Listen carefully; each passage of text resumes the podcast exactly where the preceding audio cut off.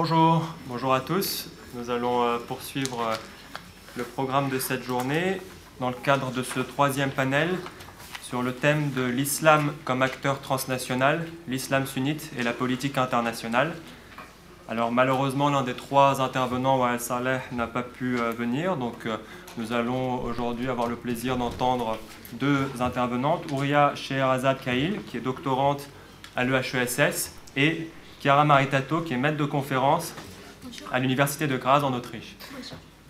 Donc euh, nous allons vous donner 20-25 euh, minutes, vous pouvez prendre votre temps comme on, est un peu large, et euh, pour présenter vos, communications, nous procéderons à une très courte discussion, Eva Zahir et moi, et on ouvrira le dialogue avec la salle. Nous commençons donc dans l'ordre avec Ouria Shirazad Kail qui va parler des gardiens des lieux saints entre influence internationale et influence transnationale. Oui, j'ai dit l'islam comme acteur transnational. ah, il faut, euh, Bonjour à tous. Que représente le grand rassemblement national qu'est le pèlerinage à la Mecque Dans les relations internationales et internationales, nous répondons conventionnellement qu'il s'agit du cinquième pilier de l'islam, nommé Hajj. Mais l'image du pèlerinage comme phénomène strictement religieux est un mirage. Pour appréhender sa dimension diplomatique, nous retiendrons trois notions. D'abord, évidemment, le devoir religieux, mais aussi le pouvoir économique et enfin le vouloir politique. Le pèlerinage à la Mecque dissimule aussi bien l'affluence de ses organisateurs transnationaux religieux, incarnés par des guides nommés Moutawif, que l'influence de ces entrepreneurs de normes étatiques matérialisés par des ministères saoudiens, au détriment de la liberté de conscience du pèlerin, dont les rites vont se transformer en rituels. Comme l'État saoudien fait la promotion du statut saint de Hadji, signifiant pèlerin purifié, pendant un mois à la Mecque, le mode de vie pèlerin est souvent embrasé par la sacralisation fantasmée de son nouveau titre. Le pèlerin finit parfois par embrasser une formule clé en main d'entrée au paradis. Elle est constitutive de croyances stylisées par des normes étatiques qui sont autochtones pendant le voyage. Son rite devient alors un rituel qui va l'exonérer de tout effort personnel de réflexion religieuse. De retour dans son pays, il arrive très souvent que le pèlerin persiste dans l'application d'une grille de lecture qu'il pense être religieuse alors qu'elle est intrinsèquement idéologique. En l'occurrence, le wahhabisme saoudien. Il va incarner un élément constitutif, celui d'une identité authentique, euh, qui est globale, appelée Ummah. Il s'agit d'un référentiel imaginaire institué par le wahhabisme. Cette Oumma signifie communauté de foi transnationale. Elle est donc véhiculée par le royaume. Elle est plutôt jouissive pour le pèlerin pendant le pèlerinage et à son retour. Ainsi, le pèlerin va s'adapter au pèlerinage, mais il va continuer à adopter cette grille de lecture, parfois au retour, dans son pays, notamment en France. La question que nous allons nous poser aujourd'hui, c'est comment l'État saoudien convertit-il l'affluence internationale du pèlerinage en une influence transnationale des pèlerins? Comment va-t-il transférer sa légitimation sacrée depuis la récupération des lieux saints en une légifération purement profane? L'État saoudien, à cause ou grâce à sa fonction d'organisateur symbolique du pèlerinage sur la scène internationale, masque à la fois son rôle de stratège idéologique et économique par l'exportation du wahhabisme à l'échelle internationale. L'objectif de l'État saoudien est d'instaurer des règles encadrant la vie quotidienne des pèlerins, à la fois les rites, mais aussi l'organisation de leurs besoins quotidiens. En l'espèce, l'État saoudien ne va pas créer de nouveaux pèlerinages, ne va pas créer de nouveaux rites. Pourquoi? Parce que dans le pèlerinage, parce que, parce que dans l'islam, il est interdit de créer des actes d'innovation appelés bid'a on pourrait porter atteinte à la, à la, à la pureté, la purification du dogme. Ainsi, l'État saoudien va plutôt se contenter de s'immiscer dans l'organisation des rituels, une immixtion qui va lui permettre d'instituer des règles nouvelles, des règles supplétives. Il faut donc nuancer. Les ingérences politiques sont indirectes. Le pèlerin français de confession musulmane fait l'expérience d'un environnement confessionnel diversifié et parfois divergent dans la compréhension de l'islam. Le problème est que le wahhabisme saoudien euh, confond volontairement la diversité et la divergence, pensant que la divergence porte atteinte justement à une euh, qui serait uniformisée, qui serait euh, à transnationaliser.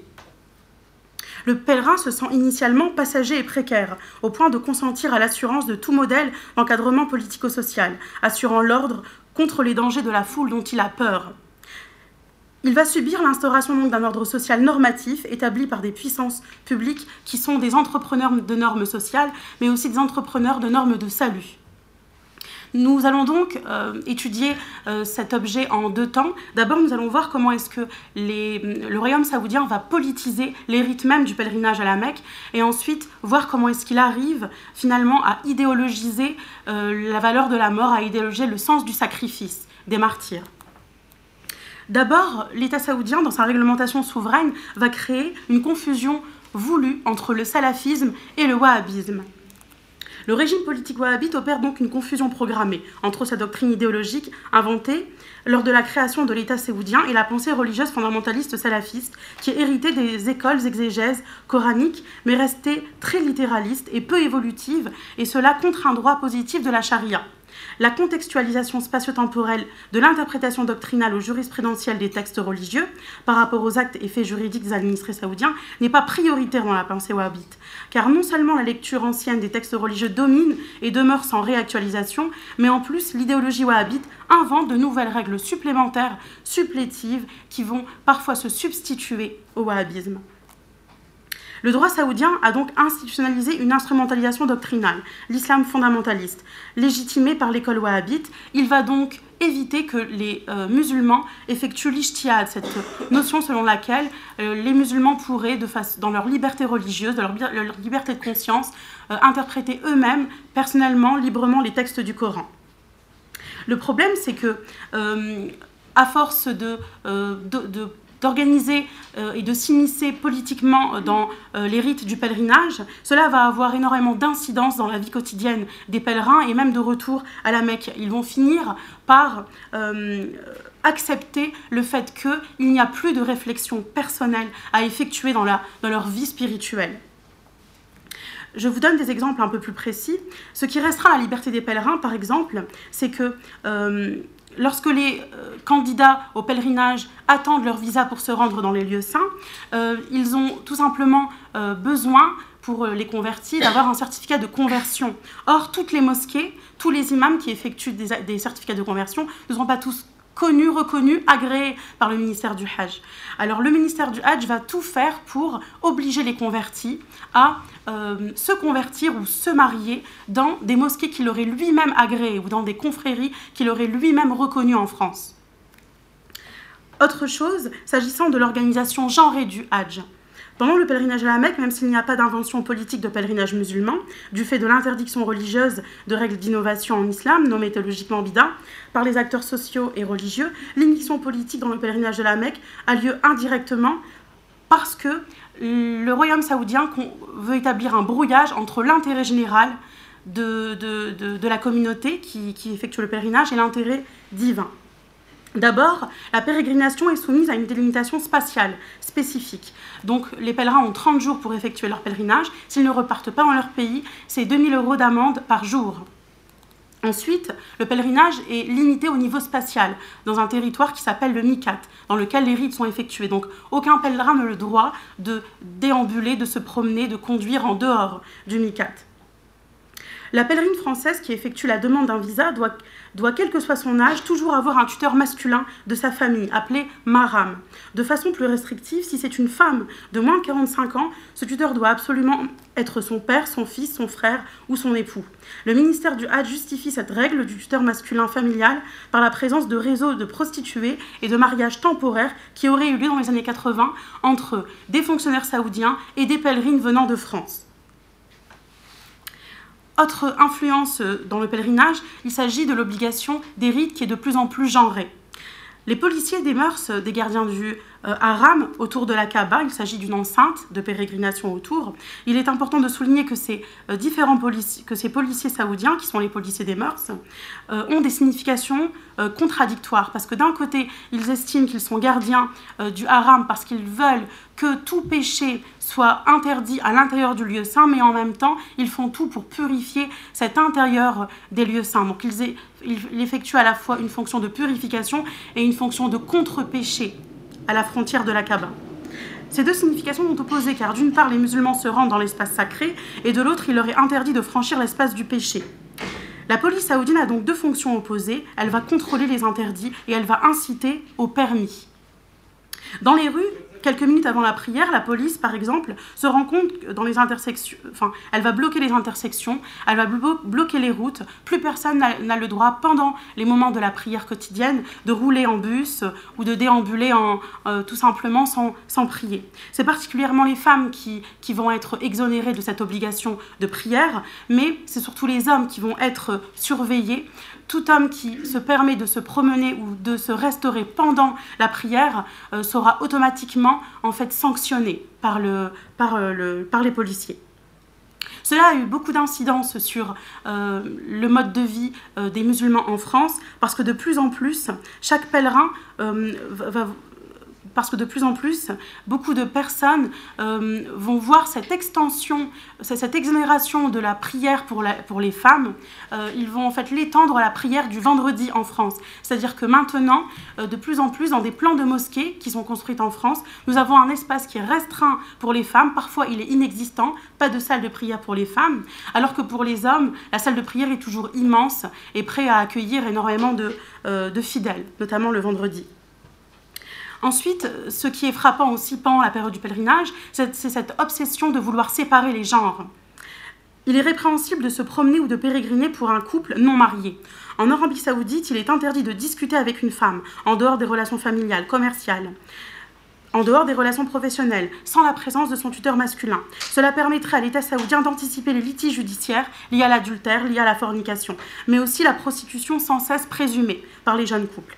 Par conséquent, les jeunes couples de pèlerins sont souvent contrôlés, donc on contrôle leur acte de mariage et on contrôle que le visa Hajj de la pèlerine qui est partie, euh, qui est donc dans les lieux saints, a bien la mention de son tuteur sur son visa. Donc ce wahhabisme saoudien ne se fait pas euh, sans euh, avoir assuré un canal de communication, une chaîne de transmission qu'on va étudier avec des transmetteurs, avec des intercesseurs de biens de salut.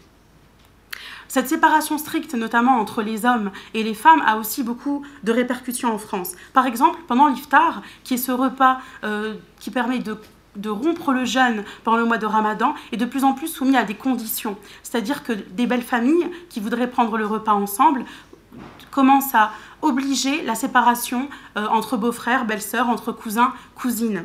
Il y a aussi des répercussions dans la séparation des genres euh, au niveau des mariages. De plus en plus de célébrations de mariages euh, musulmans se font de façon strictement, à deux endroits géographiques strictement différents. On va par exemple demander au marié de réunir sa famille, ses amis dans un lieu et demander la même chose à la mariée. Il y aura, il y a de plus, de plus en plus en fait de mariages strictement séparés. Donc, je vous propose maintenant d'étudier le, canal de transmission. Comment est-ce que le royaume wahhabite réussit, par l'intermédiaire de fonctionnaires ou euh, des commerçants, euh, d'essayer justement de faire en sorte que ces normes soient transmises et appliquées. D'abord, les jurisconsultes. Le wahhabisme pendant la pérégrination comprend des émissions contenant des discours performatifs et un canal de transmission relayé par des diffuseurs puissants. Les émetteurs en tant que jurisconsultes sont principalement des fonctionnaires savants de la doctrine wahhabite qui distribuent gracieusement un certain nombre de livrets colorés servant de guide du Hajj avec l'interprétation de règles en matière de pèlerinage, mais aussi en inscrivant des règles en dehors de la pérégrination pour le retour des pèlerins. Cette distribution se fait principalement à l'aéroport d'arrivée, puis aux entrées des portes de la mosquée du prophète et de la Dès l'introduction du livret, on peut y lire euh, un avertissement qui est le suivant. Celui qui s'oppose à l'application authentique de la charia en Arabie saoudite ne fait pas partie de la Ummah, communauté de foi. Il transgresse la plus gravissime règle de l'associationnisme divin. Nombreuses sont les femmes, surtout d'origine maghrébine, berbère, africaine, indo-pakistanaises, auxquelles ont été formellement interdits le parfum, le déodorant, le henné sur les mains, sur les pieds. L'embellissement des hommes par euh, le dessin d'une barbe, par le dessin d'un collier, est aussi perçu comme un acte de valorisation et de volonté, en fait, d'accomplir des actes interdits, notamment la fornication ou l'adultère. La principale difficulté des livrets sont la simplification extrême, le simplisme, la vulgarisation, euh, des normes à suivre du prophète. Il y a une confusion qui est opérée entre les conseils du prophète qui étaient obligatoires et les conseils du prophète qui étaient facultatifs. Cela va avoir aussi des incidences au retour de pèlerins lorsqu'ils célèbrent leur mariage. Encore une fois, de plus en plus de pèlerins qui reviennent euh, d'Arabie saoudite, qui se marient, ne veulent plus procéder à l'échange des alliances, vu comme une innovation qui viendrait du catholicisme et qui est interdit par l'Arabie saoudite. Nous avons aussi en Arabie saoudite des guides euh, qui s'occupent du pèlerinage. Donc, ils s'appellent les moutawifs. Leur présence, elle est quasiment quotidienne pendant le séjour des pèlerins. Chaque délégation de pèlerins par pays dispose d'un certain nombre de guides, qui sont donc des euh, guides pour assurer la sécurité et pour assurer l'assainissement euh, des pèlerins. Ils vont surveiller l'approvisionnement en eau, le transport. Euh, ils, sont perçus comme des bienfaiteurs, mais ils vont aussi, dans les hôtels, former brièvement, de façon accélérée, les pèlerins au rituel. La mise en place de ces savants officiels par le gouvernement saoudien permet aux pèlerins de toute provenance de poser des questions en langue arabe ou en anglais. Cela permet aux pèlerins d'éviter de commettre des erreurs théologiques dans la pratique précise des rites. L'objectif étant de faire en sorte que de plus en plus de pèlerins décident d'effectuer leur pèlerinage par procuration. C'est-à-dire que euh, les pèlerins qui auraient un âge, qui, âge assez âgé, euh, les pèlerines qui n'auraient plus la capacité de faire leur pèlerinage parce qu'elles sont enceintes, de plus en plus ces guides vont leur demander de se décharger du pèlerinage, de le faire par procuration alors qu'ils sont dans les lieux saints en payant des sociétés sous-traitantes de pérégrination. Donc cela a des répercussions énormes en France, puisque de plus en plus de femmes euh, voulant accomplir leur pèlerinage euh, demandent l'autorisation de le faire à leur époux. Souvent, leur époux leur, dit que, d'après les conseils saoudiens, il vaut mieux effectuer son pèlerinage par procuration. Et les époux disent que lorsqu'ils vont faire leur pèlerinage, ils vont le faire pour les deux, pour le couple. Ensuite, nous avons des gardiens qui sont euh, présents et qui sont des censeurs. À Médine, il y a donc des censeurs de rites, anticipation, qui vont anticiper les innovations religieuses. Leur objectif est tout simplement d'éviter tout acte qu'ils considèrent comme innovation. Donc toute démonstration d'émotivité, toute démonstration d'excitation, de lamentation, euh, d'euphorie, euh, la peur, la transe, tout cela est interdit, mais les pratiques euh, individuelles des pèlerins sont de plus en plus interdites également. Par exemple, la contemplation, la méditation, les invocations. Pourquoi? Parce que l'objectif est de créer des rituels de plus en plus collectifs, de plus en plus contrôlés. Cela aura aussi des conséquences sur la pratique euh, des prières sur les femmes, puisque en France, de plus en plus de pèlerines sont influencées et, s'interdisent de faire des prières féminines communes. On leur interdit le fait d'être dirigées par une femme, euh, devant attendre absolument un homme qui dirige leurs prières communes. Il y a aussi les libraires, les documentalistes, qui, eux, sont des canaux qui vont assurer une diffusion plus massive du wahhabisme, tout en garantissant des conversations de mise en garde contre les péchés qui vont être plus personnalisées. Il s'agit particulièrement des libraires saoudiens ou des documentalistes dans les bibliothèques qui offrent des lectures et des ouvrages wahhabites de plus en plus euh, gratuits, de plus en plus radicaux au niveau des conseils ils vont de plus en plus euh, essayer d'appâter des convertis, des jeunes convertis, surtout en décrochage scolaire, surtout en rupture familiale. Objectif, les recruter en leur disant que les études sont gratuites, que les études euh, sont possibles à Médine et en leur disant qu'ils retourneront en France à la suite de leurs études pour être prédicateurs dans les mosquées françaises. Nous avons aussi des, libraires, qui se permettent aussi de euh, s'introduire dans le droit de la famille. Ils préconisent euh, des familles nombreuses, le mariage euh, jeune, ils préconisent aussi le mariage temporaire appelé Nika. Ils veulent aussi que de plus en plus de pèlerins puissent pratiquer des mariages à la fois un mariage officiel et à côté des mariages officieux. Autre chose, en dehors des libraires et des euh, commerçants, nous avons aussi, des, pardon, des libraires et des documentalistes, nous avons aussi les commerçants qui jouent le rôle de prédicateurs. Ce sont des vendeurs saoudiens, souvent des commerces de proximité, qui vont faire donc la promotion de ces règles wahhabites. Ils insistent sur les apparences esthétiques, sur la voie publique, notamment à la Mecque. Ils dévalorisent, ils vont donc dévaloriser les hommes qui décident de ne pas se faire pousser la barbe, leur imposant de garder une barbe à la taille du poing, ils vont de plus en plus euh, dévaloriser ces femmes qui portent le hijab en leur demandant, euh, en, les invitant à porter davantage le jilbab euh, jusqu'au poignet, jusqu'aux hanches, couvrant entièrement le buste, et ils vont parfois beaucoup plus loin en leur préconisant le niqab. Tout cela a également des conséquences parce que beaucoup de pèlerines qui reviennent auront tellement peur de faire invalider leur pèlerinage qu'elles voudront tout simplement garder ce niqab même dans la cellule privée. Nous allons passer très rapidement à l'idéologisation euh, du sacrifice et de la mort. En fait, pendant la fête de l'Aïd, l'objectif est de sacrifier euh, un animal, de sacrifier le bélier, euh, qui est le sacrifice de substitution par rapport à Ismaël, le fils d'Abraham. Et ce que l'on constate de plus en plus, c'est qu'il euh, y a une discrétion demandée par rapport à ce sacrifice animal, et à l'inverse, une ostentation exigée par rapport au sacrifice humain. C'est-à-dire que le pèlerin doit montrer qu'il sacrifie, qu'il sacrifie son énergie, qu'il sacrifie sa, sa, son, donc, qu'il sacrifie sa fatigue, euh, et l'objectif étant de montrer à quel point le pèlerinage est difficile à effectuer. Ensuite, ce que l'on peut remarquer, c'est qu'il y a un amalgame entre le défaut de sécurité en Arabie saoudite et le fait qu'il euh, y a de nombreuses circonstances euh, de, mise en danger, de mort. C'est-à-dire que en Arabie saoudite, l'objectif étant d'entretenir une, une héroïsation du statut de martyr. Euh, le martyr étant vu comme celui qui euh, va mourir en terre sainte et qui euh, aura une possibilité d'entrer au paradis sans effort. On le voit avec un taux de mortalité assez élevé, notamment en 97, en 2005, en 2016, avec des incidents comme des éboulements, des asphyxies, des bousculades. Ensuite, euh, on peut remarquer que euh, l'Arabie saoudite, le, matin, au lever du soleil, prépare systématiquement des tombes, puisque la mort est, omniprésente.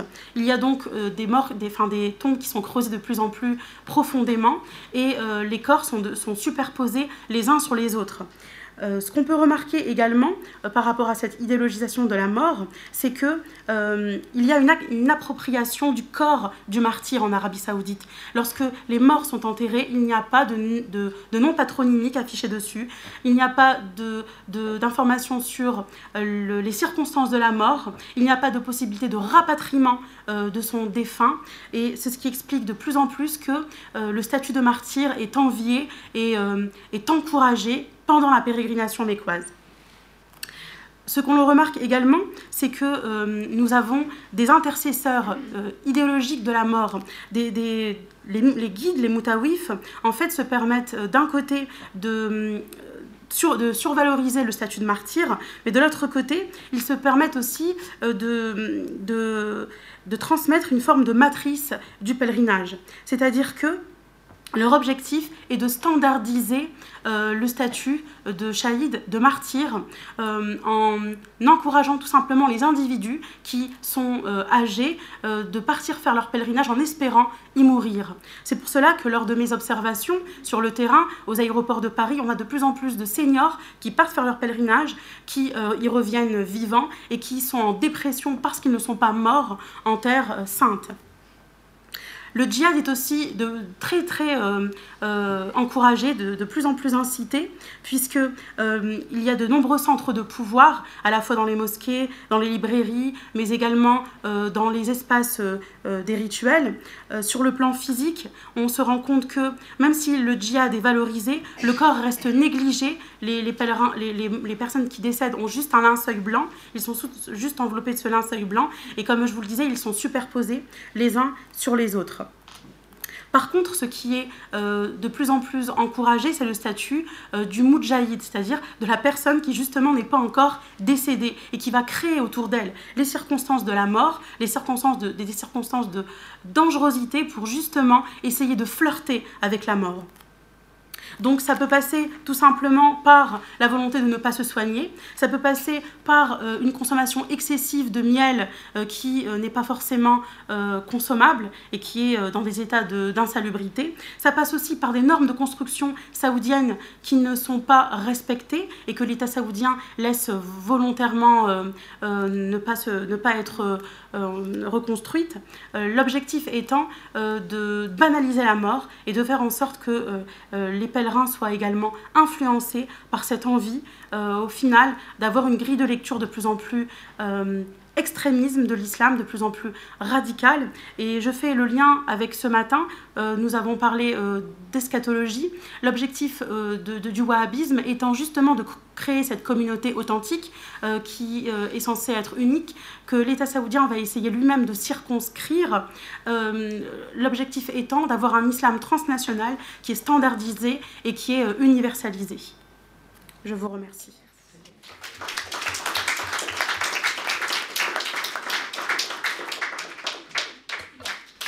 Merci beaucoup, Oya, pour cet exposé très intéressant sur les mécanismes de contrôle donc, de l'État saoudien sur euh, les pratiques du, Hajj et l'influence du pouvoir international qui peut en, retirer. On aura le, plaisir d'en discuter un, tout petit peu plus tard. On donne maintenant la, parole à Kara Maritato qui va donc parler euh, du pouvoir pastoral, le pouvoir pastoral et la fabrique de la diaspora comme sujet à gouverner, les fonctionnaires du Dianet en Europe. Donc pareil, 25 minutes. Merci beaucoup. Euh, euh, je suis un ancien élève de Sciences Po Bordeaux, mais cette euh, présentation, ça va être en anglais. Je suis désolée, mais c'est mieux euh, pour vous aussi.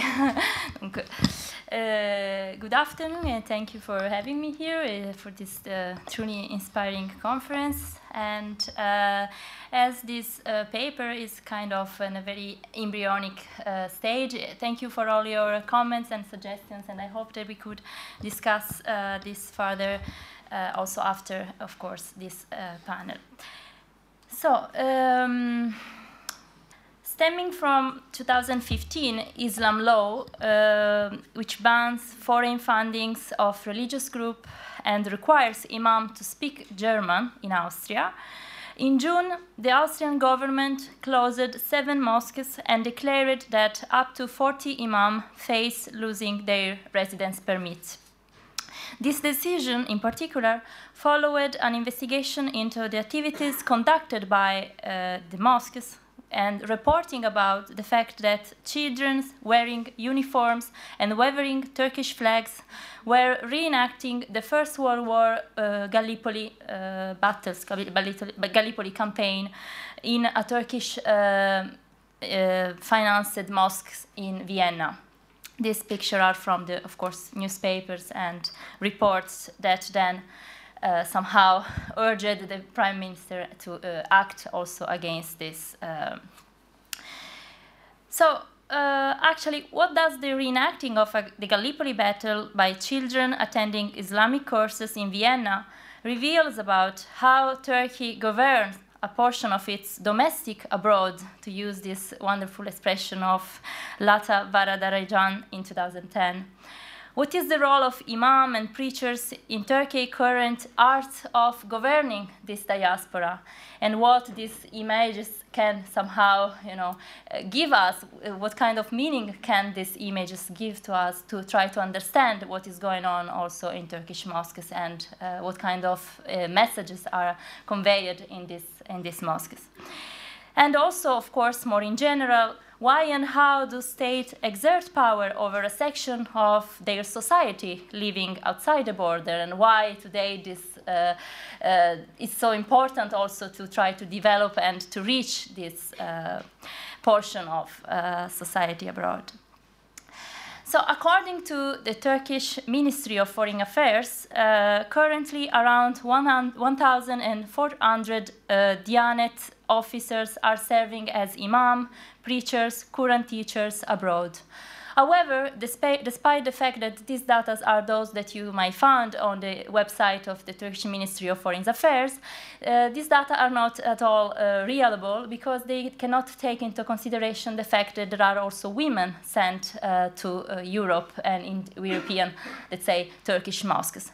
That was actually, uh, that is the object of my investigation and that was also the object of my fieldwork. So women are not part of this, uh, of the total number of the data data they are providing, but uh, indeed they are also quite a lot. So, uh, since the early 2000s, the Turkish Presidency of Religious Affairs, uh, known as the Diyanet, uh, has opened a new position to hire imams, preachers to serve Turkish Muslim immigrants community abroad. The Diyanet, for those of you who are not uh, familiar with, is, has, is an state agency established in 1924, just one year after the uh, establishment of the Turkish Republic, and is um, state agency, as I, as I told you, that uh, somehow is emblematic of this uh, Turkish laicism, or that what it was uh, perceived as a kind of way to control and manage religion in the Turkish state. That's the reason why in Turkey today, uh, as it was established with the Diyanet, uh, the preachers, imams, muezzin, and so forth, are all, uh, first of all, Turkish state employees, so they are civil servants, and then also, of course, religious scholars. So the fact that the Turkish state has implemented this policy abroad, that has started this to send more and more of its own office, office officials uh, abroad is of course part also of a state and a government policy as this uh, is not a kind of church uh, initiative but it's a state uh, money and it's from the state budget that these preachers and Quran teachers are also sent uh, to Europe. Uh, since its foundation in 1924, the Dianet has been a kind of uh, ambivalent institution that has been uh, uh somehow considered the protector of the Kemalist uh, laicism, so especially at the very beginning of the Republic, but at the same time, it, it has been also a megaphone somehow through which the, the, state ideology has been propagated of course, in Turkey, but also abroad. This has been, of course, the case during the 70s, this, uh, for instance, in the 18th, when a Turkish Islamic version of it has been, I mean, a Turkish Islam has become a kind of uh, state ideology, uh, especially during the Cold War. So again, that, in that uh, period of time, the Diyanet has played a relevant role to diffuse and propagate this ideology in Turkey and through within the Turkish diaspora in Europe, that and also the Kurdish diaspora, of course, in Europe. Um, somehow uh, this, uh, this, the Diyanet has been the, the for involved in propagating uh, state pedagogies and to, in this sense I invite you to of course uh, to refer to the book of Elise Massicar and Benjamin Guris on l'art de l'État en Turquie uh, that has been uh, translated also in, in English in 2010 and at the same time actually this um, in uh, in 2000 uh, I mean the, let's say that with the advent of power in power to the uh, nationalist religious conservative um, uh, party like the Justice, Justice and Development Party at the same time this uh, the role of Diyanet has has been changed a lot. And uh, somehow what we have seen is that the mm, number of imams and preachers sent to Euros has, of course, increased a lot. And um, actually, um, uh, somehow the Diyanet has become a kind of international and diplomatic actor. Today he is uh, ruling, I mean, kind of managing and controlling the totality of Turkish mosques uh, in Europe and is able to uh, somehow, I mean, it's not, uh, it's impossible to compete uh, with the Diyanet if you are kind of member of other religious community in, from Turkey. So it's a kind of leadership and is also, of course, related to also um, European states, institutions. So it's in the, it's somehow it's engaged in the, consultation and continuous dialogue with European states as well. Um, so that's why in the, the, literature we find a lot, I mean, these ideas of international actor, but also diplomatic actor and foreign policy tools as well. This, this is how generally the Dianet is uh, studied and approaches, uh, in, I mean, at present. However, despite the fact that uh, there is this huge literature uh, investigating actually how the Diyanet emerged as an international actor, uh, there is, I mean, it's still a bit understudied uh, actually how uh, Turkey exerts power to its immigrants communities uh, in Europe.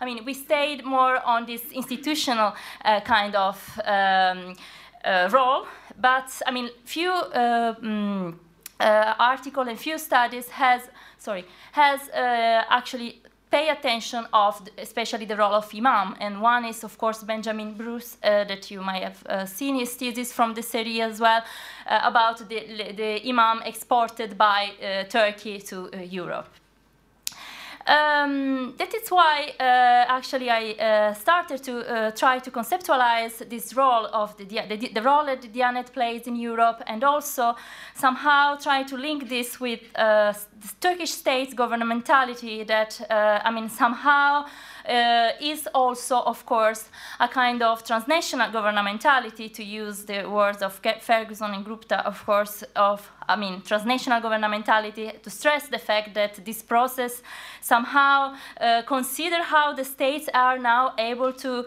claim, I mean, uh, toward territories that are not necessarily contiguous in themselves, I mean, that can also reach some uh, part of their uh, society that are, of course, non, not more without, uh, within pardon, their boundaries. And in particular, I found interesting to try to relate the role of Turkey and the role of the Turkish state to the notion of, uh, to one of, I mean, kind of uh, technique um, employed to govern, it is uh, what uh, Michel Foucault defined as pastoral power. Uh, why? First of all, because I mean, pastoral power is ex uh, it is exerted not toward a territory, not on a land, but on men or in more general people. So uh, somehow it's an art of governing people rather than a territory and that's it is actually it, presupposes the fact that people are moving. So there is a kind of uh, ideal migration in in that sense.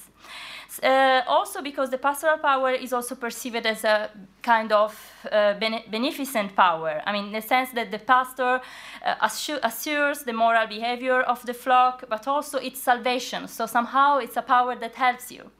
And also, uh, the pastor is uh, somehow in a position in between kind of surve surveillance and discipline. I mean, it's also able to, and that's the reason why actually I, uh, I've been inspired by this concept because it's able to take care and control.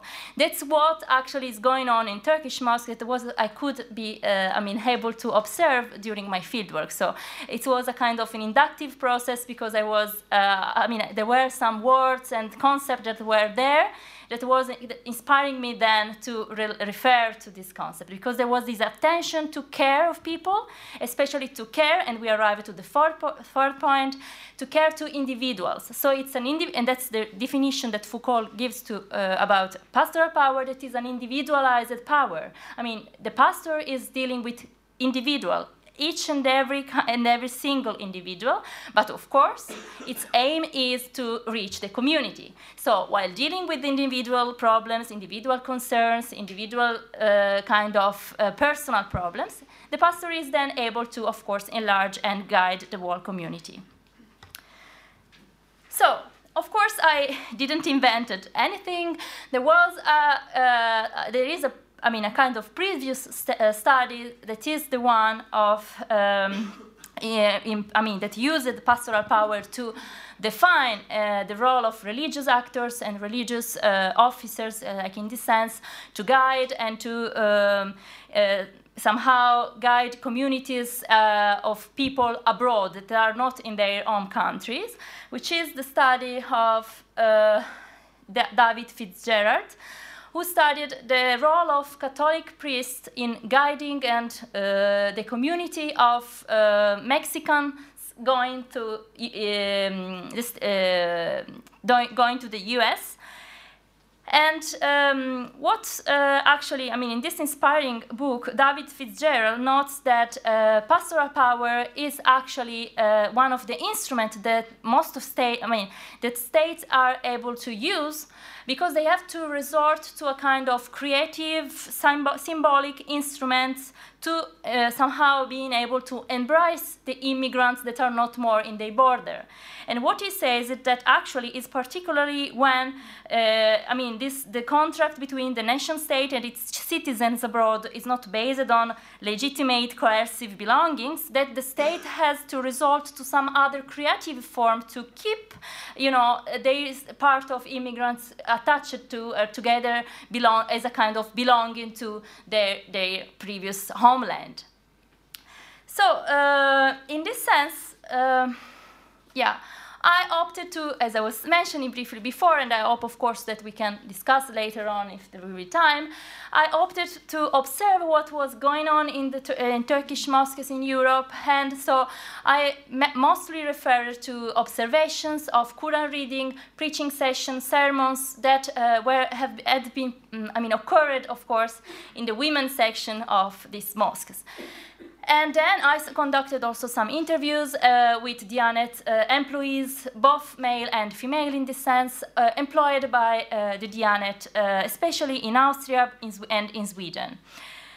Mm, so in this presentation, I will briefly uh, mention, and then hopefully we can discuss further, two uh, um, aspects that are, of course, related to this idea of pastoral power. And the first one is the fact that, as I was saying, uh, these preachers are dealing with individual and are paying attention to the face-to-face interaction with the uh, believers, but at the same time are, of course, uh, I mean, they uh, goal is to reach and to uh, govern somehow the whole community they are sent to. And the second one is that, I mean, they are aimed to somehow diffuse and translate abroad government, I mean, the government, the ruling elite government uh in, this, uh, in their preaching, in their sermons abroad. So, um, what I mean is going on, first of all, is that uh, two main transformations are uh, ca characterizing the activities uh, conducted in Turkish mosque. The first one is that, uh, different from what it was going on in the 60s, in the 70s, when the Dianet was sending uh, imams to male uh, guest workers in Germany, in France, uh, but it, that was especially on a special occasion for a, religious feast, Ramadan month, and that was sporadic somehow. It was simply, I mean, linked to these uh, celebrations. Today, uh, we observe a different situation where there is uh, a kind of permanent missions in which the imams are sent uh, either for two years or five years maximum. They are given uh, apartments, often nearby the mosque, and they uh, had then be, come back to Turkey. They can then apply to another country after two years if they spent two years uh, in Turkey. So it's a kind of diplomatic mission, and also it's permanent. Is Mm, professionalized and bureaucratized, I mean, bureaucratized as well, because they, all these imams and preachers are supervised uh, under the supervision of uh, the religious attaché that are in all Turkish embassies and consulates in, um, in Europe and US. So they are not autonomous in what they are saying and what they are preaching in, uh, in mosques. And uh, as I want to mention, it is also kind of professional. There is a professionalization of that because they are uh, they have to pass a national competition, and of course, uh, all these competences are tested in Turkey and before uh, applying for and before arriving in the European countries and um, therefore uh, somehow they are uh, they legit when they arrive in this uh, community like in, Europe, in European cities or uh, they are uh, legitimated by their of course expertise. So they are religious scholars that have been trained and uh, in Turkey so graduated from the faculty of theology and so on. But also they are kind of um, they have to show an example i mean in their way of conduct. So they are uh, they live close to the mosque so they are somehow under the scrutiny of the community continuously. Because and their private life is often kind of public life. Uh,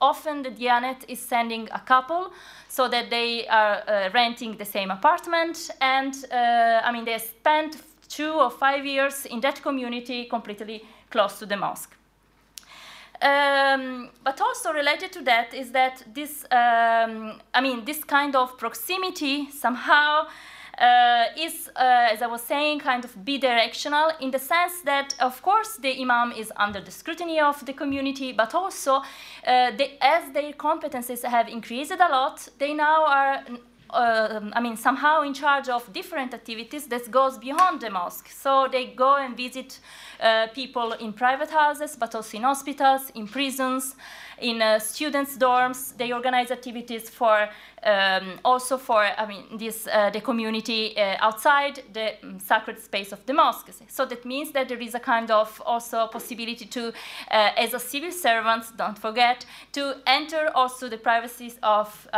I mean hospitals or in, of course in private houses.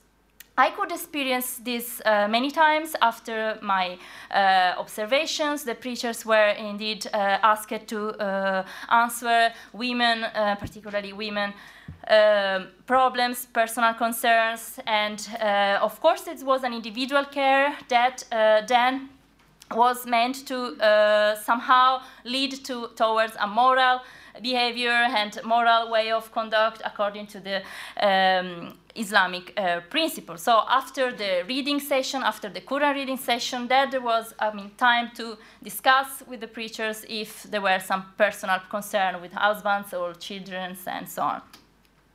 The second part, uh, which I will briefly refer to, which is I think is like a second important change that is going on, is that uh, while being uh, somehow dedicated to uh, uh, diffuse this moral conduct, uh, the preachers are referring to nationalist, um, I mean, nationalist values that are fully combine it with religious values. So it's very difficult to find where the one is, I mean, when there is uh, the first, when the first one ends and when the second uh, starts, especially because you find these nationalist uh, values in the books that Dianet is printing and sending all over Europe, translating in French.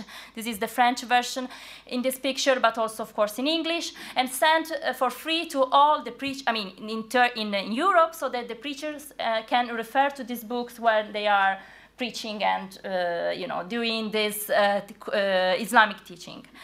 Uh, you may see, I, unfortunately, I cannot read with you, but uh, this is an example to, I mean, how uh, it's important to be obedient toward God, but also toward the state and toward the, author- to the authority. And uh, of course, and then we come to our first uh, slide. Um, the importance of the martyrdoms and the martyrs, uh, the importance of the flag. This is the picture of the Gallipoli battles in the books uh, that uh, is uh, printed by the Dianet. And that's why somehow uh, what is important also to stress is that um, the preachers see almost uh, no difference between the mosque as a religious place or as a national place. You see here, this is a mosque in Lille where I was uh, staying uh, also in the summer, and it's the classroom where the children are. So it's like from five to seven years old are uh, meet meet to uh, have some Quran classes. So that's full of, of course, images of Ataturk and the history of the Republic in uh, Turkish Republic. And this idea is that indeed the, uh, the mosque is, as I was saying, I mean, a kind of community, and that the community in, in France or in Germany are, that's what the, Tur- the preachers say to me, are the same community of Turkey, so there is no difference. They always approach these communities uh, in Europe as if they were in Turkey. And that was, was, they repeated to me while I was asking if there were some differences. So, I mean, meeting with these women, but they say, of course not, they, this is our community. There is, I mean, they have the same problems that we can find in, in Turkey. It's for us, it's like being in Turkey. So, I mean, I don't know if how many times, I mean, minutes I have for uh, just to concluding, but I mean, this is kind of uh, work in progress. So, uh, what is I would like to stress uh, is that this, of course, this, uh, I mean, the fact that while being connected to individuals and while trying to answering to individual and personal concerns, the preachers are indeed, uh, as we saw and as we can, of course, discuss further, they are kind of engaged with uh, nationalist and more uh, somehow state-oriented uh, kind of discourse that is somehow related and, uh, you know, in which they you can find some religious elements that indeed are um, somehow uh, leading towards other, uh, of course, other meanings, and that are uh, less religious, indeed. So thank you for your attention and sorry for if I a bit longer. Merci. Alors on retourne, on repasse en français. Euh, merci beaucoup Chiara, merci beaucoup Ouria pour ces deux interventions très intéressantes et très éclairantes qui par des, en fait, des, des exemples vraiment concrets et quotidiens nous permettre de saisir euh, les, l'influence euh, alors en Arabie Saoudite et en, et en Turquie, l'influence euh, transnationale via les institutions religieuses, pardon, mais sous le contrôle de l'État. Voilà, alors je vais vous laisser les... Je vous donne la parole pour les questions parce qu'on a peu de temps et j'imagine qu'il y en a beaucoup. Donc je... Je vous remercie. Euh, votre exposé, Madame, était extrêmement intéressant. J'ai une question ponctuelle à vous poser parce qu'on sait que euh, la wahhabisation de l'islam mondial ne date pas d'aujourd'hui. Il a commencé euh, dès les années 60, peut-être même avant, mais grâce au pétrole, ils ont pu intensifier. Mais ma question est de savoir, parce que j'ai l'impression qu'au niveau des normes, ça s'est c'est devenu plus strict. Ils ont même dévié par rapport à Ils se sont beaucoup plus wahhabisés euh, au sens parce que je connais des personnes, des femmes euh, qui, il y a 40-50 ans, ont pu aller euh, à la Mecque sans avoir, sans être accompagnées de mâles, encore plus a fortiori de de haram, que vous dites mahram, de mahram, euh, de personnes considérées comme mahram. Alors je voudrais savoir euh, si vous êtes d'accord avec moi qu'il y a eu une...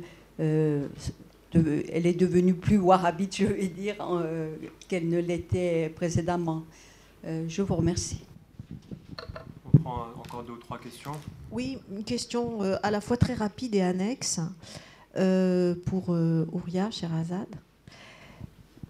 Est-ce que dans vos, recherches, vous avez euh, croisé à un moment donné, euh, de la part d'États ou de, communautés euh, musulmanes, qui remettent en question et qui contestent finalement cette mainmise unilatérale de l'Arabie saoudite sur les lieux saints de l'islam bon, à part le fait que ça soit dans ce qui lui sert de loi fondamentale, comment et, pourquoi cet État a pu s'arroger euh, sans que visiblement ça soit contesté, ou peut-être salé, c'est ma question, euh, cet euh, accaparement du pèlerinage. Thank you. This question is directed mostly toward Kiara, but uh, Uria should feel free to uh, chime in as well, si vous comprenez ma question. Um, I'm interested to know whether you have seen any similar phenomena from uh, diasporas uh, other than Islamic, the Indian diaspora, the Chinese diaspora, diaspora, and etc. And if not, why do you think that is? And if you have not seen similar phenomena uh, with non Islamic diaspora, uh, why do you think that is the case? Merci pour ces exposés. Alors ma question euh, euh, sera plutôt dirigée vers Ouria, chez Harazat Kahlil. Euh, donc j'ai essayé de, suivre ce va-et-vient hein, très intéressant entre à la fois les normes du pèlerinage et puis les influences éventuelles en France principalement, si j'ai bien compris.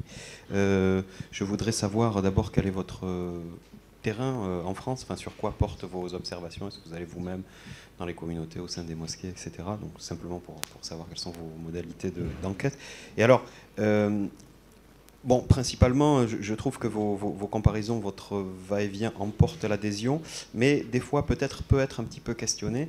Euh, par exemple, sur euh, l'influence du, pèlerinage sur, au retour, la séparation des genres et la séparation des sexes. Qu'est-ce qui vous permet de l'attribuer vraiment euh, au, pèlerinage Parce que par exemple, euh, on sait que dans les mosquées malikites, enfin à majorité maghrébine, bon, cette séparation, elle est actée, si vous voulez, euh, et ils ne sont pas dans, une logique wahhabite.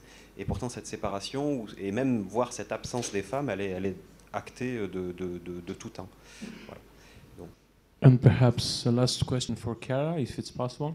I'm just interesting to find out what is the position of Dianet towards uh, national politics of Salvini in Italy or Orban in Hungary, because they may have similar position on nationalism or family values, but when it comes to the question of Islam or Christian Europe, it might be something else. Je pense que c'est bon pour une première. Donc je vais essayer de répondre. Les questions étaient assez divergentes. Alors d'abord sur la wahhabisation euh, de, de, la Mecque, euh, ce que l'on peut dire, c'est que euh, la, la, condition de l'accompagnement du tuteur masculin pour les femmes de moins de 45 ans, cette condition est strictement liée aux pèlerines qui viennent de France c'est une exception française du pèlerinage. C'est-à-dire que si vous partez euh, euh, du Maghreb, vous n'êtes pas obligé d'avoir un tuteur masculin. Pourquoi? C'est ce que j'avais expliqué un peu dans mon intervention. C'est que euh, les pouvoirs publics saoudiens nous disent que cette règle est liée au fait que dans les années 80 et 90, il y aurait eu beaucoup de prostituées pèlerines françaises qui se seraient rendues dans les lieux saints et qui auraient aussi été jusqu'à euh, se marier temporairement avec des officiels saoudiens. Voilà. Euh, ensuite, à propos de l'influence de l'Arabie saoudite et du fait qu'il euh, y a des personnes qui contestent cette influence, effectivement, on a de plus en plus euh, de, pèlerins potentiels qui refusent de se rendre en Arabie saoudite juste parce qu'ils euh, ont assez de l'idéologisation de cette mort, de l'idée du martyr. Je pense notamment aux enfants de personnes qui sont décédées ces personnes-là optent de plus en plus pour un nouveau, genre de tourisme culturel. Il s'agit de Jérusalem. Ça se développe beaucoup depuis, euh, euh, depuis, à peu près 5 ans. Leur objectif, c'est donc d'effectuer ce qu'ils appellent une dépérégrination mécoise. Ils disent qu'ils préfèrent sacrifier le cinquième pilier de l'islam plutôt que de sacrifier leur vie ou plutôt de sacrifier leur intégrité spirituelle. Voilà. Euh, à propos euh, de euh, la question sur la diaspora qui, pour laquelle j'étais aussi concernée, l'objectif actuel de l'Arabie saoudite, en tout cas dans mes analyses depuis 2005, n'est pas d'authentifier une diaspora. Euh, ils ne veulent pas euh, décentraliser leur vision du wahhabisme, au contraire, ils veulent effectuer une recentralisation. Ils veulent en fait créer une Oumma qui pour eux euh, serait circonscrite par leurs règles. Ils décident qui est musulman authentique et qui n'est pas musulman authentique. Ils fonctionnent par l'inclusion et l'exclusion. Pourquoi? Parce que dans le courant wahhabite, euh, qui en général ne produit pas de normes forcément écrites, il n'y a pas d'exégèse en particulier, il n'y a pas euh, de doctrine assez musclée, systématisée, euh, c'est plus des, des, normes, des pratiques, c'est plus du discours, ça relève de la prédication, presque quotidienne.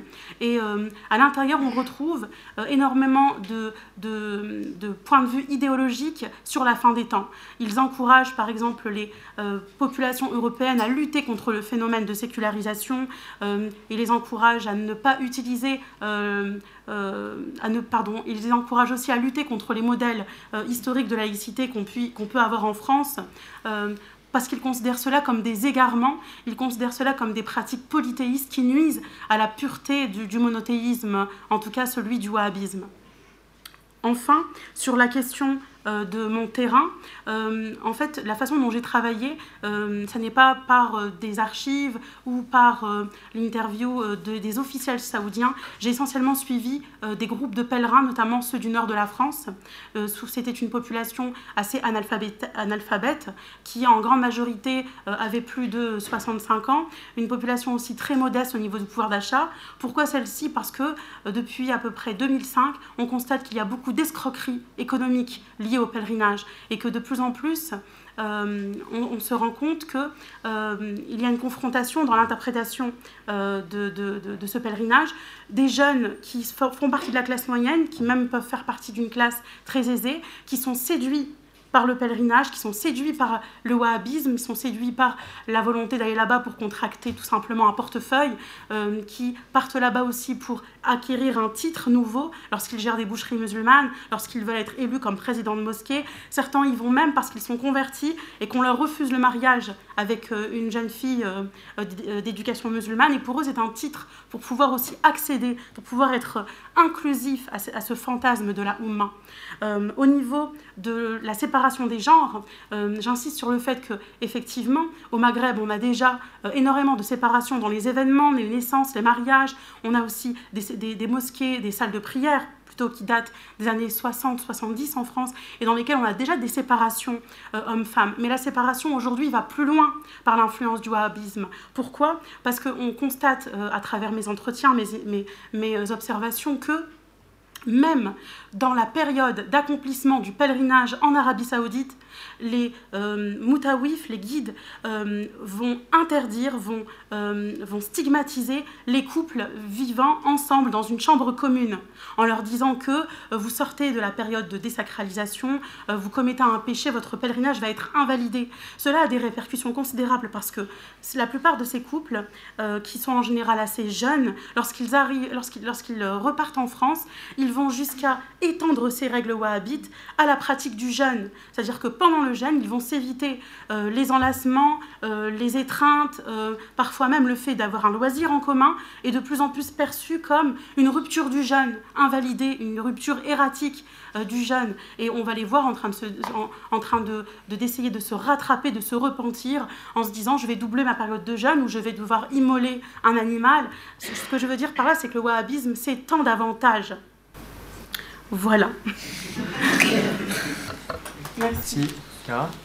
Excusez-moi, mais vous devez avoir des problèmes avec les religieux hein, en venant faire tous ces exposés et raconter tout ça. C'est euh, presque anti-religieux, non je, n'ai pas très bien compris votre question. Est-ce que vous avez des problèmes justement avec les religieux? Est-ce que vous risquez d'avoir, euh, comment dirais-je? C'est une question personnelle que vous me posez là?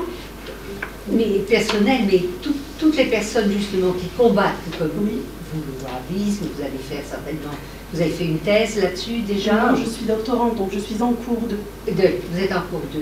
Bon, en quelque sorte, vous êtes un ennemi, euh, parce que vous venez exposer, si vous voulez, tout le négatif. Alors, je, me permets de dire que je ne suis pas un ennemi, c'est-à-dire que lorsque je demande mon visa Hajj euh, pour aller en Arabie, il m'est octroyé, même si j'y suis allée, je le, je, je, reconnais dans des conditions illégales, il faut avoir un tuteur. Moi, je n'en ai pas eu, j'ai dû donc euh, demander au mari de ma nourrice euh, d'être mon tuteur. Au dernier moment, il n'est pas allé. mais je n'ai pas de problème, je veux dire, avec, avec l'État saoudien, puisque mon terrain ne porte pas sur euh, leurs archives euh, ou alors ah, des interviews. mon terrain est essentiellement lié aux guides, aux fonctionnaires qui se trouvent sur place et qui représentent les délégations. ça, et surtout, je dors avec les pèlerins, je mange avec les pèlerins, j'effectue mon pèlerinage avec eux. Par contre, parenthèse à part, il est, vrai que dans, il est vrai que dans ma famille, il y a des personnes qui sont décédées dans les lieux du pèlerinage. Exemple, mon père, lorsque j'avais deux mois, et ma grand-mère lorsque j'avais 6 ans. Et donc il est vrai qu'au euh, niveau de ma famille, nous avons toujours voulu comprendre pourquoi euh, nous avions des couples euh, cinquantenaires, soixantenaires qui se radicalisaient, surtout dans certaines cités des mines dans le nord de la France. Et nous, suite au pèlerinage, nous avons voulu aussi comprendre pourquoi il était tout à fait survalorisé d'avoir un défunt qui mourait dans les lieux saints. Voilà. Ma mère était presque pas considérée comme une femme veuve, elle était elle-même considérée comme une martyre, comme si elle était déjà morte. D'accord. Voilà. Merci beaucoup, c'est très Euh, alors, sur la question très vite euh, de Ok, je continue en français, mais désolé si, je fais des, erreurs. Et bon, ça, ça va comme ça.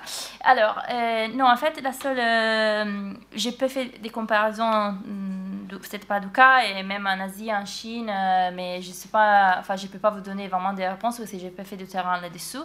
Mais ce que je peux dire, et, je crois que c'est la condition la plus semblable, c'est le Maroc, en fait. Donc euh, l'État du Maroc est aussi en train de euh, redéfinir la politique du religieux.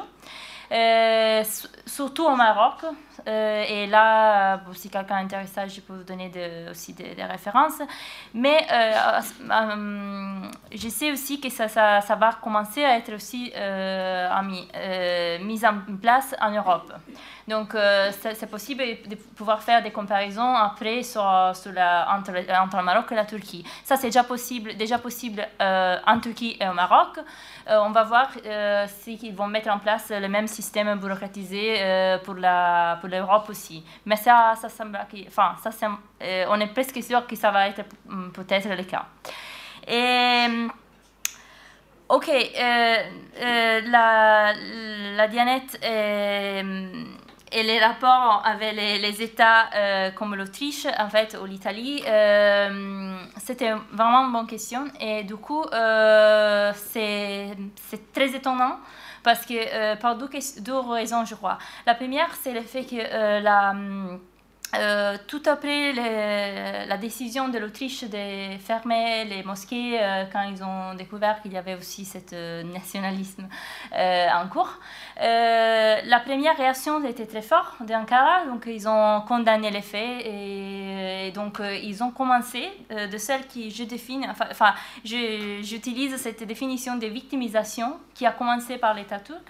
C'est une victimisation dans le sens qui commence à parler de islamophobie mais c'est cette islamophobie qui, bon, on est bien, euh, enfin, on sait bien qu'est-ce que c'est, mais dans le cas de la Turquie, euh, il y a des programmes à la télévision sur l'islamophobie en Turquie hein, maintenant. Ce n'est pas seulement un sujet. Ça vraiment, ça c'est quelque chose de vraiment beaucoup plus grand que quelqu'un doit, j'espère, euh, étudier, euh, parce que euh, c'est une victimisation, mais c'est aussi une victimisation par rapport à l'Europe, parce que si vous, vous avez dans la télévision publique de la Dianette, par exemple, qui fait tous les mardis soirs un programme qui, qui s'intitule l'islamophobie, pour des gens qui habitent en Turquie, qui sont 90% musulmans, ça, ça, c'est quand même bizarre. Donc la première réaction, c'est sûr, c'est la victimisation de cette idée que l'Europe euh, est contraire à l'islam, qui euh, donc notre communauté, et ça, ça va, ça va avec, notre communauté, ce sont des communautés de la diaspora. Dans le sens antique du terme diaspora, donc ils vont euh, reprendre cette idée de diaspora dans le sens de victimisation. En fait, en fait c'est que c'est lié. Mais par contre, la deuxième way out. la, deuxième euh, euh, euh, explication, c'est que cette mesure un peu plus restrictive, comme le cas de l'Autriche, font en sorte que, ben voilà, donc les imams, ils ne peuvent pas être salariés par la Turquie après cette loi de 2015. Donc, euh, après tout ce euh, soulèvement euh, contre l'État et la loi de l'islam, contre, enfin, l'Islamic Law, ils ont après décidé de ne plus payer les imams d'Ankara. Donc, maintenant, dans les mosquées à Vienne vous trouvez des imams qui sont rattachés à la Dianette, mais ils ne sont pas salariés par Ankara, comme ce n'est pas possible. il y a des associations de, la mosquée, des associations qui sont basées en Autriche, qui vont financer, pas forcément on le sait, sont, quand même, ils reçoivent l'argent de, de, la Turquie, ou quand même il y a des transactions d'argent, et finalement les imams ils sont payés et peuvent continuer leur travail, enfin, euh, à faire leur, leur euh, activité dans les mosquées. Donc il y a, d'une partie, il y a cette euh, violence, cette idée de victimisation et d'opposition vis-à-vis des États comme l'Autriche, ou peut-être ça peut être l'Italie, quoique la communauté turque en Italie, c'est pas la même que celle en Autriche, donc la situation forcément elle est différente. Mais, et d'un autre côté, c'est euh, immédiatement de trouver des, des, way out, des, des, way des, moyens pour sortir de cette, cette loi en, cherchant des, des camouflages. Donc on, on, arrive quand même à avoir les mêmes imams, mais qui ne sont pas payés par Ankara. Donc, maman, oui, l'une de mes mes deux questions s'adressent à Ciara. Euh, l'une, c'est euh, de savoir, OK, euh, comment, peut-être que vous avez dit ça, mais ça m'a certainement échappé, comment ça, se passe en pratique? Est-ce que ce sont les gens, les migrants turcs, n'est-ce pas, dans des pays européens qui s'organisent et demandent à Ankara de leur envoyer un imam par exemple, tu vois au sein de l'Église catholique de plus en plus, des communautés africaines ici en Allemagne ou bien un peu en, Europe en font la demande, ils veulent avoir, n'est-ce pas, un prêtre, par exemple. Et très souvent, ils, font appel à des, paroisses en Afrique et c'est des prêtres noirs qui, viennent. Est-ce que dans la pratique, c'est comme ça que les gens s'organisent et euh, demandent à l'État officiellement et qu'il renvoie euh, l'imam en question? Ça, euh, la deuxième question, euh, c'est que une, dynamique similaire dans le contexte, par exemple, du travail missionnaire des missionnaires n'est-ce pas, au temps colonial, et très souvent des, des, réflexions, n'est-ce pas, assez pointues montrent que les missionnaires, ils ont été mais ils n'étaient pas tous d'accord avec l'État qui les envoyait. Et on voit cela, n'est-ce pas, dans les pratiques de décalage, n'est-ce pas, et que comment ces missionnaires-là aussi, c'est, oui, euh, distancier, n'est-ce pas, des, des, des, conventions ou, n'est-ce pas, des normes administratives euh, euh, par, par par exemple. Et dans ces cas espèces, comment ça se passe? Juste un point de curiosité. Sur la question de la validation du pèlerinage, est-ce que ça se fait strictement dans le temps du pèlerinage ou est-ce qu'on peut aujourd'hui imaginer une validation euh, au retour du pèlerinage ou même voir un peu au, bout de quelques temps? Euh, désolée, je continue en français. Euh, alors, merci pour la question sont, sont-ils les migrants qui vont demander euh, pour un, imam ou euh, plutôt les contraires C'était euh, une des premières questions des pistes de recherche, bien évidemment. Mais la, réponse, vient immédiatement, enfin presque immédiatement, et c'est non. Donc, ce sont les, imams qui sont envoyés. Ce n'est pas du tout les, faits. Et je vais, te donner un exemple. en Suède, euh, j'étais, euh, enfin après ça tu peux le voir aussi euh, à Ankara dans, les, dans les enfin la présidence des affaires religieuses, ils, t'expliquent aussi ça.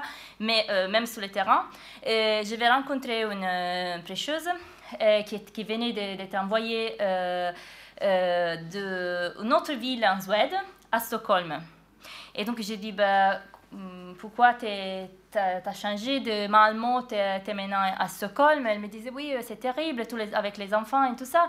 Mais voilà, ils m'ont demandé d'établir une nouvelle communauté à Stockholm. Alors qu'il y avait, forcément, il y avait déjà des autres femmes aussi, mais pour sûr, des imams aussi, euh, à Stockholm.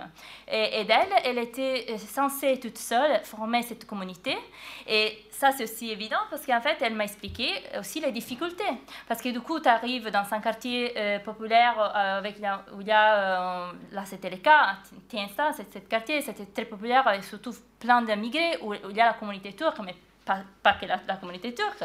Et tu dois chercher les gens tu dois l'inviter, donc elle m'a expliqué comment tout a commencé, comment commencé, avec s'envoyer des textos, euh, en, cherchant les familles, donc euh, en, ramenant aussi les autres parties de la famille, les cousins, en fait, bref, elle, elle, a réussi, elle était très heureuse, qu'elle était heureuse qu'elle était réussi à avoir une vingtaine, une trentaine de femmes après euh, un mois, deux mois, quoi. Et donc, elle a commencé cette, elle a fondé cette communauté. Donc, j'espère d'avoir répondu à ta, question, mais euh, d'abord, tu trouves ça aussi du côté institutionnel, mais même si tu, euh, avec les, les, observations ou les, entretiens, tu vois que cette communauté euh, sont formées par l'État, dans le sens qu'il y a quelqu'un qui il a dit il faut que tu, tu, dois aller à Stockholm parce qu'à Malmö, ça va. Enfin, ils ont déjà leur communauté là à Stockholm et il y a un manque, tout ça. Hmm? Et donc, ça, c'est la première partie de, la, ta question. Et pour la deuxième, en fait, euh, c'est ça, en fait. Mais le, problème ici, c'est que les missionnaires, ils n'étaient pas des employés de l'État. Donc, du coup, euh, pour ceux qui sont euh, envoyés d'Ankara à Stockholm ou, en France, ils, ils sont traînés et ils, sont, ils, ils, doivent quand même être, ils sont contrôlés par, euh, je, viens, enfin, je ne vais pas trop de temps, mais en fait, il y a un contrôle de la partie de, des, euh, des, enfin, des attachés religieux dans les ambassades. Ils doivent euh, qui connaître qui sont les programmes quand ils vont faire des sermons dans les mosquées. Parfois, ils, enfin, ils, peuvent aussi connaître les sujets de leur intervention. Il y a des bouquins qui sont déjà fournis. Euh, c'est vraiment difficile. Euh, il y a un contrôle aussi des autres. Enfin, les femmes précieuses sont quand même contrôlées dans l'imam de la mosquée, qui sont toujours là, qui peuvent quand même euh, écouter ce que la femme dit. Donc, qu'est-ce qui, se passe aussi dans, cette réunion. Donc, c'est plus difficile et c'est aussi parce qu'ils sont, comme j'ai dit, en fait, des, des, employeurs, enfin, ce sont des, En fait, ils sont pas, ce sont des employés, employés par l'État turc. Donc, ce sont des fonctionnaires, merci beaucoup. Donc, comme ils sont des fonctionnaires, ça change beaucoup leur rôle et leur mission.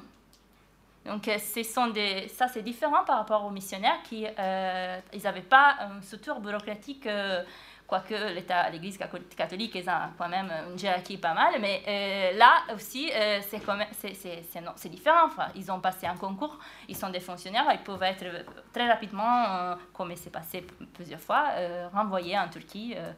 Et, donc, j'espère. Mais ça, c'est parce qu'en fait, aussi, là, je viens de terminer, ils, font, ils vont fournir une religion qui est standardisée. Et là, euh, malheureusement, je suis très à côté de ma collègue. La religion, elle est très standardisée euh, par voie de, de, bouquins, de, de ce euh, contrôle qui est quand même hiérarchisé, de ce contrôle qui, qui, qui vient d'être mis en place au quotidien. Et donc, c'est vraiment, il y a très peu d'espace pour sortir de cette standardisation et essayer d'avoir des visions différentes. Quoi. Merci. Mais quand ils arrivent nous allons devoir clôturer le. On a déjà dépassé le temps. Il y, a, il, y a une, il y, a, une, pause café où pour le. D'accord, d'accord. Merci, madame. Je vous remercie. Oui, alors j'ai pas très bien compris votre question. Vous parliez de validation sociale, validation institutionnelle du titre du Hadj. Alors, ce qui est très curieux, c'est qu'il n'y a pas de conditions institutionnelles euh, positive pour valider son pèlerinage. Ça se fait à contrario. Tant qu'on respecte les interdits, tant qu'on évite les interdits euh, des règles saoudiennes, eh bien le pèlerinage est par défaut validé. La validation sociale passe beaucoup, par contre, par la célébration de son statut, de son titre, une fois de retour en France. Voilà, c'est toute la magie, entre guillemets, du wahhabisme. C'est le fait que dans, dans, dans, dans, la technique jurisprudentielle wahhabite, tout ce qui n'est pas euh, stipulé dans le Coran est forcément interdit. Alors que dans euh, d'autres dans d'autres euh, exégèses théologiques islamiques, c'est le contraire, c'est tout ce qui n'est pas stipulé comme étant interdit dans le Coran et donc forcément permis. merci, beaucoup. Merci à vous. Merci euh, merci Kara. Nous allons prendre 10 euh, minutes de pause, je crois, et euh, on revient. Merci. Donc nous allons euh, procéder à la quatrième table ronde de cet important colloque. Première journée, quatrième table ronde. Merci à tous ceux qui sont restés ou ceux qui arrivent. je pense que le sujet de cette table ronde est largement méconnue et euh, il me semble que c'était vraiment important d'y consacrer euh, toute une partie de l'après-midi parce que l'action des acteurs religieux, elle est aussi internationale, vous allez le voir, et à travers quatre exemples qui n'épuisent pas le sujet, bien entendu, mais qui vont vous donner un petit peu la manière dont euh, les, particularités et aussi comment ces, ces interlocuteurs religieux se transforment pour pouvoir être entendus dans les organisations internationales. Et c'est ça qui est très très intéressant, c'est ce jeu entre euh, l'exposé d'une foi, d'une dogmatique, d'une croyance et la manière dont on peut influer sur les gens qui ne croient pas comme soi dans la politique internationale en s'adaptant à la fois au discours et aux institutions. Il y a ce double aspect. Hein. Euh, qui va être, euh, à mon avis, présenté par les quatre, intervenants, euh, s'adapter donc aux institutions pour faire pour que le passage, pour que le message, passe mieux. Donc, la diplomatie religieuse est-elle une forme atypique de diplomatie?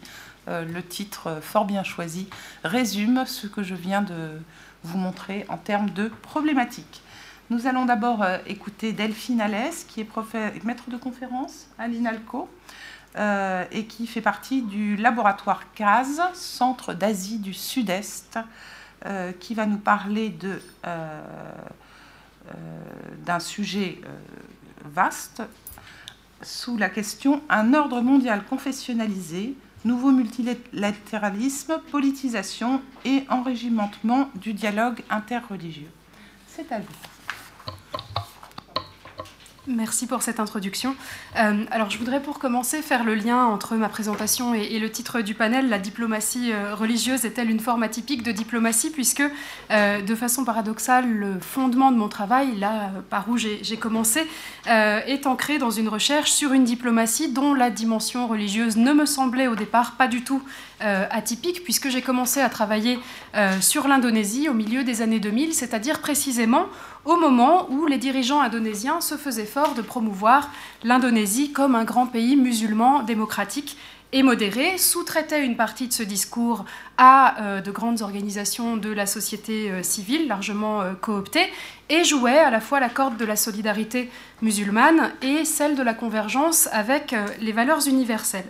Or, justement, cette mobilisation d'un référentiel religieux dans le discours diplomatique indonésien, eh bien, il ne va pas de soi. Il avait été euh, abandonné juste après l'indépendance euh, de l'archipel, entre 1945 et 1949. Il est revenu dans les années 90 et il n'a été formalisé qu'à partir de 2001, dans le cadre d'un processus beaucoup plus large dont je vais parler euh, aujourd'hui et qui est lié, alors d'une part, au changement du contexte international et de la perception de l'État indonésien par ses partenaires extérieurs après le 11 septembre 2001. L'Indonésie devient le plus grand pays musulman euh, du monde. Euh, deuxièmement, euh, ce changement il est lié à la formulation d'un discours de politique étrangère confessionnalisé précisément pour reprendre la main sur cette perception extérieure. Et puis troisièmement, c'est ce dont je vais vous parler euh, aujourd'hui, ça ne sera pas, je vous rassure, une communication sur l'Indonésie, euh, liée à la réception positive d'un tel discours par les principaux acteurs de la scène mondiale qui ont contribué à alimenter à partir euh, du début des années 2000 ce que j'appelle le tournant confessionnel dont je vais parler aujourd'hui en m'en tenant principalement au cas des organisations internationales. Alors, quand je parle de tournant confessionnel ou de confessionnalisation des relations internationales, je ne fais pas référence euh, à un soi-disant retour euh, du religieux sur la scène mondiale. Je crois qu'on a tous compris euh, que la scène mondiale n'avait jamais été quittée par le religieux ou par les religieux. En revanche, le rapport des acteurs politiques et notamment des organisations internationales aux référents religieux a évolué puisqu'on assiste à la mobilisation active de cadrage confessionnel pour comprendre les enjeux contemporains et de plus en plus pour guider l'action euh, des acteurs internationaux. Autrement dit, cette confessionnalisation, elle se manifeste par l'idée qui est dominante euh, aujourd'hui au sein des organisations internationales généralistes, l'idée selon laquelle la religion serait à la fois une partie du problème et en même temps sa solution. Euh, je reprends avec cette expression les termes de Tony Blair qui parlait des two faces of faith, des deux visages de la euh, foi qui contribue à aggraver les conflits et qui a en même temps le potentiel euh, de contribuer à les résoudre. Alors, cette évolution et ce nouveau cadrage euh, confessionnel adopté par beaucoup d'organisations internationales, je voudrais montrer qu'il crée une dynamique performative.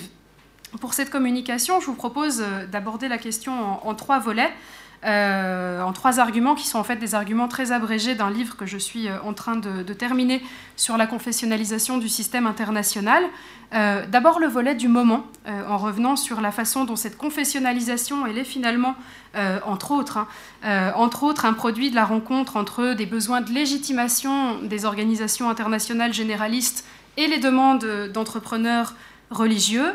Euh, je m'intéresserai ensuite aux manifestations, c'est-à-dire à comment cette confessionnalisation se traduit concrètement et produit l'émergence d'une nouvelle forme de multilatéralisme euh, à dimension confessionnelle. Et puis enfin, je reviendrai sur ces fameux effets performatifs, euh, c'est-à-dire la manière dont la confessionnalisation eh bien, nourrit aussi les pratiques et les représentations des acteurs locaux. Alors, d'abord, la question du, du moment. on observe et je date ça à peu près au, début des années 2000. Euh, 2001 était l'année des Nations Unies pour le dialogue euh, entre les civilisations. On observe euh, donc que les organisations internationales généralistes et plus seulement l'UNESCO accordent une place de plus en plus importante au cadrage religieux, pas seulement dans leur interprétation des dynamiques globales, mais aussi dans leurs recommandations en termes de mise en œuvre euh, de leur politique. Ça se manifeste euh, au niveau de la plupart, euh, finalement, des organismes des Nations Unies, en particulier de ceux qui sont au contact des populations. Le programme des Nations Unies pour le développement, notamment, élabore des lignes directrices, des bonnes pratiques en matière d'interaction avec les acteurs religieux, même chose chez ONU Femmes, même chose chez UN Environment, etc. Et donc on voit émerger ces recueils de bonnes pratiques sur le religious engagement, les bonnes manières de s'adresser, d'interagir avec les acteurs religieux sur le terrain. Ça fait partie euh, à la fois de l'élaboration et puis de la mise en œuvre des programmes des organisations internationales. C'est ce qui m'amène à parler finalement de religious mainstreaming, de la même façon qu'on parle euh, de plus en plus d'environmental mainstreaming ou de gender mainstreaming dans la mise en œuvre de l'action euh, des organisations internationales. C'est une évolution qui est perçue ou qui est présentée par les organisations comme une adaptation une adaptation à la place croissante des acteurs religieux ou à la visibilité croissante euh, des acteurs religieux sur la scène mondiale, ou qui est présentée alors soit comme une adaptation, soit finalement comme un rattrapage face au manque de prise en compte euh, de ces acteurs jusqu'aux années 2000 euh, par les mêmes organisations. Moi, je pense qu'il faut aussi comprendre cette évolution, cette confessionnalisation, comme un des effets de la quête de légitimité qui a accompagné l'élargissement euh, de l'agenda et du mandat des organisations internationales. Le début des années 2000, donc l'époque euh, où se met vraiment en place euh, cette logique de confessionnalisation, ça coïncide aussi à un grand moment de critique de la dimension désincarnée de l'action des organisations internationales. ça correspond au moment des appels au tournant local des organisations internationales, à une action plus orientée vers euh, les besoins des populations et vers l'interaction avec les acteurs locaux par opposition aux grands programmes élaborés euh, au, niveau des, sièges et peut-être un peu déconnectés euh, des terrains d'intervention. Or, ce qui est intéressant, c'est de voir que c'est précisément dans cette perspective que sont mobilisés des acteurs et des grilles de lecture religieuses des enjeux locaux, puisque le fait d'inclure des bonnes pratiques liées à la religion et des bonnes pratiques qui incitent à interagir avec les acteurs locaux, eh bien, euh, permet d'une certaine façon euh, de répondre aux injonctions à la localisation. On parle bien d'interagir avec des acteurs locaux, tout en maintenant des modèles euh, opérationnels, organisationnels et des logiques d'objectifs qui sont globales et qui sont transposables d'un théâtre à un autre. C'est le cas parce que ces recommandations, eh bien, elles appellent à identifier euh, des partenaires au sein de communautés religieuses qui, par définition, sont implantées euh, localement. C'est le cas parce que les organisations religieuses, effectivement, sont implantées euh, sur l'ensemble des territoires et paraissent avoir accès aux membres de différents groupes sociaux et se prévalent occasionnellement d'une légitimité qui peut être indépendante de celle d'autorités civiles qui auraient été discréditées, notamment sur des terrains de reconstruction post-conflit. Et puis, parce que ces recommandations, comme je l'évoquais tout à l'heure, elles peuvent rester formulées d'une façon euh, tout à fait générale.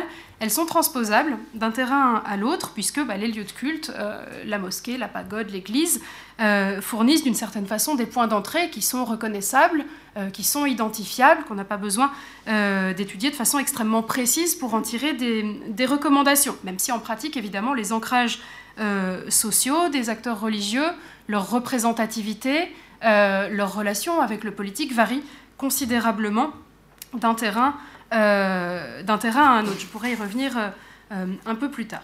Donc en définitive, la rencontre entre le besoin de légitimation des organisations internationales et les intérêts d'entrepreneurs religieux qui servent de relais locaux à leurs objectifs contribue d'une certaine façon à la confessionnalisation des cadres à la fois de référence et d'action euh, de ces euh, organisations. Alors, je passe maintenant à la question des, manifestations. Euh, cette transformation des cadres d'action promus par les organisations internationales généralistes, elle n'est finalement qu'une manifestation d'une transformation qui est beaucoup plus large et qui se traduit aussi par l'émergence d'un nouveau type de multilatéralisme, d'un nouveau type de multilatéralisme à dimension confessionnelle, dans lequel les dimensions politiques religieuses sont euh, étroitement liées. On assiste euh, d'une part à une politisation croissante des initiatives de dialogue interreligieux. C'est un premier phénomène. Euh, on est passé très clairement de logiques dans lesquelles le dialogue interreligieux à dimension théologique, intellectuelle ou, ou culturelle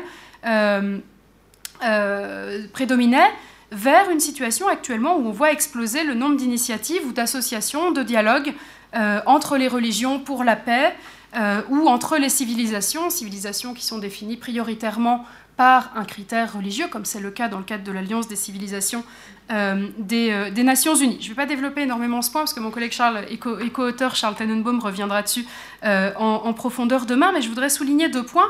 Euh, le premier, c'est que la dimension politique a tendance à prédominer dans les initiatives de dialogue interreligieux contemporaines qui sont, qui sont adressées, qui sont abordées dans une logique curative. On dialogue pour la paix, on dialogue pour résoudre euh, des conflits. C'est le cas par exemple à, Assise pour la paix, les rencontres interreligieuses d'Assise euh, pour la paix, où on promeut une bonne approche des religions comme une voie moyenne finalement entre sécularisme et fondamentalisme. C'est en particulier le cas dans les euh, World Peace Forum interreligieux organisés en Indonésie.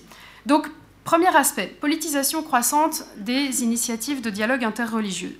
Deuxième aspect, de façon plus formalisée, on assiste euh, à l'émergence d'un nouveau type d'organisation multilatérale à fondement à la fois politique et confessionnel, euh, qui sont distinctes dans leur nature de ce qu'était par exemple euh, l'OCI, l'organisation de la conférence devenue organisation de la coopération islamique. L'OCI était fondée sur un fondement confessionnel, mais sans agenda de nature confessionnelle. C'est une organisation strictement interétatique, à vocation politique. Or, les exemples représentatifs du nouveau multilatéralisme, à la fois politique et confessionnel, euh, que j'évoque sont d'une autre nature. C'est par exemple le cas euh, de l'Alliance des civilisations des Nations Unies que j'évoquais euh, tout à l'heure, fondée en 2005 à l'initiative croisée du Premier ministre espagnol Zapatero et de Recep Tayyip Erdogan. C'est le cas du King Abdullah Center for Interreligious and Intercultural Dialogue, CAICID, ouvert à Vienne en 2012 par l'Arabie saoudite, l'Autriche, euh, et l'Espagne, avec une participation du Saint-Siège euh, comme euh, membre observateur, ou c'est le cas de Feu, la Fondation Mouvement mondial des modérés, qui était une initiative malaisienne concrétisée en 2012, fermée l'année dernière, puisqu'il y a eu un changement de gouvernement, un changement de majorité en Malaisie, et que l'actuel gouvernement n'a pas souhaité poursuivre ce mouvement mondial des modérés. Il y a beaucoup de différences, évidemment, entre ces trois exemples, l'Alliance des civilisations, CAICID ou le mouvement mondial des euh, modérés, mais je vois des points communs qui sont importants. Le premier, c'est qu'elles associent une triple représentation interétatique, confessionnelle, avec des représentants jugés légitimes des grandes religions, on pourra revenir sur cette notion euh, dans la discussion, et experte, avec une représentation ou des liens très étroits avec les milieux euh, académiques. Deuxième point commun lié au premier, c'est que les initiatives de ces organisations, eh bien, elles combinent euh, des initiatives de dialogue interreligieux international, des actions beaucoup plus euh, localisées et des initiatives d'encouragement euh, à la production d'un savoir sur les religions. Non pas d'un savoir uniquement religieux, mais d'un savoir sur les religions.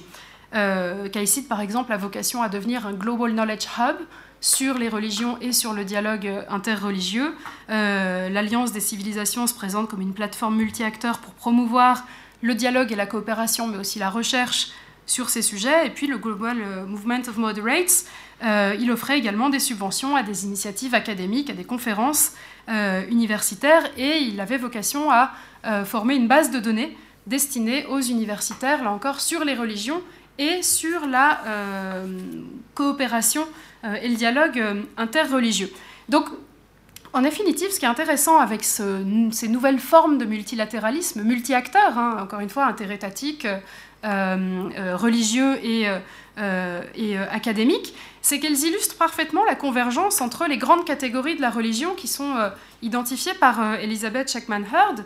la religion savante, celle qui est produite par la recherche, la religion gouvernée, celle qui est gouvernée, légitimée, officialisée par le politique, et puis euh, la religion vécue, celle qui est pratiquée concrètement. Il y a une convergence euh, produite par ces organisations entre religion gouvernée, religion savante, avec comme objectif d'influencer les pratiques euh, concrètes de la religion, pratiques concrètes qui se situent parfois très très loin des catégories surplombantes ou des grandes enveloppes chrétiens, musulmans, etc. Donc justement, j'en arrive à la troisième et dernière partie de, cette présentation il faut observer que ces initiatives, qui relèvent euh, donc de cette logique de confessionnalisation de l'action internationale, elles ont des effets performatifs. Elles ont des effets jusqu'au niveau le plus local, et, c'est le cas à travers trois logiques. La première, c'est une logique de sélection, euh, puisqu'elle consiste à sélectionner les acteurs qui sont jugés représentatifs ou légitimes des fameuses grandes religions, quand vous organisez du dialogue interreligieux, quand vous produisez de la recherche sur l'interreligieux, euh, vous choisissez les représentants qui sont invités à dialoguer parmi des grandes catégories qui sont identifiées. Euh, évidemment, on a tendance à invisibiliser les non-croyants, ce n'est pas toujours le cas. Par exemple, à Assise, euh, ils sont représentés, mais dans les gros dialogues interreligieux indonésiens auxquels j'ai eu l'occasion d'assister à moult reprises, ça n'est pas le cas, ou c'est rarement le cas. Mais ce sont surtout les pratiques religieuses, soit minoritaires, soit dérogatoires, qui sont invisibilisées dans ces contextes-là, soit les foi dites locales euh, ou animistes, qui n'entrent pas dans les grandes catégories euh, officialisées, soit euh, les pratiques jugées illégitimes par des représentants religieux qui soit contestent leur droit même à l'existence, soit confisquent leurs paroles. En Indonésie, c'est notamment le cas des chiites ou des, ou des Ahmadis. Donc du point de vue des acteurs, finalement, des acteurs locaux, soit on se conforme à une des catégories officielles pour pouvoir être représenté, pour avoir voix au dialogue interreligieux, soit on n'y est pas représenté euh, du tout et on n'existe pas d'une certaine façon dans ce dialogue. Donc première logique, logique de sélection. Deuxième logique, il y a une logique de redéfinition stratégique euh, de la part des acteurs eux-mêmes qui conduit à l'uniformisation des catégories euh, et des identités religieuses locales. Pourquoi? Bah, Parce que les acteurs euh, qui cherchent à s'intégrer dans ces initiatives de dialogue, qui cherchent euh, d'une certaine façon à bénéficier euh, des ressources ou des opportunités qui sont offertes par ces nouveaux acteurs multilatéraux, eh bien, ils mettent eux-mêmes en scène leurs identités. Ils mettent prioritairement en scène leurs identités religieuses et ils mettent bien sûr en scène leurs identités religieuses telles qu'ils les perçoivent dans un contexte qui a tendance, je le disais tout à l'heure, à les uniformiser.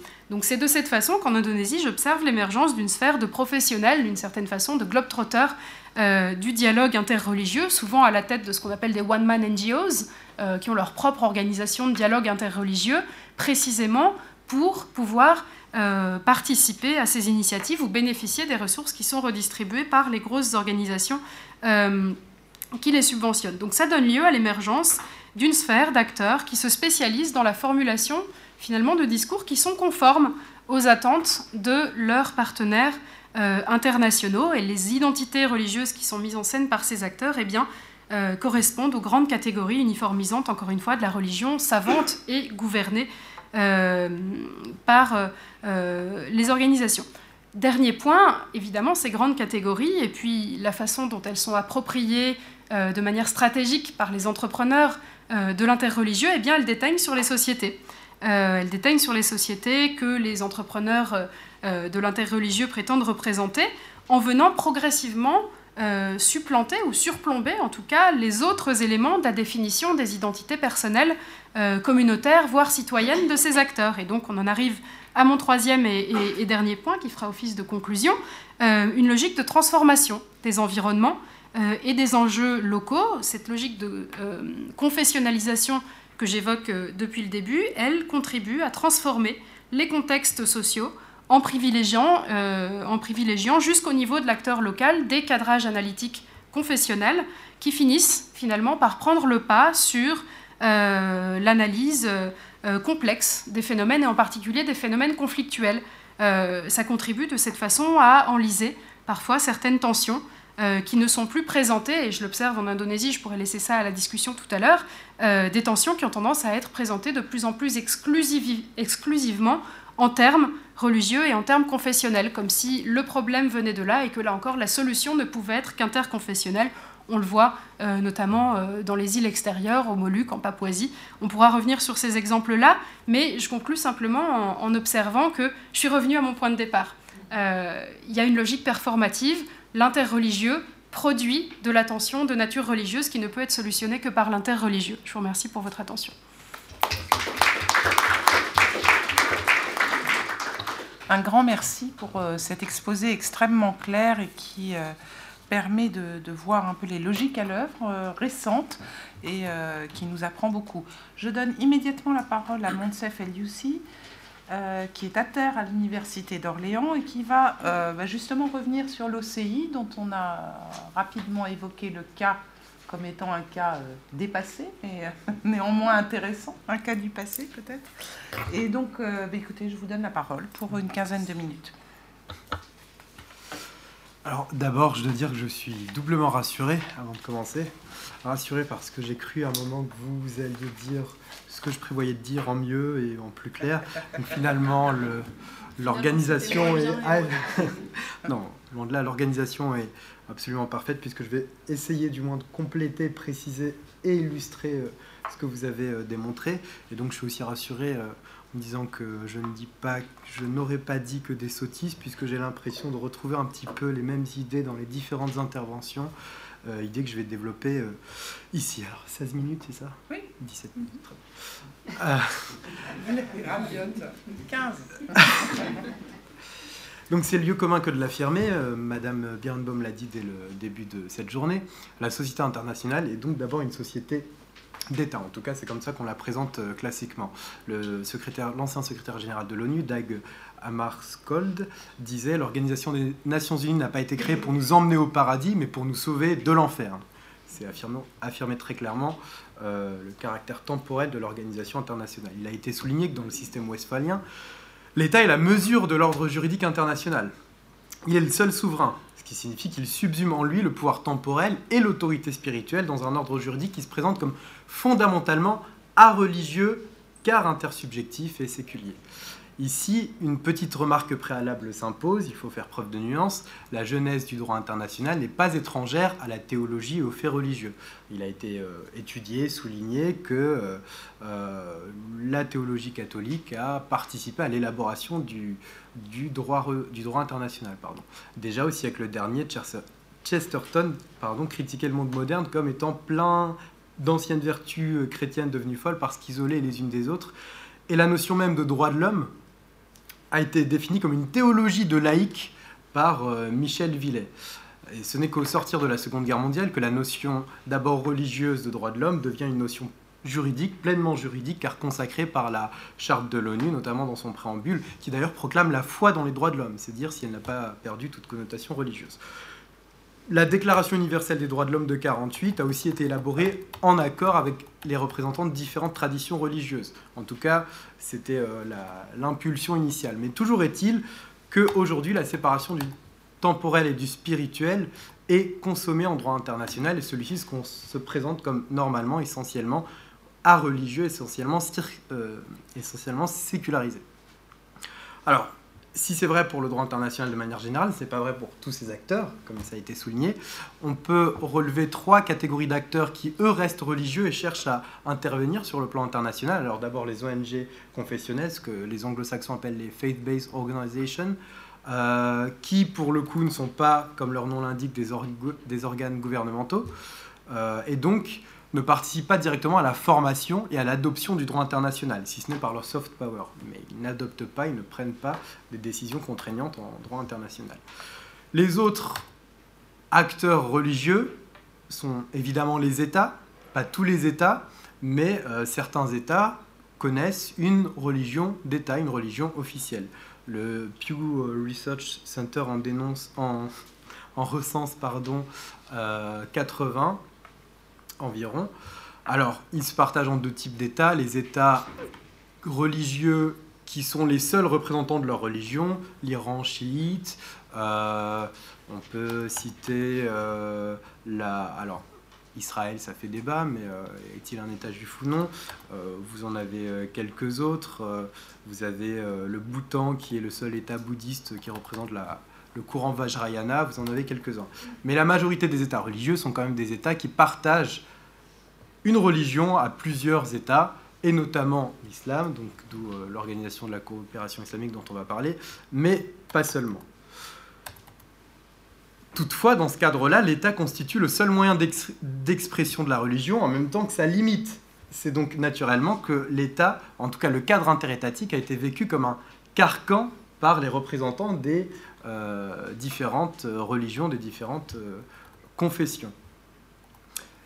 Effectivement, il aboutit de facto à la subordination du spirituel au temporel, puisque c'est dans l'État que le spirituel est amené à euh, intervenir, à s'exprimer.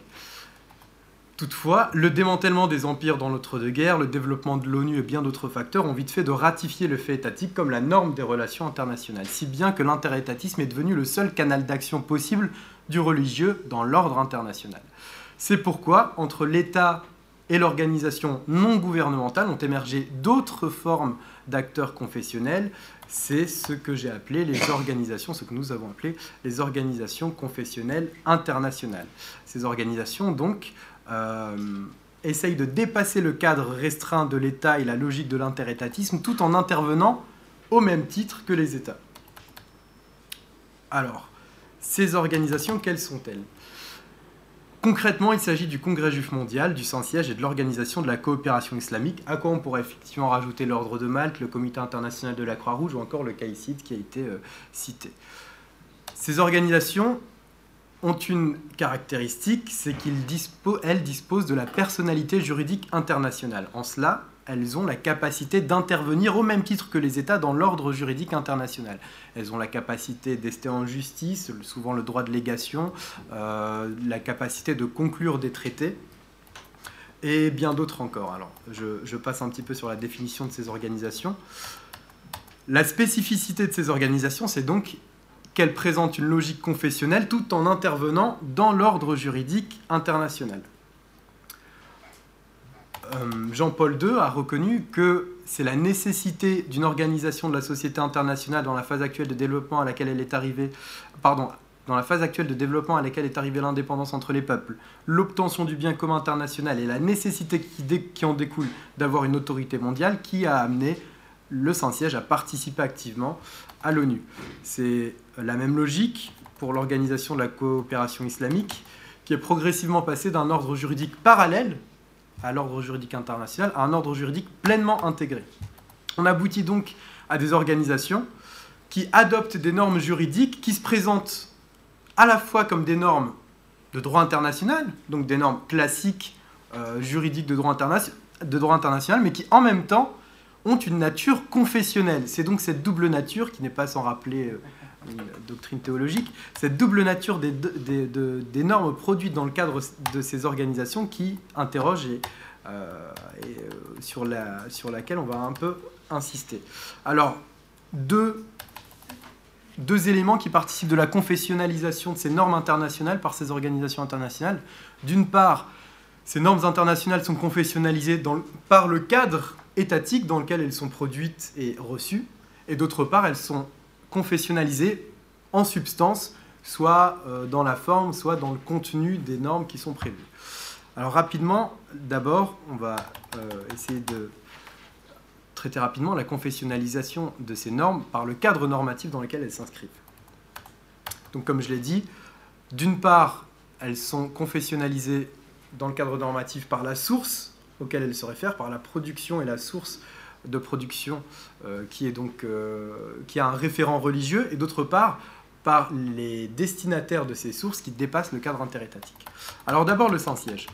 Le Saint-Siège est un sujet pléno du droit international, un sujet euh, de plein droit du droit international. C'était vrai dès le congrès de Vienne où on a reconnu le rang d'agent diplomatique au Saint-Siège, le représentant du Saint-Siège qui participera à ces conférences, et même après euh, la question romaine qui a été traitée euh, ce matin, je crois que c'est par Madame Gaïta, euh, dès la question romaine, des États ont tranché la question de savoir, alors la question romaine c'est le, le Saint-Siège qui a été privé de territoire, donc le Saint-Siège demeurait mais sans territoire, c'est poser la question de savoir s'il était toujours souverain, au même titre que les autres États, et la plupart des États ont continué à reconnaître la souveraineté du Saint-Siège.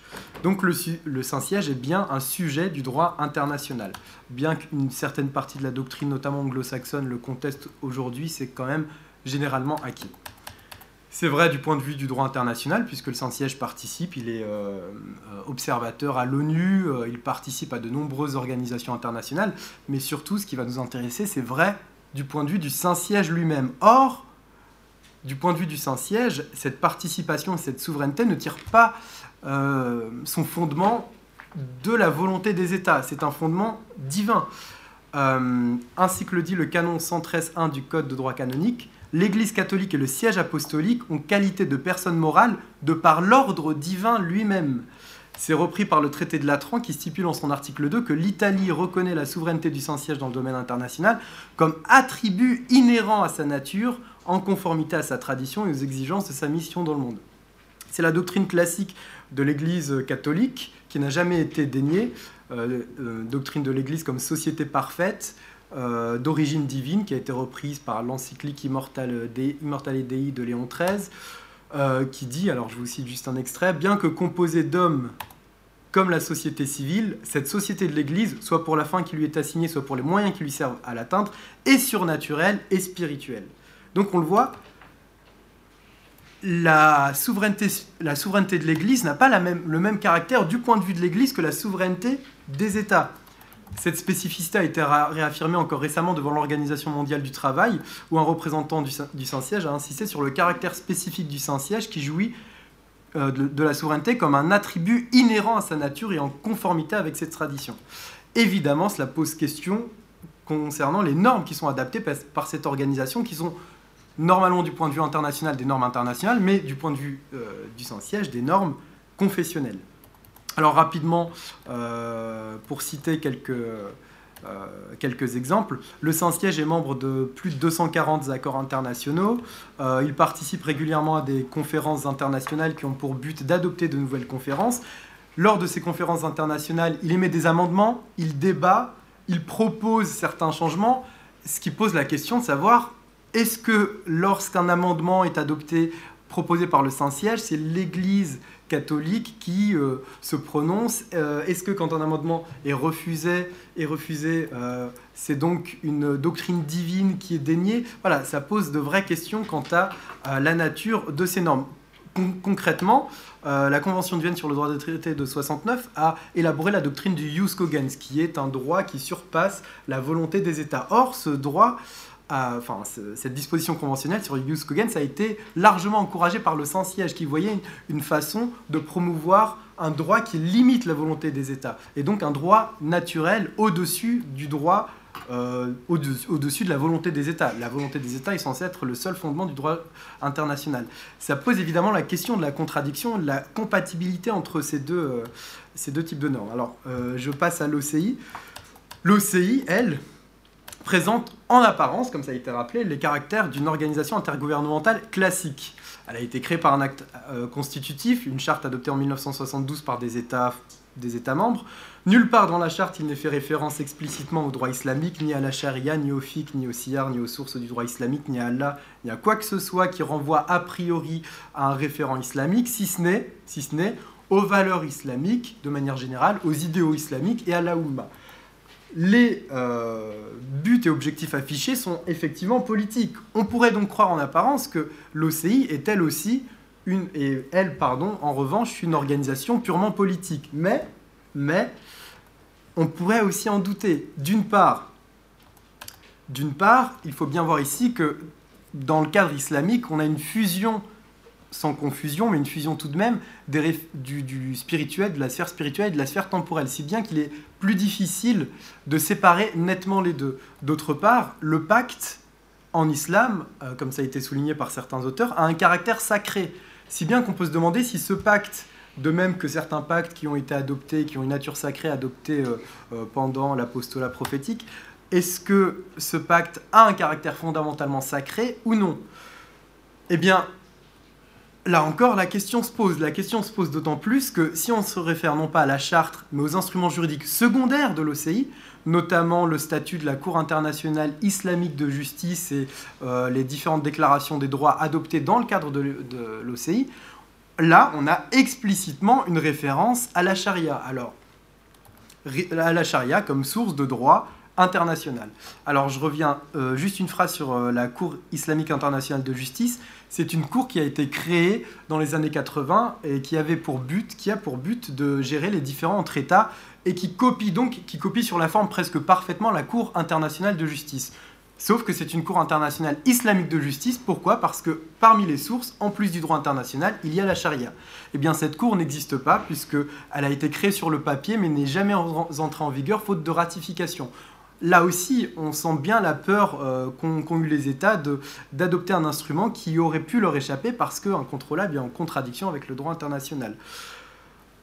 Alors, je passe maintenant très rapidement en une phrase au, récipiendaire, au, receveur du droit international, de droit international confessionnel. Concrètement, le Saint-Siège a, un, droit, euh, un droit canonique, un code de droit canonique, qui est peut-être euh, le code le plus appliqué au monde, puisqu'il concerne 1,2 milliard de croyants, nonobstant leur euh, ressort territorial.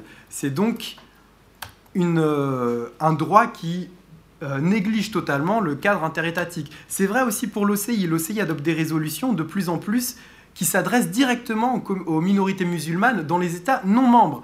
Euh, c'est euh, totalement en contradiction avec le droit international des organisations internationales où normalement les résolutions ne s'appliquent qu'à l'égard des États membres. Donc là aussi, on a une volonté de surpasser, de casser totalement le cadre interétatique. Une petite phrase simplement sur la confessionnalisation substantielle du droit international. Sur la forme, alors très rapidement, on a toujours, ça c'est la spécialité de l'OCI, rajouté le terme islamique pour tous les termes, toutes les organisations et toutes les normes de droit international. Donc la Cour islamique de justice, euh, un marché commun islamique qui veut être créé, on ne sait absolument pas ce que ça signifie.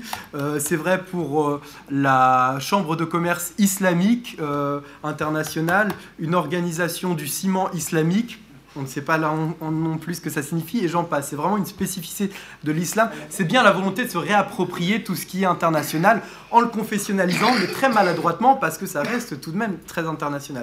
Et enfin, rapidement sur la confessionnalisation substantielle, non pas du signifiant, mais du signifié, là, là c'est peut-être plus intéressant. On se réfère au droit international classique, mais sur le fond, on l'entend d'une manière qui est compatible avec euh, une confession et pas du tout avec la manière dont le comprennent les organes internationaux. Par exemple, un exemple deux exemples topiques.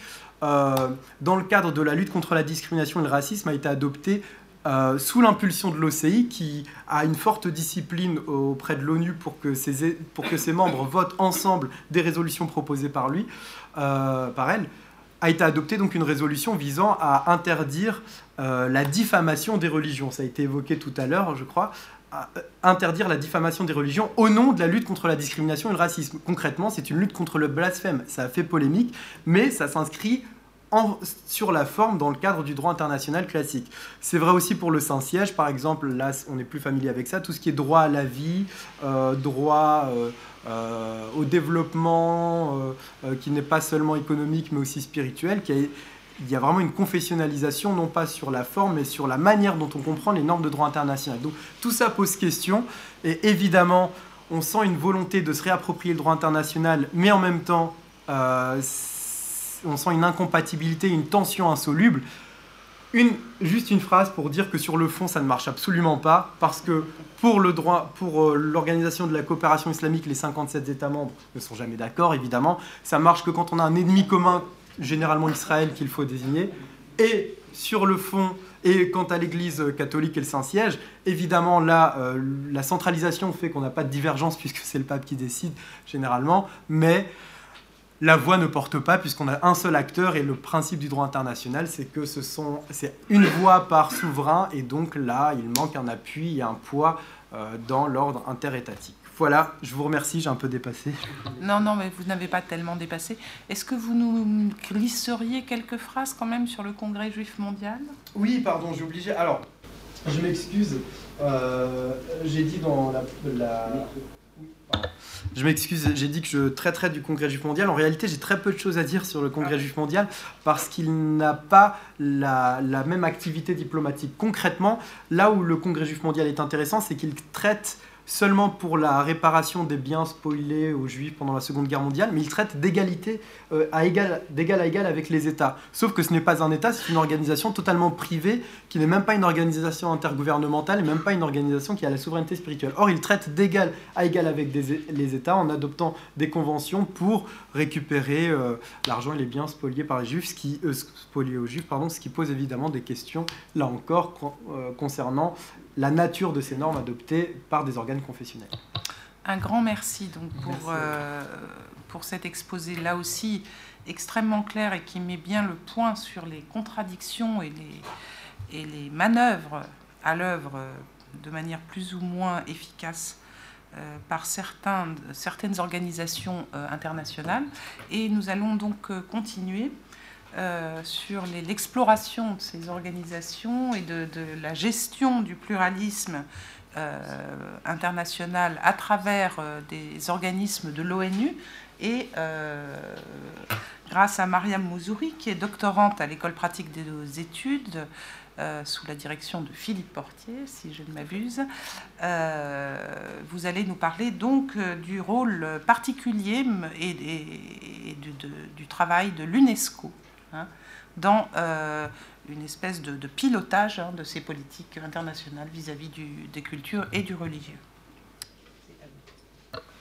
Je vous remercie, Madame Gubert. Bonjour à toutes et à tous je, souhaite euh, survoler avec vous aujourd'hui euh, les grandes périodes que j'ai dégagées euh, dans le cadre des recherches que j'ai menées dans mon travail de thèse, qui consiste à savoir finalement si l'UNESCO est ou pas en mesure de proposer un modèle qui soit efficace de prise en compte du religieux au sein, donc dans son enceinte.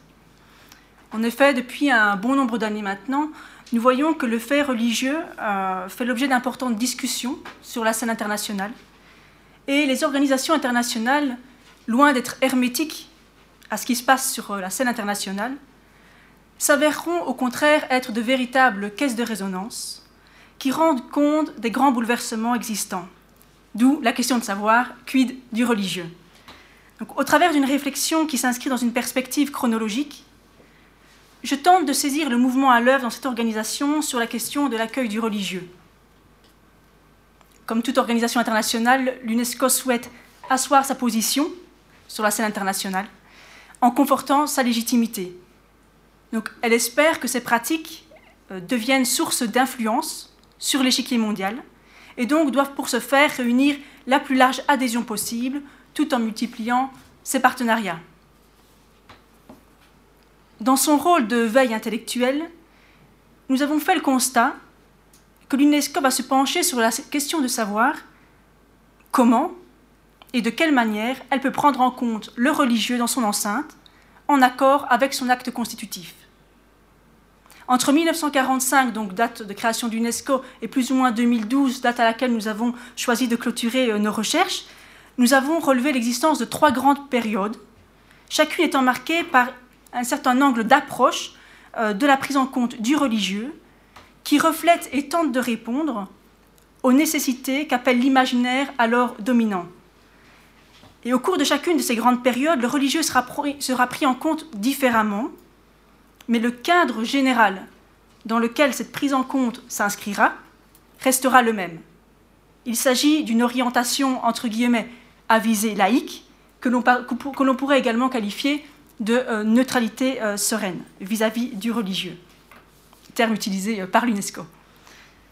Alors, avant de nous plonger dans, le vif du sujet, je souhaiterais simplement rappeler que l'UNESCO n'existe que par la seule volonté des États qui la composent et que cette volonté se reflète éminemment dans son agenda qui rend compte des différents rapports de force et des facteurs d'influence des États qui la composent. Et ces rapports de force sont particulièrement perceptibles sur la question du religieux. Donc le choix de son programme, et puis dans une plus large mesure, la décision de le maintenir, de l'agencer, de le modifier, procède d'un réel calcul de coûts et de bénéfices de l'action entreprise donc par les promoteurs. Une des spécificités euh, que je souhaite souligner ici, euh, avant d'entrer dans le vif du sujet, euh, par rapport à l'UNESCO, c'est qu'elle s'occupe des affaires culturelles. Ces affaires culturelles, qui il y a peu étaient encore considérées comme un domaine d'action secondaire, deviennent depuis, sont devenues depuis quelques, années maintenant un sujet extrêmement important que l'on retrouve souvent sous, sous, le feu des projecteurs.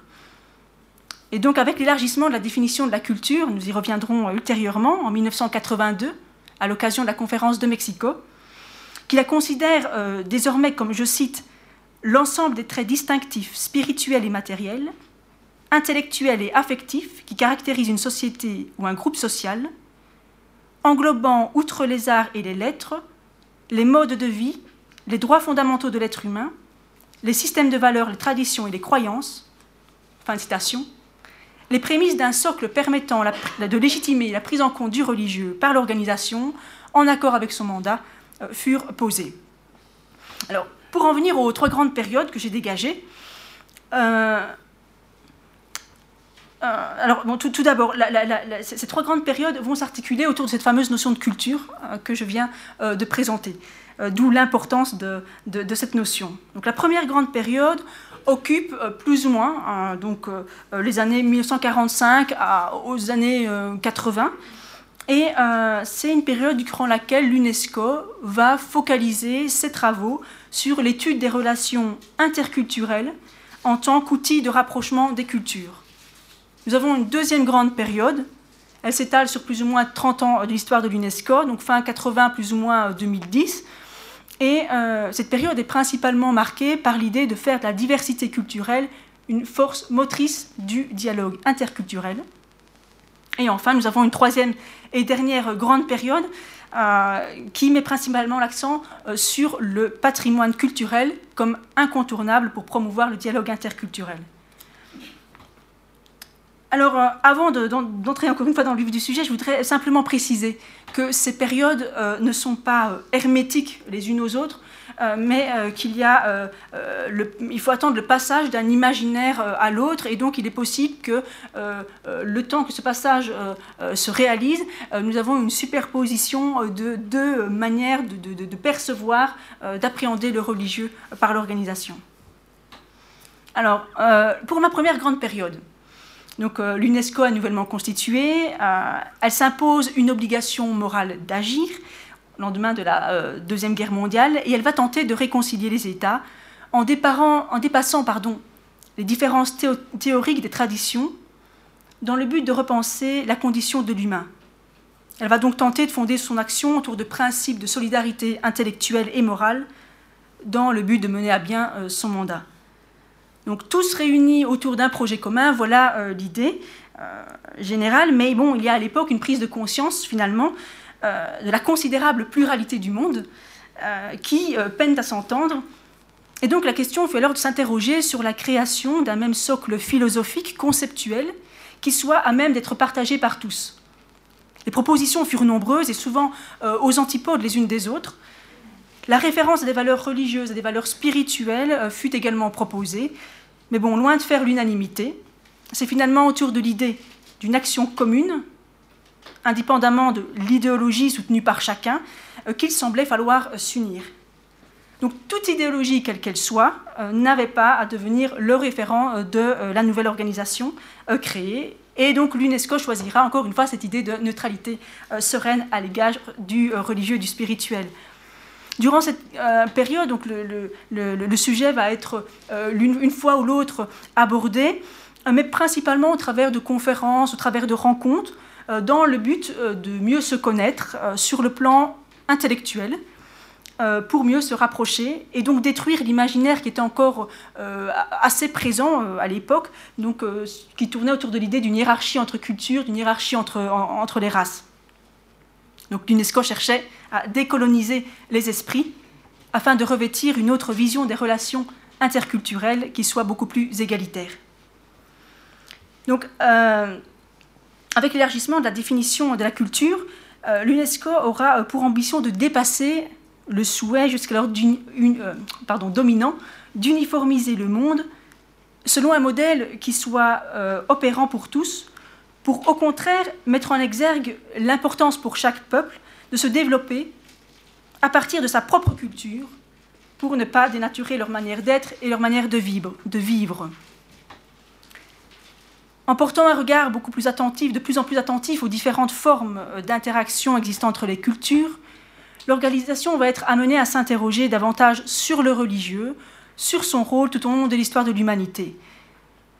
Lors fin des années 80, il y a une prolifération des conflits ouverts ou latents sur la scène internationale, l'UNESCO va souhaiter dépasser euh, l'usage de euh, solutions clés en main euh, pour au contraire adapter son action aux besoins internationaux. Du point de vue du religieux, des réflexions seront alors menées sur les convergences des différents courants philosophiques et spirituels qui tous prônent des valeurs de paix et de tolérance. Une autre date importante, c'est 89, donc à l'occasion du congrès d'Yamoussoukro en Côte d'Ivoire, où un tournant majeur est à l'œuvre avec, par rapport à la prise en compte du religieux. Les participants vont, lors de ce congrès, élaborer une nouvelle notion qui euh, tiennent compte de la spécificité de l'action de l'organisation, qui est donc appelée à construire la paix euh, sur la raison et l'intelligence humaine et non uniquement sur des bases matérielles. Et donc là, nous avons l'émergence du concept, de la notion de culture de la paix. Ça nous amène à notre deuxième grande partie, fin des années 80, plus ou moins 2010-2011. Un constat devient évident. Pour l'UNESCO, la seule étude des relations interculturelles pour permettre le rapprochement des cultures ne suffit pas. La diversité culturelle doit être valorisée, promue, parce, qu'elle a, euh, le dialogue, pardon, parce que grâce à elle, le dialogue euh, semble possible pour faciliter la cohésion sociale. Dans cette grande partie, l'approche du religieux que fera l'UNESCO sera alors considérablement différente euh, de, celle qui existait jusqu'alors. Donc d'abord autour de grands projets comme les routes interculturelles que le religieux sera considéré. Euh, ensuite, euh, il y aura en parallèle un certain nombre de, conférences, toujours donc pour l'étude des religions sur le plan intellectuel, où on va faire référence à différents experts pour présenter les faits religieux, les religions. Et euh, et puis, euh, un autre élément fondamental, donc toujours dans la même période, autour du concept de culture de la paix, euh, tout un programme va, va, va, s'élaborer, etc. Et le religieux va avoir une place assez importante donc dans, dans, ce dans, ce programme, donc dans le but de résoudre les conflits de manière beaucoup plus pacifique. On est dans les années 90. et donc, le religieux apparaît de manière éparse au sein des différents programmes de l'organisation, principalement euh, dans les programmes euh, liés euh, aux questions qui touchent la, philosophie, l'éthique, les sciences sociales et humaines, ainsi que, ainsi que la culture. Alors, à cette période, et c'est là qui c'est un grand changement, c'est que ce n'est plus seulement le secrétariat de l'organisation qui est intéressé par les questions, enfin, la prise en compte du religieux dans l'enceinte de l'UNESCO, mais ce sont également, également un grand nombre d'États qui le souhaitent. Et donc la pluralité des activités, c'est extrêmement éparse dans les différents programmes.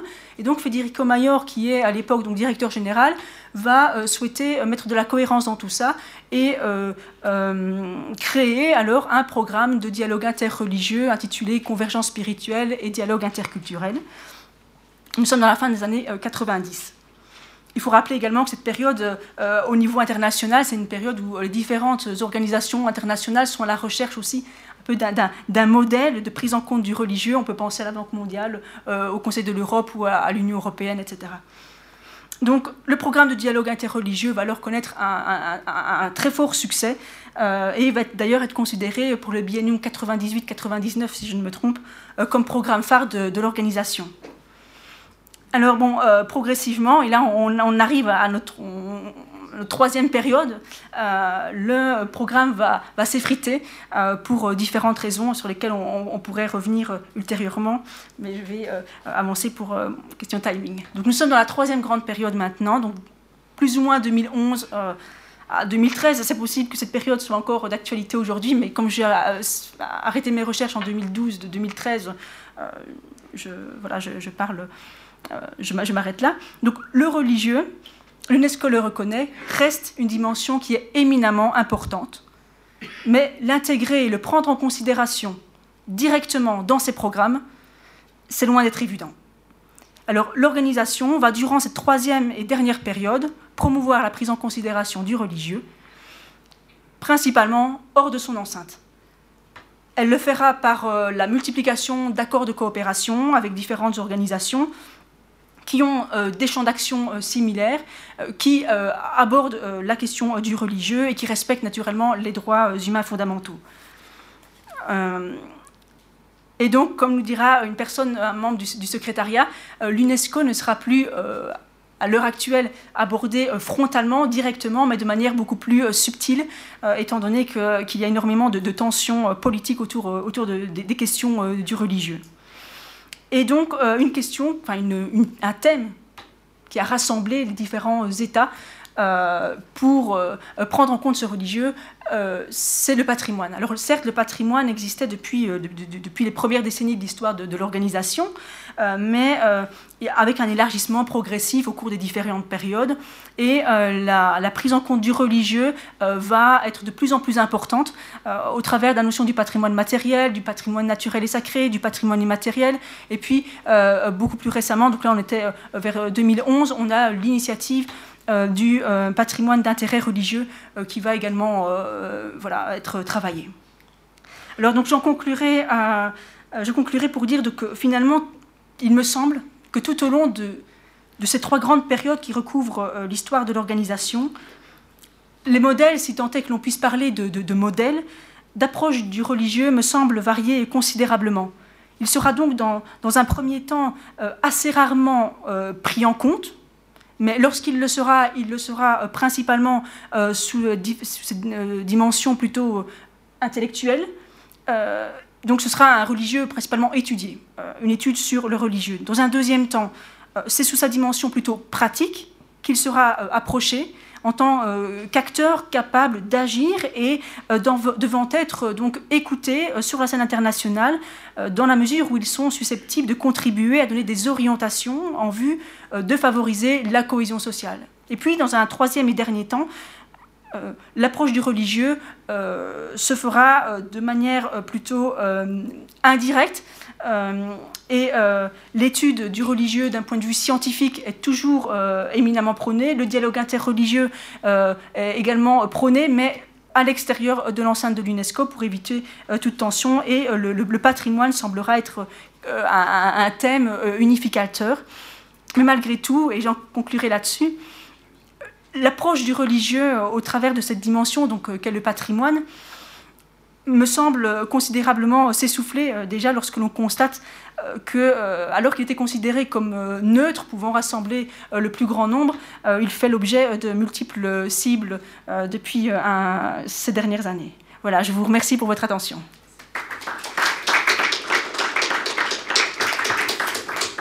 Merci beaucoup, Mariam, pour ce, ultra résumé d'une thèse extraordinairement riche qui dont on espère qu'elle sera euh, euh, soutenue très bientôt. De toute façon, comme vous êtes remarquablement discipliné, on va avoir le temps de, refaire un petit tour de table, peut-être pour que les, intervenants se répondent les uns aux autres avant de passer la parole à la salle. Et maintenant, je voudrais donner la parole à notre dernière intervenante, Marie Cunier, euh, euh, qui a fait un master en sciences des religions et sociétés à l'école pratique des hautes études et qui va nous parler d'une organisation internationale dont je pense que la plupart d'entre vous ignorent tout. donc, euh, nous allons beaucoup apprendre. Excusez-moi. la World Fellowship of Buddhists. C'est à vous. Alors, du coup, l'avantage de cette présentation, c'est que ça va répondre parfaitement, en fait, ça va illustrer les, enjeux et les limites de ce qui a été exposé précédemment dans les exposés précédents. Donc, euh, on peut voir l'étude de la présence bouddhiste euh, dans l'espace international aujourd'hui nous conduit à constater, en fait, un échec de ces acteurs à rassembler les bouddhistes en une organisation unique qui s'exprimerait au nom de tous d'où peut-être euh, l'absence du bouddhisme, notamment dans ce colloque au cours des deux jours, euh, peut-être lié à ça. Néanmoins, il ne s'agit pas d'affirmer ici que euh, l'absence des bouddhistes sur la, une absence totale de bouddhistes sur la scène internationale, mais plutôt de souligner le caractère disparate de cette présence. pour faire un petit point historique, au tournant des 19e et 20e siècles, le bouddhisme connaît un important mouvement de rénovation euh, tant au niveau doctrinal qu'institutionnel, euh, ce qui s'appuie en partie sur une multiplication des échanges entre les bouddhistes et l'émergence d'un esprit écuménique partagé par de nombreux acteurs et notamment par les laïcs d'Asie. Du coup, la création de la World Fellowship of Buddhists, traduit par euh, l'UNESCO justement par Organisation mondiale des bouddhistes et que j'appellerai ViewFB pour raccourcir lors de cette présentation, à Colombo en 1950, lors du premier congrès mondial des bouddhistes, est l'une des expressions les plus abouties de l'émergence d'un écuménisme bouddhique. Cette conférence marque finalement un moment essentiel de cette dynamique religieuse du XXe siècle qui cherche à unifier les différentes communautés et à imposer le bouddhisme comme une religion mondiale, image que le bouddhisme ne possédait pas auparavant. Euh, l'étude de la VFB illustre du coup des mutations du XIXe siècle. Euh, les mutations du bouddhisme peuvent se retrouver à une échelle régionale, celle de l'Asie du Sud-Est, qui est le berceau de l'organisation, et où l'histoire du renouveau du bouddhisme se superpose aux expériences de colonisation. Et aussi, euh, cette histoire se passe à une échelle mondiale, en ce qu'elle nous invite à cerner les, aspirations du bouddhiste à une plus large échelle et à prendre en compte les nouveaux euh, mouvements euh, de diaspora bouddhiste à l'étranger. Du coup, sur le plan politique, bien que la VUFB ait affirmé euh, à de nombreuses reprises sa volonté de se tenir éloignée des débats, les tensions de la guerre froide n'ont pas épargné l'organisation religieuse et impliquent de s'interroger sur les idées de diplomatie religieuse et de politisation du religieux. Malgré tout, la VUFB a réussi à maintenir ses activités jusqu'à nos jours, euh, je souhaite souligner que l'organisation existe toujours. Son siège est installé de façon permanente actuellement à Bangkok, en Thaïlande. Et euh, des conférences générales ont bien été tenues tous les 2-3 ans euh, depuis 1950. Aujourd'hui, l'organisation revendique l'affiliation de 189 centres régionaux répartis dans 41 pays du monde. Chiffre à prendre un petit peu avec des pincettes. C'est les chiffres officiels, mais certains centres ne sont pas forcément euh, toujours actifs. Du coup, l'étude de la VFB s'inscrit vraiment dans une réflexion générale sur les relations interbouddhistes et sur les enjeux de l'écuménisme bouddhique euh, au XXe siècle. À l'heure de la guerre froide, on voit justement une tension constante entre le principe d'universalisme et, une idée naissante d'État-nation au sein de la VFB. On peut se demander si la coopération bouddhiste peut être envisagée comme une modalité d'une diplomatie bouddhiste et quelle analyse de cette présence bouddhiste sur la scène internationale peut-on faire dans son insertion dans les réseaux euh, justement internationaux? Cette organisation internationale illustre du coup dans un contexte spécifique de décolonisation puis de guerre froide les enjeux et les limites de la coopération interbouddhiste. Donc dans un premier temps, nous allons voir le contexte qui a permis à la création de la VFB, puis ensuite nous ferons un point sur l'évolution et les enjeux euh, de l'organisation pendant la guerre froide. Donc, euh, afin de comprendre le contexte historique ayant permis euh, la création de la VFB, euh, je souhaite souligner très rapidement quelques dynamiques que je vous ai rapportées, qui ont participé à cette émergence euh, de cette dynamique écuménique en 1950 en Asie du Sud-Est, la destruction des structures traditionnelles sociales et politiques au cours de la période coloniale. Pour ça, ça s'appuie particulièrement sur les cas de la Birmanie et du Sri Lanka, la présence des missionnaires chrétiens, les contacts entre les premiers orientalistes et les érudits bouddhistes issus des élites locales, et euh, la mise au jour du patrimoine archéologique bouddhiste en Inde et les traductions de textes canoniques euh, bouddhistes. La tension entre les montées du nationalisme et l'identité bouddhiste est également importante. Euh, pour venir, revenir sur ce dernier point, la montée des revendications anticoloniales s'accompagne d'une identification du bouddhisme à l'Asie, qui passe par une réactivation du centre originel qu'est l'Inde. Il s'agit là d'une étape essentielle en fait dans le processus d'internationalisation du bouddhisme, euh, l'usage politique de la religion s'exprime par une quête de légitimité, une volonté de retour en fait à des sacralités précoloniales, euh, qui ne sont plus seulement situées au niveau de la nation, mais aussi au niveau de la région. Euh, dans la continuité de cette période coloniale, les événements des années, des années 40, la défaite de l'Allemagne, du Japon, la montée en puissance des États-Unis et de l'URSS bouleversent l'équilibre mondial et les pays d'Asie du Sud-Est, indépendants depuis peu, doivent trouver leur place en fait dans un nouvel ordre mondial et le bouddhisme est perçu en fait comme un facteur unifiant du point de vue de la région asiatique pouvant permettre à ces acteurs de se positionner à une échelle internationale en tant que bloc bouddhiste en quelque sorte. Euh, dès la fin du 19e siècle, euh, plusieurs organisations transnationales ont directement inspiré euh, la VFB. on voit notamment apparaître dans un premier temps la création d'une antenne de la Société de théosophie au Sri Lanka, euh, c'est vraiment un élément important du renouveau du bouddhisme. En effet, arrivé au Sri Lanka en 1880, euh, cinq ans après la création de la société à New York, le colonel Olcott notamment montre une véritable volonté de réorganiser le modèle bouddhiste sri-lankais.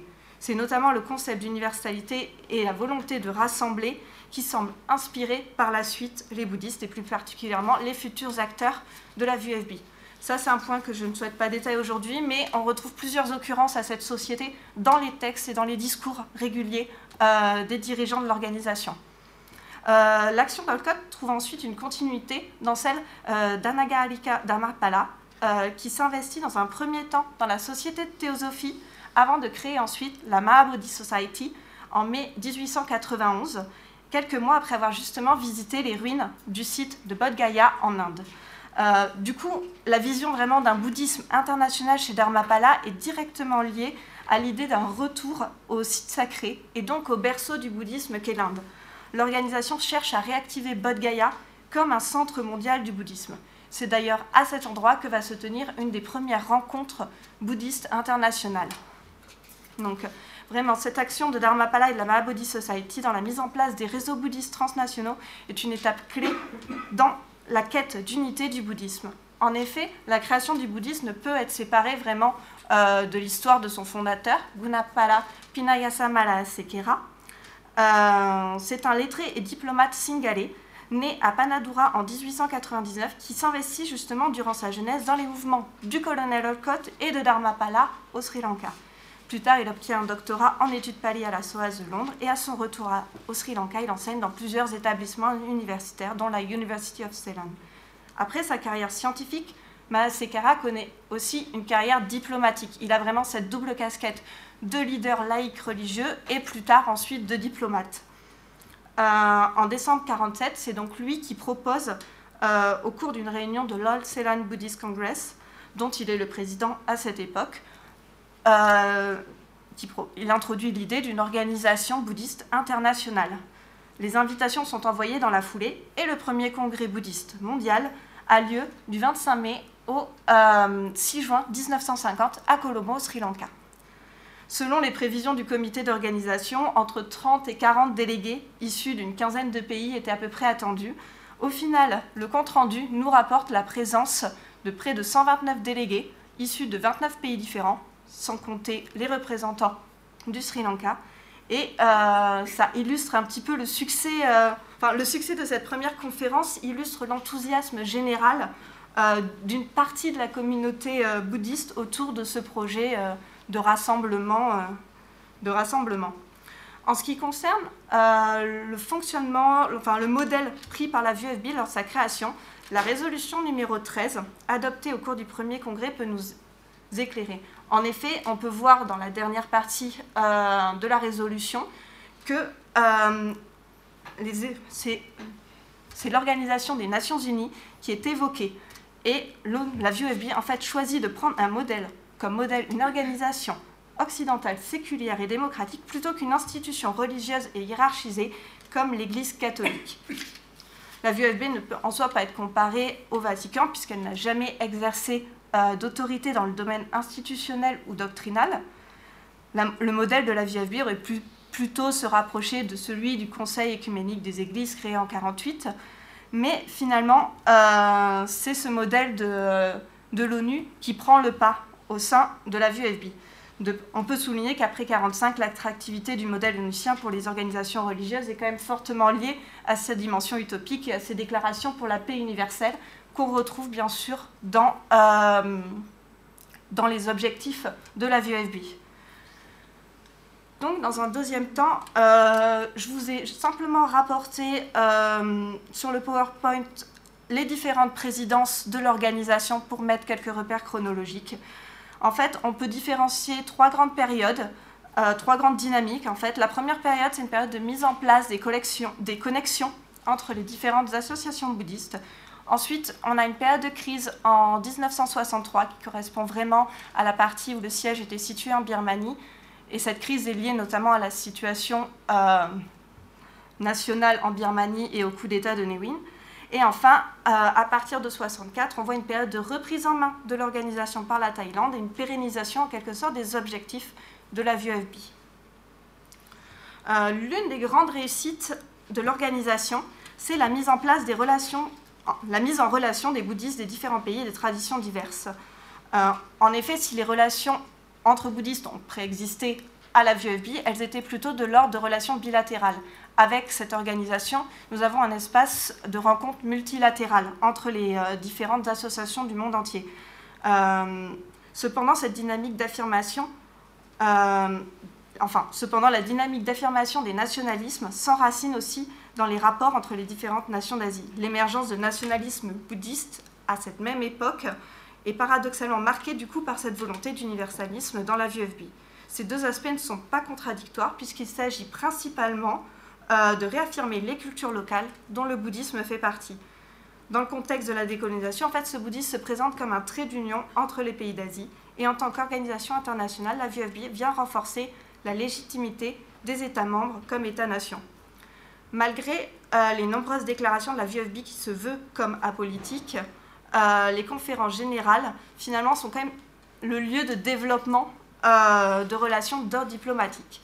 À l'exemple de la cinquième conférence à Bangkok, tenue en 1958, qui illustre les enjeux géopolitiques du positionnement de la VFB. En effet, en l'absence des représentants de la Chine continentale, les délégués reconnaissent la Buddhist Association of China de Taipei comme centre régional, malgré l'opposition connue des représentants de la République populaire euh, de Chine à ce sujet. La décision de reconnaître Taïwan comme un centre régional est assimilée en fait à une légitimation des revendications nationalistes taïwanaises de la part des membres de la VFB. Donc, à l'heure de, finalement de la naissance des tensions entre le bloc américain et soviétique, la thématique de la paix mondiale est régulièrement mise en avant par les délégués.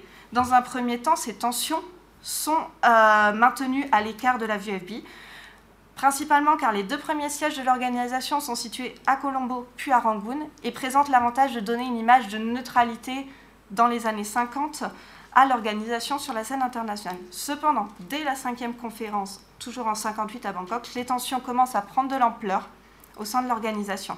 Les discours des différentes délégations rapportent un sentiment d'insécurité, tout en soulignant la volonté de diffuser le bouddhisme pour enrayer euh, les guerres, mais surtout en choisissant la Thaïlande comme pays d'accueil. Euh, la VFB se place involontairement en porte-à-faux de ses déclarations de neutralité, euh, puisqu'à l'inverse de la majorité des pays ayant accueilli les conférences précédentes, la Thaïlande est très clairement positionnée du côté américain puisqu'elle a rejoint l'OTAS dès 1955. En conséquence, les délégations bouddhistes de la Chine populaire, de la République populaire de Chine, de l'URSS et des autres pays socialistes se voient refuser la délivrance d'un visa par les autorités thaïlandaises. Cette situation s'empire à partir des années 63, à partir de 63, où le siège est définitivement déplacé à Bangkok. On retrouve euh, le même souci lors de la 8e conférence organisée en 66 à Chiang Mai, où la politique anticommuniste du gouvernement thaïlandais empêche encore la venue sur le territoire délégués issus de pays euh, communistes. On peut voir tout au long des années 70 que les délégués des pays communistes se font de plus en plus absents la, des, conférences générales de la VUFB. En effet, la Chine, qui compte un nombre important de bouddhistes, les associations bouddhistes de Chine ne sont quasiment pas représentées dans les années 60, 60, 70 et 80. Ou alors elles le sont par des membres expatriés à Taïwan ou à Hong Kong. Euh, c'est seulement à l'occasion de la reformation de la Buddhist Association of China en 1980 que les délégués chinois réintègrent les conférences. Mais il faudra cependant attendre 2015 euh, pour que l'organisation reconnaisse euh, la Buddhist Association of China comme centre régional de l'organisation. De plus, la VUFB n'échappe pas aux tentatives, aux tentatives de manipulation politique, notamment de la part des États-Unis. En tant qu'organisation bouddhiste internationale, la VOP est une cible de choix pour limiter la diffusion du communisme et par là de l'influence chinoise en Asie du Sud-Est.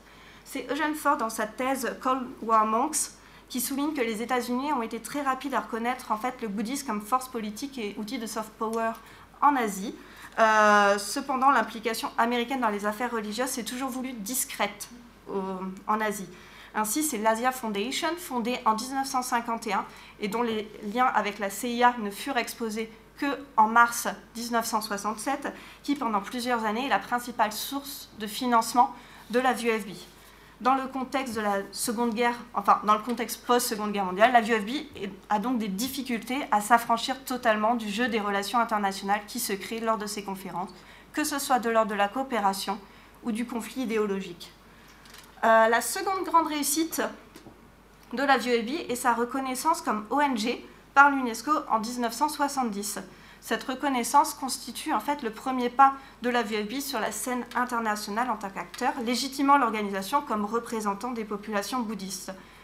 Selon l'organisation, avant 1970, aucune organisation bouddhiste n'était associée à l'UNESCO. C'est une donnée que je n'ai pas encore vérifiée exactement, mais ça peut me paraître crédible par rapport au poids de cette organisation. Euh, la huitième conférence en 66 marque le début du rapprochement avec la VUFB, euh, enfin de la VUFB avec l'UNESCO. Euh, une résolution intitulée VUFB UNESCO Project est adoptée afin de demander le statut d'organisation non gouvernementale consultative auprès de l'UNESCO. Cette première demande est refusée, elle ne porte pas ses fruits, mais elle marque vraiment cette volonté de la VUFB de s'affirmer sur la scène internationale et de s'intégrer dans un réseau plus large d'organisations internationales. Lors de la 9e conférence en 69 à Kuala Lumpur, une seconde demande est envoyée à l'UNESCO et cette demande sera acceptée en 1970. La VUFB obtient à cette occasion le statut d'ONG de catégorie B auprès de l'UNESCO, ce qui correspond à un statut d'échange et d'information et de consultation. L'association de la VUFB à l'UNESCO enclenche une nouvelle dynamique au sein de l'organisation, notamment dans le domaine justement de la culture. Elle tente, la VUFB tente de s'investir dans l'éducation, dans la protection du patrimoine et à une plus petite échelle dans l'humanitaire. Le plus gros projet commun en fait de la VFB et de l'UNESCO prend place autour de la restauration du site de Lumbini, qui est le lieu de naissance du Bouddha, situé dans l'ouest du Népal et qui est l'objet d'un grand projet de restauration à partir des années 72, enfin à partir des années 70. Le projet est lancé en 72. Euh, cependant, il est nécessaire de souligner les limites de cette coopération, puisque la VFB dispose, dispose seulement d'un statut consultatif. Elle ne reçoit pas d'assistance financière, elle n'a pas forcément les moyens d'envoyer des délégués euh, lors des différentes réunions de l'UNESCO. Et ainsi, les membres de la VUFB déplorent que le point de vue des communautés bouddhistes ne soit pas suffisamment pris en compte dans les études de l'UNESCO. Euh, enfin, je souhaiterais faire une toute petite ouverture sur les euh, nouvelles limites de la diplomatie bouddhiste qui peuvent être observées, après les années 90. En effet, malgré les ambitions de la VUFB, l'idée que le bouddhisme manque d'une organisation internationale est de plus en plus présente. Euh, de la création de la VUFB en 1950 jusqu'aux années 90, cette action est finalement restée très limitée par les tensions inhérentes à la guerre froide. Les divisions idéologiques sont présentes au sein de l'organisation. Malgré tout, ces divisions ne sont pas les seules explications de l'échec en quelque sorte de la VUFB, puisque l'achèvement de la guerre froide n'a pas permis de relancer euh, les activités de l'organisation. L'influence déjà très limitée de l'organisation ne cesse de s'effondrer dans les années 2000. Parallèlement, on peut voir une multiplication euh, des organisations bouddhistes transnationales à, partir de la fin du XXe siècle et dans le début du XXIe siècle, aggravant finalement l'aspect éclaté du monde bouddhiste. Néanmoins, il est important de souligner que la compétition entre les différentes euh, traditions bouddhistes, enfin les différentes organisations bouddhistes ne se traduit pas par une compétition entre les différentes traditions bouddhistes, justement, euh, que je n'ai pas citées, mais du coup, euh, Theravada, Mahayana, Vajrayana, enfin, qui étaient rassemblées au sein de la VUFB. Mais euh, cette compétition se traduit plutôt entre une compétition entre les différentes nations asiatiques. Finalement, ce sont les divisions idéologiques sont relayées par les tensions nationalistes. Par exemple, la Chine et l'Inde se plaisent à clamer leur légitimité à représenter le monde bouddhiste sur la scène internationale, le premier pour des raisons démographiques, le second pour des raisons historiques. A l'inverse, la Thaïlande, et par là même la VUFB, puisque le siège est situé là-bas depuis 63, tendent à s'effacer dans ce jeu des grandes puissances. Du coup, euh, je vais conclure rapidement. Euh, voilà, donc juste pour résumer ma présentation, euh, la création de la VUFB a répondu à des revendications nationales qui sont passées paradoxalement par un universalisme pour tenter d'identifier le bouddhisme à une religion mondiale. Euh, la VUB est à la fois venue renforcer la légitimité des pays représentés en son sein lors des conférences générales qui s'imaginent alors en fait comme État-nation. Par ailleurs, dès 1950, l'ONU sert de modèle institutionnel séculier et démocratique à la VUB, ce qui a éloigné l'organisation bouddhiste des modèles religieux existants, l'Église catholique notamment. L'élite bouddhiste, majoritairement laïque, débat ouvertement d'une nouvelle diversité de sujets éthiques et sociétaux, et outre un soutien au mouvement pour la paix et au désarmement des nations, la VUFB s'engage sur les questions caritatives, éducatives et patrimoniales, faisant de cette organisation bouddhiste une ONG reconnue par l'UNESCO en 1970. La VUFB revêt également un intérêt particulier pour les acteurs étatiques qui ont voulu se positionner au sein du monde bouddhiste comme de l'espace international. En effet, à travers les différentes échelles d'analyse, il est notable que la VUFB répond à la fois à une mise en place d'une diplomatie bouddhiste et à une politisation du religieux. La VUFB, en tant que communauté internationale puis ONG, illustre également l'implication d'acteurs non étatiques et laïques dans la diplomatie religieuse bouddhiste. je vous remercie. Un grand merci encore à Marie Cunier de nous avoir présenté de manière aussi euh, rapide et, synthétique un mouvement euh, dont on ignorait beaucoup et qui, euh, et qui a des particularités tout à fait intéressantes. Alors avant de donner la, parole à la salle, j'aurais voulu en quelques mots peut-être vous demander votre, votre avis sur, à l'écoute de, vos quatre, vos quatre interventions. Euh, j'ai senti qu'il y avait quelque chose euh, de commun ou, une absence aussi commune. Alors, euh, très rapidement, je pense que ce qui transparaît, c'est que les États qui essayent, enfin, que l'on essaye d'effacer, ressurgissent toujours à un moment ou à un autre. Ça se voit avec l'OCI, ça se voit là aussi avec avec euh, l'organisation bouddhiste. Ça se voit aussi à l'UNESCO, où on est obligé de passer aussi par la volonté des États.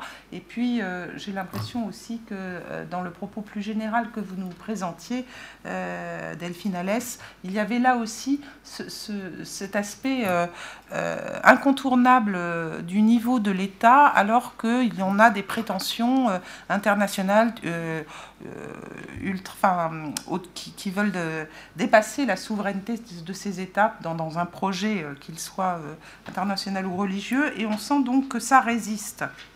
Par ailleurs, il y a quelque chose qui a été peu abordé, sauf euh, peut-être par vous-même, Marie Cunier, c'est le problème du financement de toutes ces organisations. Et je pense que c'est quand même le nerf de la guerre, et que ce soit dans le, cas de l'UNESCO, mais certainement de l'OCI, et puis d'autres organisations internationales, religieuses ou non, euh, les fluctuations dans le financement, euh, des financements qui paraissent un peu louches euh, a posteriori, et qui invalident peut-être un peu le projet initial.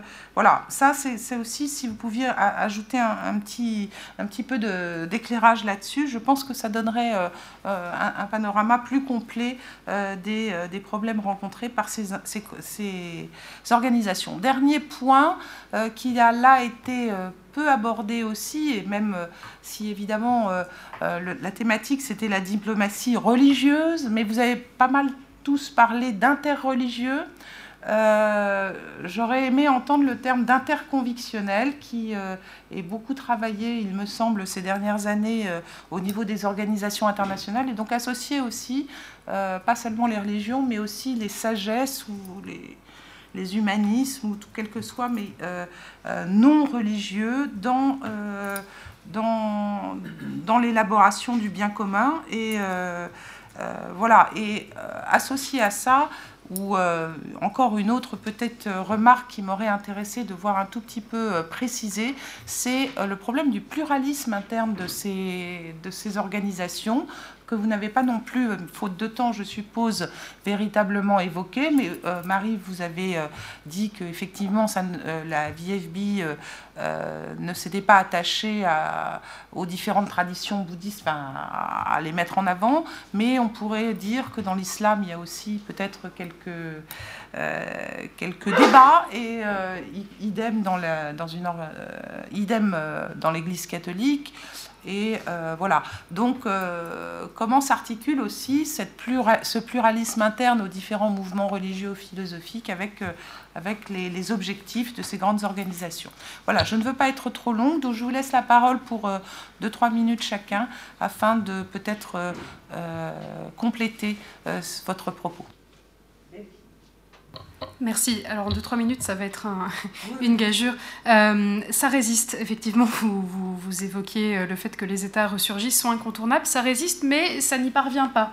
Euh, d'une certaine façon. C'est un peu justement le, propos que j'essaye de tenir en, évoquant ces nouvelles organisations multilatérales et leur différence avec les précédentes, la différence entre l'OCI et CAICID par exemple, ou l'Alliance des civilisations, c'est qu'au sein de l'OCI, euh, il y a l'idée que les religions sont bien encapsulées dans une organisation qui est interétatique, alors que dans les nouvelles organisations que j'évoquais tout à l'heure, euh, les acteurs religieux, ceux qui en tout cas sont sélectionnés comme les représentants légitimes euh, de leur religion, sont d'égal à égal avec les États. Donc on a franchi une étape qui est que oui, les États résistent puisqu'ils organisent, et on répond aussi à la question du financement.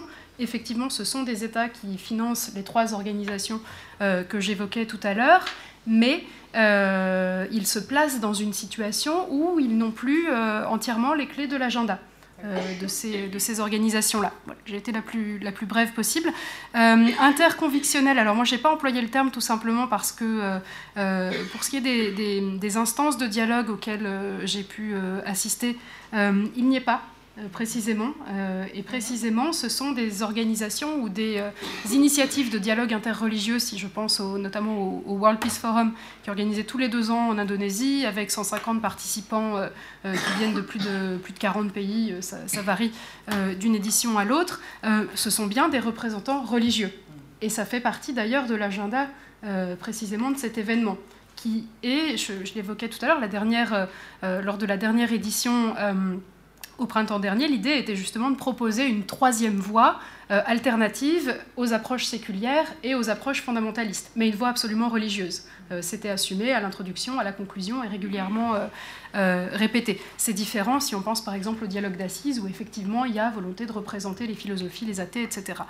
Euh, sur la question du pluralisme interne, là pareil, euh, c'est une question que j'aborde en, filigrane en expliquant que euh, les initiatives dont je parle, elles ont aussi vocation à uniformiser. c'est pas forcément pensé de cette façon-là à l'origine, mais quand on organise de l'interreligieux, nécessairement on définit ce qu'est la religion, on définit ce qu'est la religion, et puis on sélectionne, encore une fois, on donne de la visibilité à des acteurs par rapport à d'autres, et euh, euh, en négatif, eh bien, effectivement, on a tendance à limiter euh, ce pluralisme, ou en tout cas à contribuer à, invisibiliser des approches, soit parce qu'on les considère comme dérogatoires ou illégitimes, soit parce qu'on ne leur donne pas voix au chapitre sans nécessairement y penser d'ailleurs. Oui, c'était d'ailleurs très intéressant toute la partie où vous parliez de, ces organisations en marge qui adoptaient un langage ou une apparence euh, plus orthodoxe, si je puis dire, afin de, participer euh, au dialogue, et y compris peut-être faire advenir, enfin faire euh, montre à leurs idées, mais sous une étiquette. Tout à fait, pour avoir voix au chapitre. Ça a une visibilité particulière, effectivement, dans le contexte des forums de dialogue interreligieux internationaux, parce que le nombre de participants étant nécessairement réduit, la sélection est encore plus forte. Euh, mais bon, si, je reste sur mon contexte indonésien que j'aime bien, euh, c'est le cas depuis qu'il y a des religions officielles, depuis les années 60 en Indonésie. Vous définissez six religions officielles. Elles sont sur la carte d'identité. Donc des personnes qui ont des pratiques syncrétiques sont obligées d'adhérer à une de ces catégories, euh, alors qu'elles n'y avaient pas forcément pensé au départ. Et en adhérant à une de ces catégories, bah, progressivement, euh, leur identité même se transforme, leur pratique évolue. Euh, et on a vu des villages, c'est fascinant. Euh, un village sur lequel j'ai fait de la recherche est divisé aujourd'hui entre des familles dont une partie a choisi le label hindouiste et l'autre partie le label musulman. C'était les mêmes familles au départ. Elles avaient les mêmes pratiques. elles pratiquaient les mêmes repas rituels et on ne se posait pas la question du label religieux à associer à ces repas rituels qui sont finalement une coutume, une tradition locale et qui n'avaient pas de nature religieuse et qui aujourd'hui sont présentés pour les uns comme des repas rituels musulmans, pour les autres comme des repas rituels hindouistes.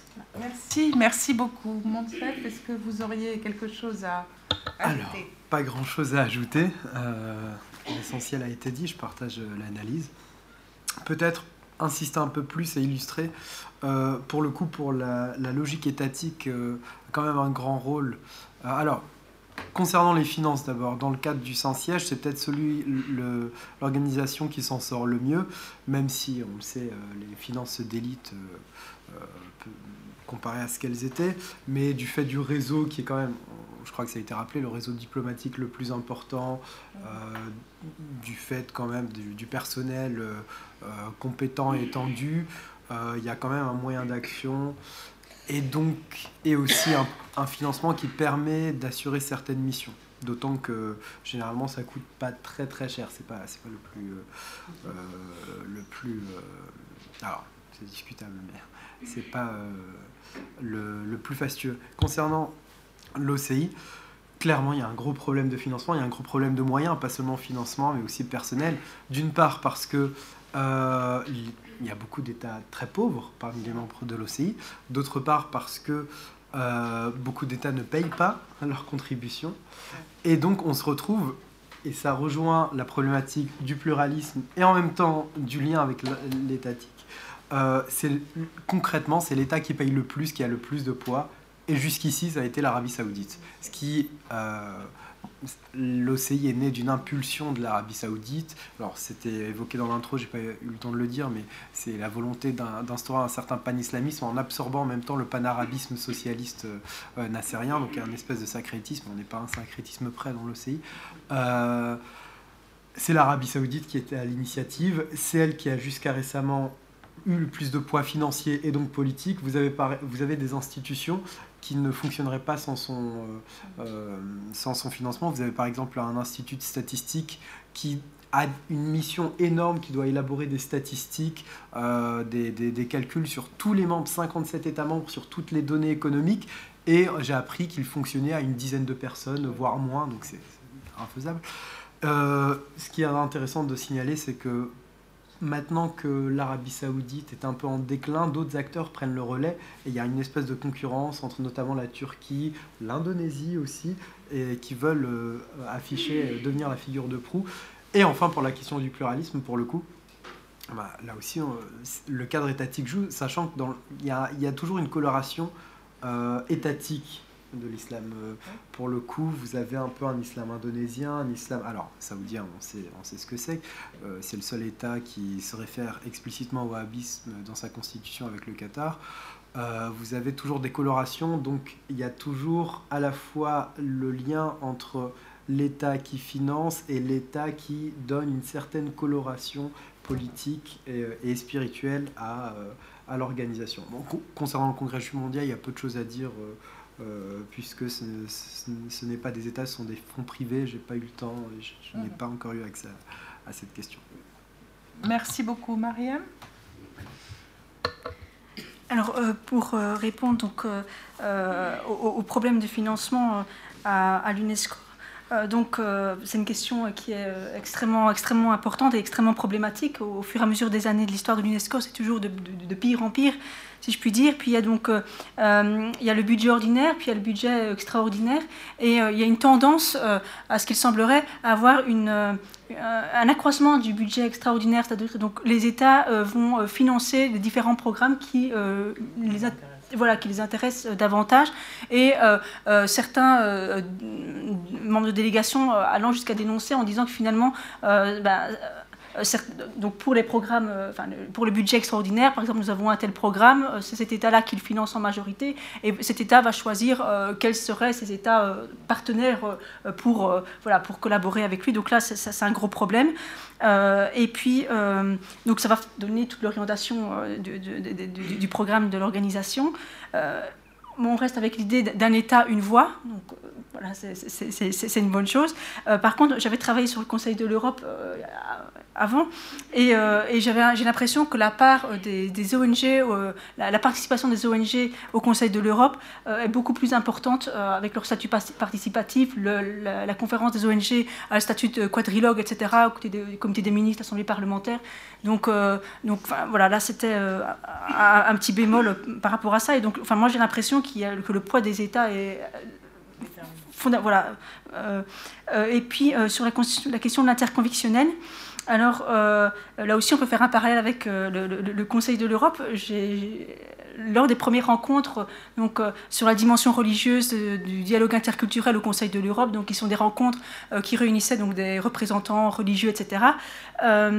les premières rencontres ne réunissait que des représentants des trois religions du livre. Et puis après, il y avait un élargissement progressif, etc. Donc aux bouddhistes qui ont dû demander pour avoir, être, représentés, et puis après aux non-croyants, etc., etc. Et il y a un peu le même schéma qui se dessine à l'UNESCO dans le cadre des différentes rencontres organisées dans le cadre du programme de dialogue interreligieux, où au départ, donc, au niveau des routes de la foi, nous avons donc d'abord les trois représentants, encore une fois, donc, des religions du livre, et ensuite un élargissement progressif euh, aux non-croyants, etc. Euh, ça a été fortement dénoncé euh, depuis le début, mais par contre, le terme interconvictionnel, parce que je l'ai cherché, je ne l'ai pas vu, sauf erreur de ma part, je ne l'ai pas vu apparaître avant 2011. donc, voilà, merci. Marie, un, un petit mot conclu? Alors du coup, moi, c'est des thématiques effectivement que j'ai retrouvées à chaque fois dans la en étudiant la VUFB. En ce qui concerne les financements, les difficultés financières de l'organisation ne sont pas démontrées. Euh, en général, l'argent vient de grands donateurs. Euh, les contributions des différentes euh, associations bouddhistes ne sont généralement pas payées. Donc, l'Asia Foundation a participé grandement au financement, je pense, c'est difficile d'avoir les informations exactes. Surtout, c'est les papiers de la ont été déclassifiés assez récemment. Donc, euh, je pense que dès les années 50-52, le financement américain existait déjà, donc quand le siège était encore à Colombo et à Rangoon, donc bien avant finalement ce déplacement en Thaïlande, euh, qui montre que finalement l'organisation était déjà peut-être pas si euh, neutre politiquement parlant à cette époque. Aujourd'hui, en tout cas, c'est finalement l'État thaï, enfin la royauté, qui finance en grande partie l'organisation. Ça explique aussi pourquoi, au départ, les organisateurs avaient choisi de, faire tourner la présidence et le siège. Euh, à chaque nouvelle présidence, le siège devrait suivre. Et finalement, depuis 64, euh, ça arrange tout le monde, que ce soit la Thaïlande qui garde le siège de l'organisation, car c'est un gouffre financier. Donc personne n'en veut. Et en, voilà, et en ce qui concerne l'interreligieux, en fait, c'est très, pardon, c'est très intéressant justement parce que enfin, la VFB ne s'y est pas du tout intéressée avant les années 80. Et finalement, c'est au moment où elle a été reconnue par l'UNESCO qu'elle s'est intéressée au dialogue interreligieux. Alors, le terme d'interconvictionnel, on ne le trouve pas, mais déjà l'interreligieux, c'est très euh, tardif dans l'organisation et c'est un point du coup que j'ai pas étudié qui sortait de mon plan de recherche, mais Merci. On va donc euh, passer maintenant rapidement au débat avec la salle. Je pense qu'on a une dizaine de minutes. Hein. Voilà. Je vous remercie, madame. Je vais apporter quelques précisions sur l'UNESCO parce que j'ai travaillé 30 ans à l'UNESCO. Alors, euh, bon, il y a un, il faut tenir compte du statut. Euh, pour les OC, s'ils ont, ils ont des statuts d'observateurs. Bon, ça c'est une question quand même importante. Ils n'ont pas autant de pouvoir qu'on le croirait. Pour la culture, vous avez dit qu'il ne faut pas qu'on ait une impression que l'UNESCO a biaisé et tout ça. Si la culture l'a emporté, c'est que euh, au niveau de l'éducation, l'UNESCO avait rempli un peu son mandat. Et après, et pour la question de la culture, il y avait aussi cet aspect de bien différencier des activités et des, pratiques qui sont d'ordre culturel qu'il ne soit pas imputé pour euh, archaïque, disons entre guillemets, c'est ça je le rajoute, qui soit considéré comme religieux. Pour le cas de l'Arabie saoudite, il y, a, cet aspect qui me paraît important. Moi, j'essaye d'être très, très brève, c'est pour ça que je, je, vais en télégraphique. Et le dernier point, vous avez évoqué la question du patrimoine. Bon, c'était important parce que l'organisation, de toute façon, doit survivre, donc euh, les questions de, de patrimoine intéressées, donc ils ont mis l'accent là-dessus. Mais vous n'avez pas évoqué euh, l'action de l'UNESCO dans, euh, dans le sauvetage pour euh, les Bouddhas de, de Bamiyan en, 2001. Bon, on ne peut pas dire que l'UNESCO s'est confessionnalisé. Au contraire, l'UNESCO est pour l'histoire aussi du dialogue interreligieux, tout ça. D'une part, c'est pas l'UNESCO qui l'a initié, mais ça a été l'action au niveau des Nations Unies après l'UNESCO ayant le mandat de la culture, a été a posteriori euh, invité à s'occuper de la culture de la paix euh, via les Nations Unies. Bon, je ne vais pas prendre trop la parole, mais il faut nuancer parce qu'il est normal. Bon, pour le futur, je m'inquiète parce qu'avec la montée des populismes et, tout ça, qu'est-ce qu'on va, qu'est-ce qui va advenir? Mais jusqu'à présent, euh, toutes ces organisations internationales sont fondées euh, sur euh, la question des droits de l'homme. Donc, ceux qui les préservent ce qui les préserve, mais dans le futur, peut-être qu'il y aura des dangers, mais pour l'heure, on a toujours essayé d'utiliser les questions de religieux comme vous l'avez dit au début, Madame, euh, pour euh, promouvoir la paix. Et c'est cet aspect qui était extrêmement important. Je vous remercie. Je vous remercie beaucoup pour ce témoignage. On va passer à une question, euh, Madame. Bon, je disais, ma question s'adresse au professeur Alès. Madame, dans votre conclusion, vous avez parlé des effets performatifs. Et vous avez expliqué qu'il y a une sorte de coalescence, coalition des religions savantes et religions gouvernées pour euh, bon, les, acteurs euh, essayent de se mettre en scène pour être les interlocuteurs euh, privilégiés dans ces, dans ces dialogues. Et vous avez dit, c'est là que je veux en venir, que ça déteint sur les sociétés et que c'était finalement un effet tout à fait performatif, c'est-à-dire que ça avait des effets, ça avait une réalité, et qu'on avait en quelque sorte une homogénéisation à travers cette coalition de la religion savante et de la religion gouvernante, une espèce d'homogénéisation de la religion. Euh, la question que je voulais vous poser, c'est est-ce que ça fonctionne? Et notamment pour l'islam, qui est une religion très, très diverse, et où finalement l'existence de courants très variés est un des enjeux politiques majeurs euh, de, de, l'islam d'aujourd'hui. Alors est-ce que ça fonctionne ou bien est-ce que au contraire ça se heurte, comme ça a été pendant très longtemps le cas, à la résilience des sociétés et à la, à la, stabilité des traditions? Je vous remercie. Merci beaucoup. Est-ce qu'il y a d'autres questions? On va prendre un... Désolé de revenir sur l'UNESCO, mais je me souviens dans les années 90, il y avait les routes de l'esclavage. Je me souviens de, le responsable de cette euh, mission et les problèmes qu'il rencontrait sur. Euh, c'est un Sénégalais. Euh, la route de l'esclavage transatlantique ne posait pas trop de problèmes. Évidemment, l'esclavage nord-sud sahélien était beaucoup plus sensible politiquement. Et là, la dimension religieuse était très très forte. Alors j'ai juste suivi ça au départ. Je ne sais pas si la situation, comment ils s'en sont sortis en tout cas, voilà, se, souvenir d'un sujet euh, où tout de suite la dimension euh, euh, religieuse, mais en tout cas, voilà, certains pays comme la Mauritanie, enfin, il y a des, tensions diplomatiques très fortes sur un sujet comme celui-là qui était vu au départ comme un sujet véritablement culturel et complètement de l'ordre de, la, mission de l'UNESCO. Merci beaucoup. Une dernière question et puis on donne la parole aux intervenants. Alors, je, laisse donc la, parole à, ceux qui veulent intervenir. Je pense que Delphine Alès, peut-être euh, vous-même, Mariam, Marie. Oui, je, vous remercie beaucoup pour votre euh, question sur les effets performatifs. Alors, euh, est-ce que ça fonctionne? Je ne vais peut-être pas y répondre en, ces termes-là. Est-ce qu'on a une uniformisation des catégories religieuses? Je pense que oui, à plusieurs niveaux. Euh, Ce n'est pas nécessairement une uniformisation globale, mais je pense qu'on a effectivement une déconnexion que, qu'Olivier Roy évoquait d'ailleurs quand il parlait de la déconnexion entre culture et religion. On a de plus en plus des grandes catégories religieuses qui sont effectivement déculturées. Ça, c'est un premier élément de réponse.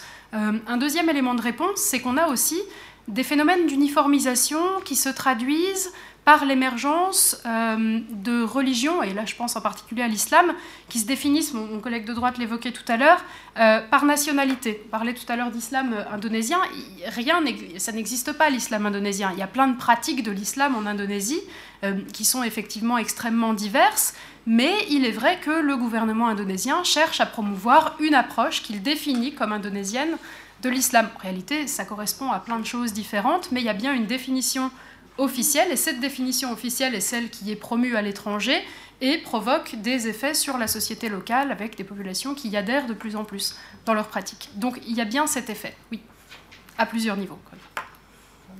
Je vais juste rajouter quelque chose. Alors, je souscris euh, évidemment. Concernant l'UNESCO, je voudrais juste citer rapidement euh, une euh, résolution adoptée dans le cadre de l'OCI qui montre le poids comme vous le soulignez, euh, croissant des, des, États et de la, confessionnalisation croissante.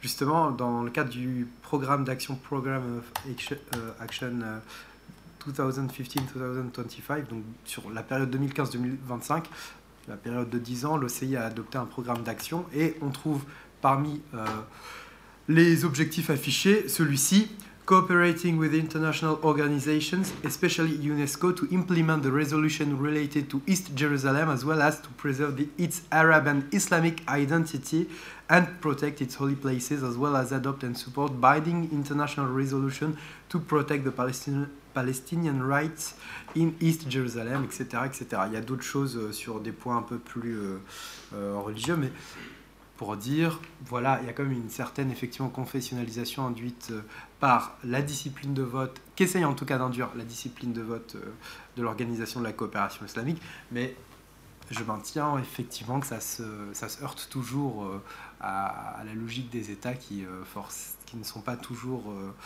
d'accord, qui ne convergent pas toujours dans leurs objectifs, et même s'il y a une uniformisation, pour le coup, comme le dit Olivier Roy, c'est vraiment l'idée de déculturation, enfin voilà, un, truc qui est très saoudien là aussi, hein.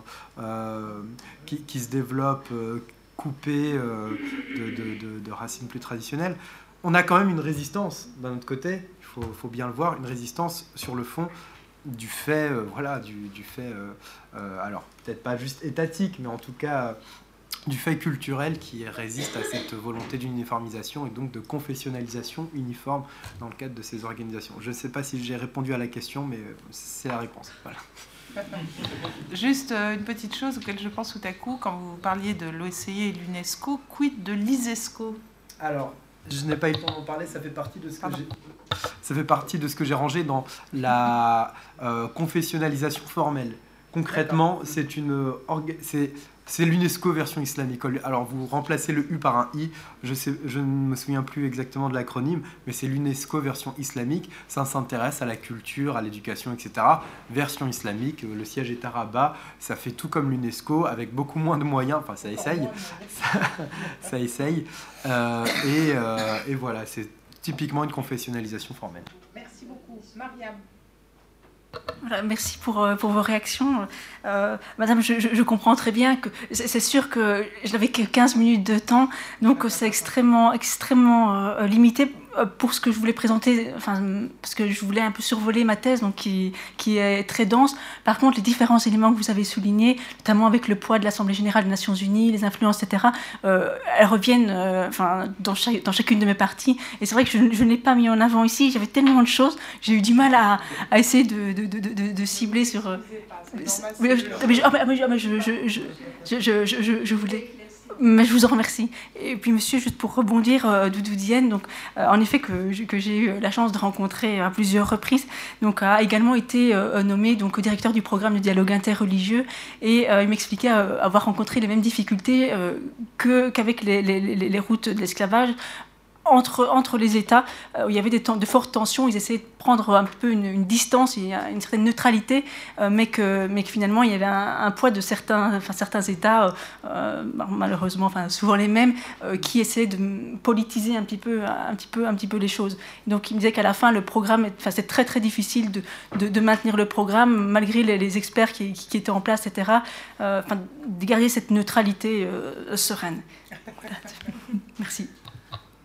Et le mot de la fin alors, dans mon cas, je n'ai pas spécialement euh, d'analyse à faire de l'UNESCO, puisque j'ai abordé cette organisation uniquement par le biais euh, de mon organisation bouddhiste.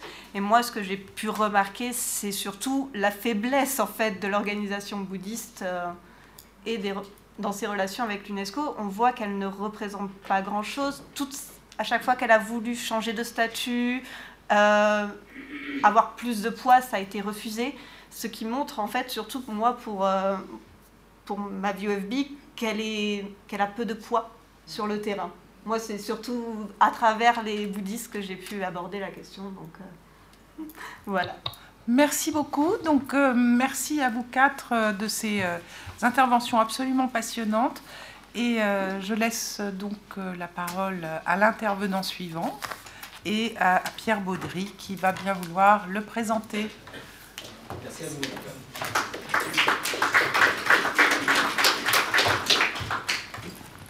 Donc on va continuer maintenant avec Luca Ozzano. Alors, l'intervention de Luca est un peu différente et je vais le présenter d'abord en, quelques mots. Donc, Luca est italien, mais il va faire son exposé en, en anglais. Donc, il est maître de conférence à l'Université de Turin, donc en Italie. Et si je lui proposais de venir, c'est notamment parce qu'il est président du groupe de travail sur Wage and Politics à l'ECPR, qui est la principale association de sciences politiques au niveau européen, je crois qu'on peut dire, cher Lucas. Il est aussi président du comité de recherche sur religion et politique. Euh, ah oui, pardon. Et il, travaille, il est aussi en charge du groupe euh, Religion and Politics à l'IPSA, qui est la principale association internationale de sciences politiques. Donc c'est aussi à ce titre-là, bon, on se connaît personnellement, mais aussi au titre en tant que représentant et en tant que président de ces, ces deux groupes de travail au niveau international que je t'ai proposé de venir. Alors l'intervention du cas est un peu différente. C'est un peu une intervention en écho à ce qu'on a entendu ce matin de la part de notre amie euh, Maria Birnbaum. C'est un peu une mini-conférence de conclusion qui va durer à peu près 30 minutes, avec l'idée que derrière vous aurez la possibilité de discuter. Et donc c'est plutôt de la politique comparée, donc c'est un peu différent, mais en même temps c'est un sujet très intéressant donc, qui, porte sur la question des populismes. Alors cher Lucas, je te laisse la parole et ensuite on fera une petite discussion avec Assad. Bonsoir. Euh, excusez-moi si j'ai ferai ma présentation en anglais, mais il y a trop de technicalités. Mais après ça, vous pourrez me, me poser des questions en français aussi. Um, so I'm very happy and honored to be here to give the concluding speech of this uh, first day of the conference. And uh, I'm also very happy because uh, when I was a PhD student in the early 2000s, I spent some time here at Dessery doing research. So I'm very happy to come back here now. And um, so the subject of my speech will be uh, populist, uh, uh, more precisely, right wing populist parties in Western Europe. Um, what's, uh, what does it uh, mean in a conference about religious actors and international relations? So, first, uh, I will ask myself and you a question. can populist parties be considered religious actors? This is the first question. And secondly, what does this imply for uh, international relations, especially at the European level? Uh, this is uh, um, a research which uh, I'm still uh, carrying on, so there are more question marks than answers. This must be very clear. And it starts from the analysis of the Italian case. Um, and particularly I was very interested in uh, the use of religion, religious values, religious symbols by the League, formerly Northern League, and how its attitude towards religion had changed in time, which is a subject very interesting, which would deserve a conference of its own. But um, and so I started to be interested in seeing what happens in other European countries, in other populist parties belonging to the right wing side. And uh, so, but I think I can say that uh, everything started from here. Um, this uh, this kind of image is quite peculiar because uh, it reminds of some American televangelist or maybe some Shia clerics, uh, or but uh, no, it's a Western European political leaders and actually Minister of Interior in the present Italian government, Matteo Salvini. this is a rally which he held just before the last Italian elections, where uh, the League uh, got uh, a very good result, in Milan, which is a stronghold of the party. And you can see uh, a picture with Salvini brandishing uh, the gospel and the Italian constitution, because he said that he wanted to interpret Italian constitution in the light of the gospel. And in the second, he brandishes a rosary. So this is very, very unusual, also for Italy, which uh, used to be a country very influenced by Catholicism, as you know. And uh, so I wanted to understand more of this. Um, and secondly, I wanted, I wanted to understand more also because in the next uh, European Parliament elections, uh, probably there will be this uh, populist international or populist front, including uh, uh, several right wing populist parties. Surely the Italian, the French, uh, the Dutch, uh, the Austrian probably. Uh, we don't know still about Hungary and Germany, but the, there are negotiations about that. So, in the next uh, European Parliament, there might be, as you know, a populist uh, bloc which might influence significantly both the creation of the European Commission and uh, uh, the European policies. Maybe they also could undermine the whole uh, European uh, structure, but we still don't know. So, uh, about my research question, uh, what about populist parties and religion? To understand this, uh, I will first uh, make uh, a theoretical uh, digression about the cleavage theory, which I think is the most suitable to address this subject. And secondly, I will examine some issue areas, some policy areas, and see how uh, religion influences the positions of right-wing populist parties in Western Europe. So, first about uh, the theoretical, uh, the theoretical part. Um, well, as you probably know, because it's a very known very, very well-known thesis. Uh, um, the, the, cleavage theory was originally elaborated by uh, Lipset and Roccan in the late 1960s. Uh, they observed that uh, in Europe there were some uh, specific party families, the socialist, the Christian democratic, uh, the conservative, and so on, which had been the same for quite a long time. So they answered, they, they, they, mm, they wondered why this had happened. And the answer was that uh, this was due to the so-called cleavages. So there had been some uh, uh, traumatic events in uh, European history, particularly the formation of the national states and the Industrial Revolution. And these uh, uh, events had in turn produced these social fractures, these social cleavages, which had split society in two, between those who opposed and those who favored a kind of change. And as you probably also know, one of the four original cleavages highlighted by Lipset and Roccan was the so-called religious cleavage the cleavage between church and state, between, between religion and politics, between those who wanted to further secularize society and politics and wanted to take away the, the church's privileges, and those instead who wanted to bring back uh, religion into public life, who wanted to give back privileges to the church uh, in terms of education, in terms of uh, monopoly over uh, some institutions such as the marriage, and so on. So, um, according to Lipset and Roccan and to other scholars, uh, the religious cleavage had been uh, uh, crucial in uh, um, orienting European politics for many decades. And uh, we can also see, we can simply see the fact that my country, but also Germany, Belgium, and other countries were ruled for decades by Christian democratic countries. So, just to give a small example. Um, however, in the late uh, 20th century, other researchers found that uh, uh, cleavage politics was declining. So the traditional cleavages, the religious cleavage, the class cleavage, seemed to be declining, and uh, um, a new kind of politics, new models of parties were developing. And so uh, also new, new party families seem to be, um, seem to be born. Um, scholars uh, try to explain this through new cleavages, uh, such as, for example, the so-called post-materialist cleavage, uh, which uh, could have given rise to the, the Green parties, according to Ronald Inglehart. And more broadly, uh, it had given rise to a reorientation of the European left uh, in, in uh, a direction towards post-materialism, towards uh, the interest for environment, uh, the interest towards um, civil rights rather than social rights, for example, and so on.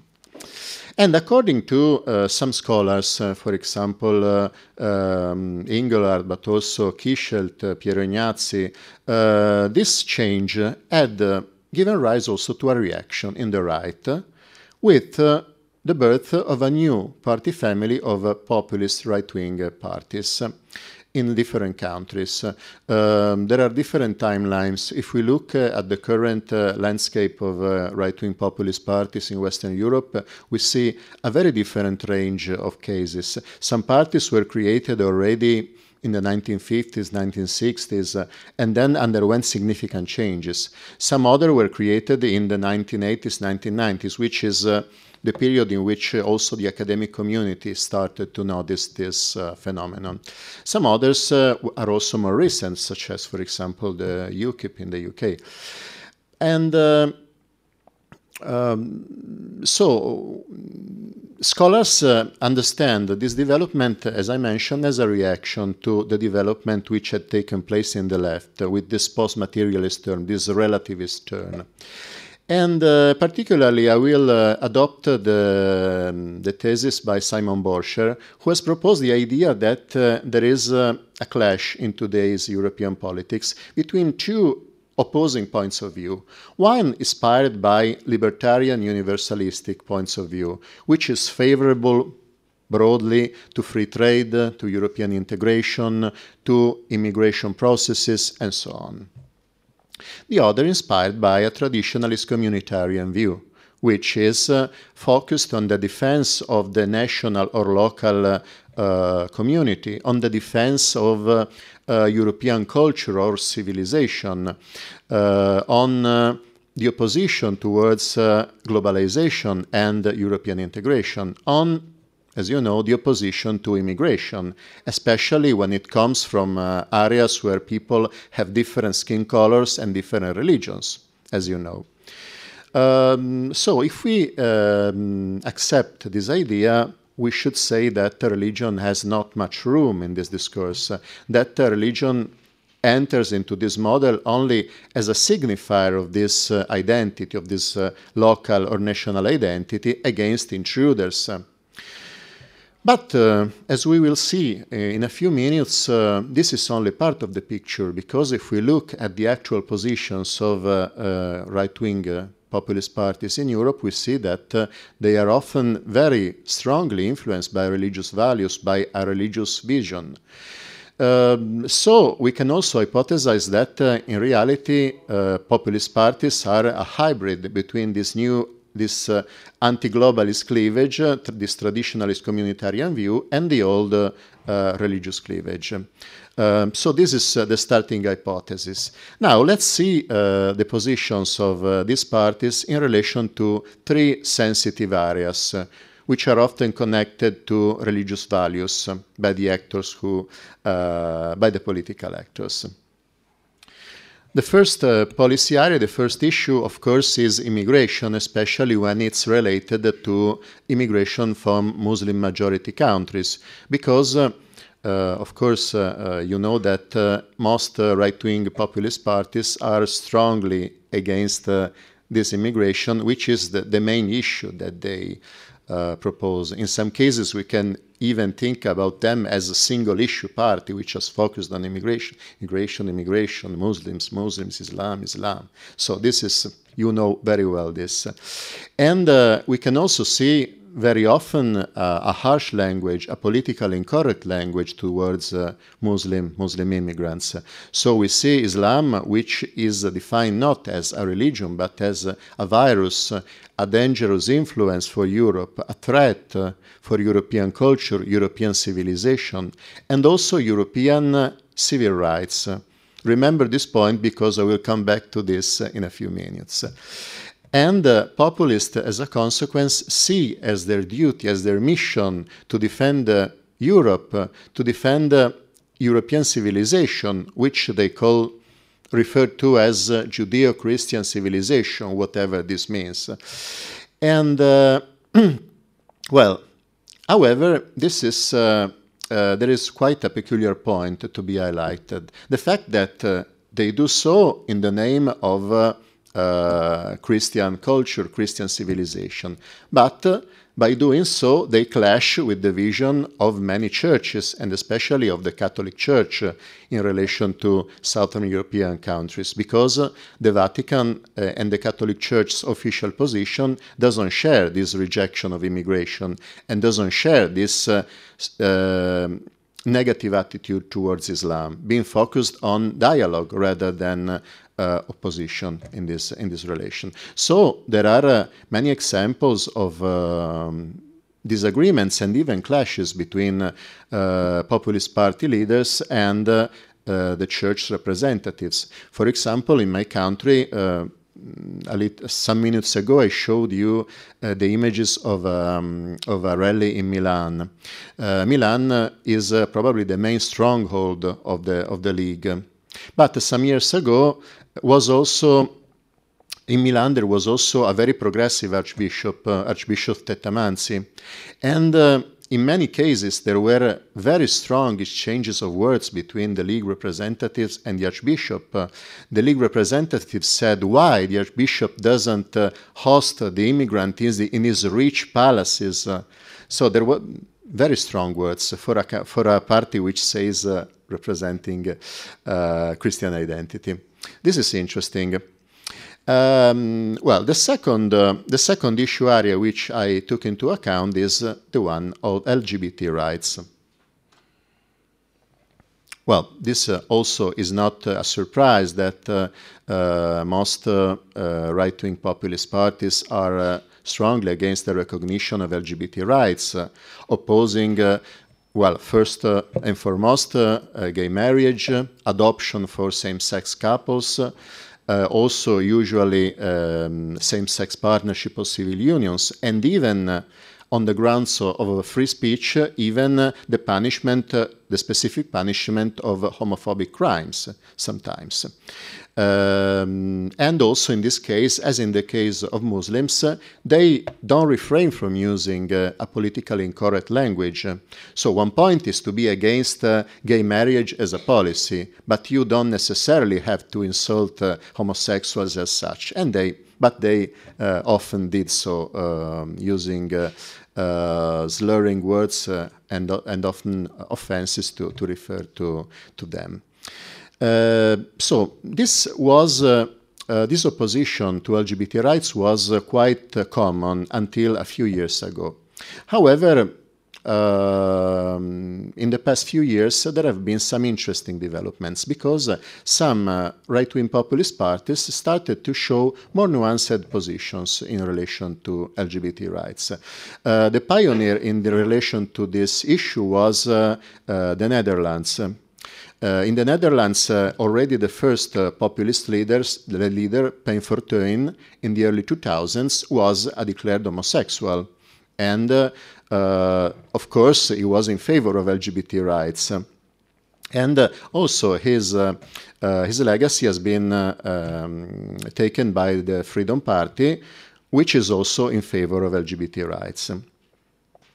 Um, but more recently, there have been developments also in other countries. For example, in your country, the, the, the National Front, the National Rally now, uh, has, uh, um, with Marine Le Pen, has adopted more nuanced position in comparison with uh, the strong uh, anti-homosexual tones of, uh, of, um, of her father.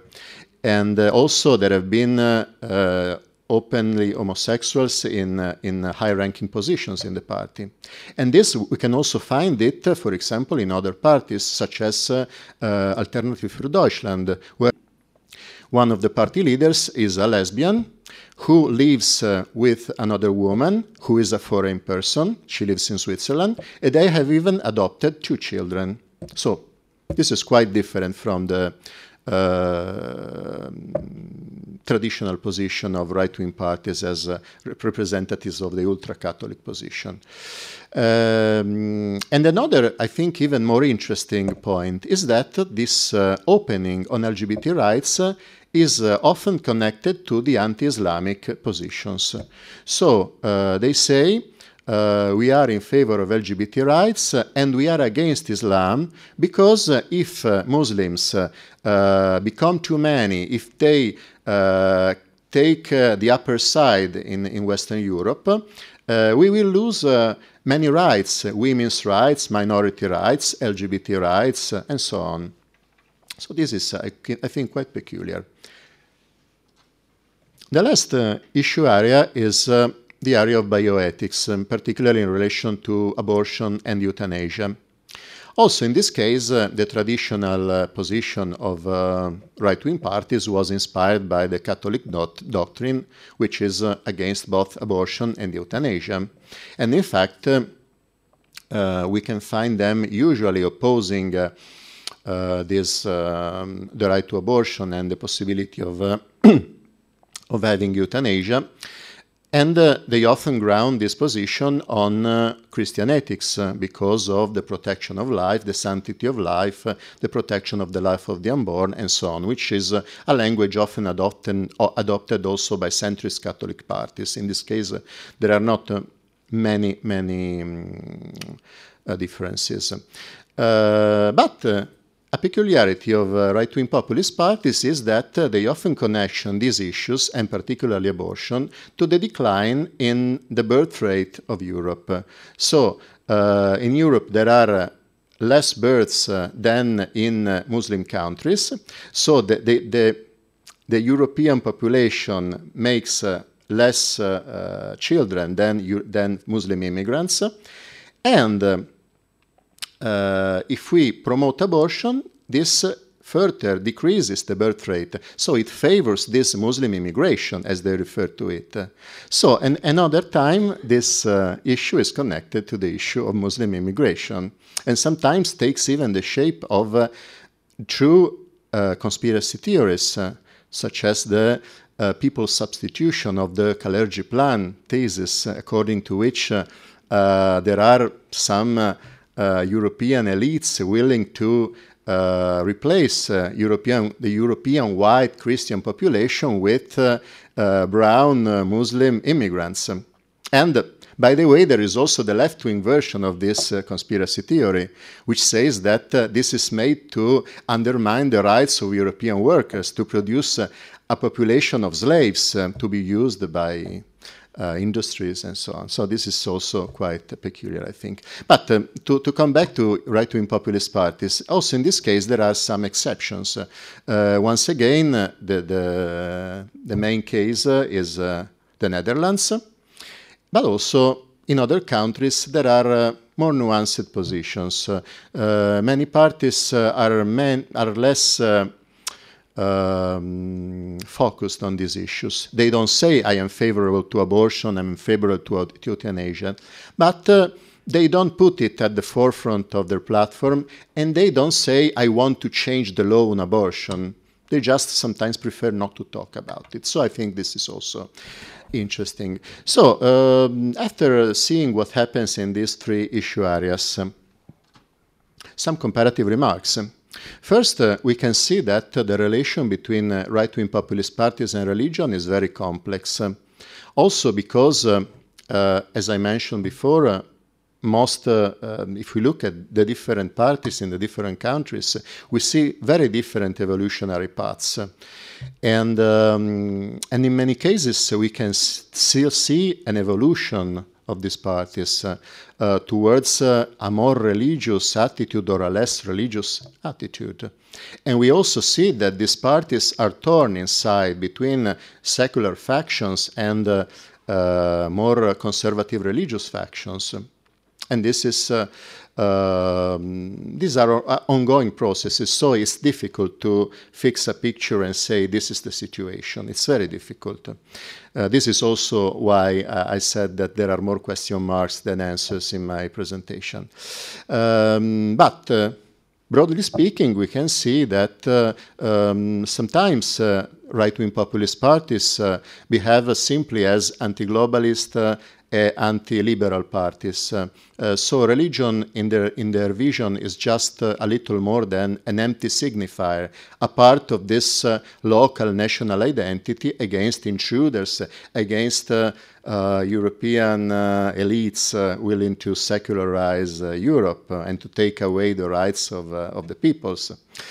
And, uh, but in some others, uh, they are instead more inspired by religion in their positions. So we can see more clearly an hybridization with the religious cleavage, which I mentioned before. So there are different situations. And so we can also think this in terms of models, in terms of two polar models. A model of uh, secular um, right-wing populist party, which uh, uses religion mainly in anti-Islamic uh, uh, perspective, but it's not so much interested in religion as practice, as values, as belief. And on the other hand, uh, a, religious model of right-wing populist party, which is also focused, focused its agenda on some issues, basing its view on a certain view of, of, Christianity or Christian values. And as I mentioned, we can see uh, today's uh, right wing populist parties in different positions on this spectrum. And sometimes, uh, as in the case of the National Rally, they are moving uh, from uh, a more, a more uh, religious position towards a more secular position, apparently. Um, so, um, this is more or less what I found out so far about uh, populist parties, but as I mentioned, I'm still doing the research, so uh, there is still many, uh, many way to go. But uh, uh, to come back to the uh, to the subject of this conference, what does this mean for international relations in Europe? As I mentioned, many populist parties are trying to form a, uh, a, populist front, a populist international, as was uh, defined by Matteo Salvini a few months ago. Um, last year, they, most uh, European uh, uh, right wing populist party leaders met in Koblenz, uh, and there were also later smaller meetings. you know that they have go often good relations with Russia, with Vladimir Putin. Uh, many populist leaders have recently met Steve Bannon, who was the mastermind of the election of Donald Trump to the American presidency. So there, there is a lot of international in this. So uh, let's think about this uh, populist international and uh, let's think that it may be somewhat successful so uh, that it can have a fair share of uh, uh, European MPs in the next uh, in the next European Parliament, and can influence significantly the formation of the Commission, the European policies. Um, how, what role will religion play in this in this scenario? Uh, according to the finding of my research, uh, we still don't know because uh, we still uh, don't understand if uh, right-wing populist parties will orient towards a more secular model or will stick to the uh, religious traditionalist uh, Christian model. We still don't know what will prevail. Or maybe they, they can uh, keep being divided and live with this. We don't know. Uh, something that we can say for sure is that uh, this will not promote uh, the relevance of churches at the European level. This is sure, because as I mentioned, already when populist parties, and in the case of the Italian League, um, promote Christian values in the bioethics fields, in the sexuality fields, uh, they clash with, uh, with the Catholic Church on the issue of immigration. If they also become uh, secular in relation to civil rights, LGBT rights, abortion, and so on, they will be completely at odds uh, with uh, uh, the Catholic Church and also many Protestant European churches. So we can foresee an increasing uh, conflictuality between these parties and the, the, the, uh, the Christian churches, and probably also a competition to define what means to be a Christian. To be a Christian means to be identitarian, to fight against the Muslim intruders uh, as they define them, or to fight for social justice, for example. This uh, uh, I think uh, that there will be a harsher and harsher competition between populist parties and uh, churches. Uh, so I think that if we think it this way, we can say that these parties behave as religious actors in, in this way. And so, what will this mean for broadly speaking, for Europe? Uh, will Europe become uh, more religious or less religious if these parties become increasingly strong? This is also quite difficult to say. I, if I can propose uh, a tentative answer, I would say that uh, it will become uh, um, less uh, religious in terms of practice, in terms of beliefs, in terms of role of the churches in public life. Um, and more religious if we look at religion as an identity signifier. So religion will not become something related to beliefs, but something related to identity, to uh, reduce uh, the internal pluralism and the internal differentiation of Europe, and to close the external borders of Europe, making a Europe which will be less diverse and, and more closed toward uh, the environment. Thanks.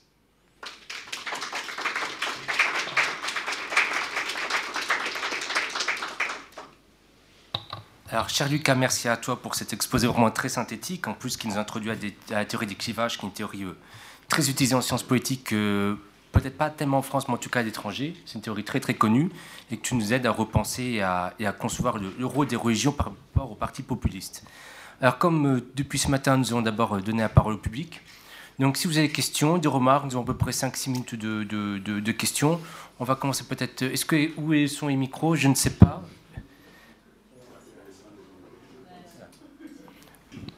In English or in French, as, as you wish. As you prefer. Um, Comme vous voulez. First, I, I have two remarks, in, and maybe you would like to react to those remarks.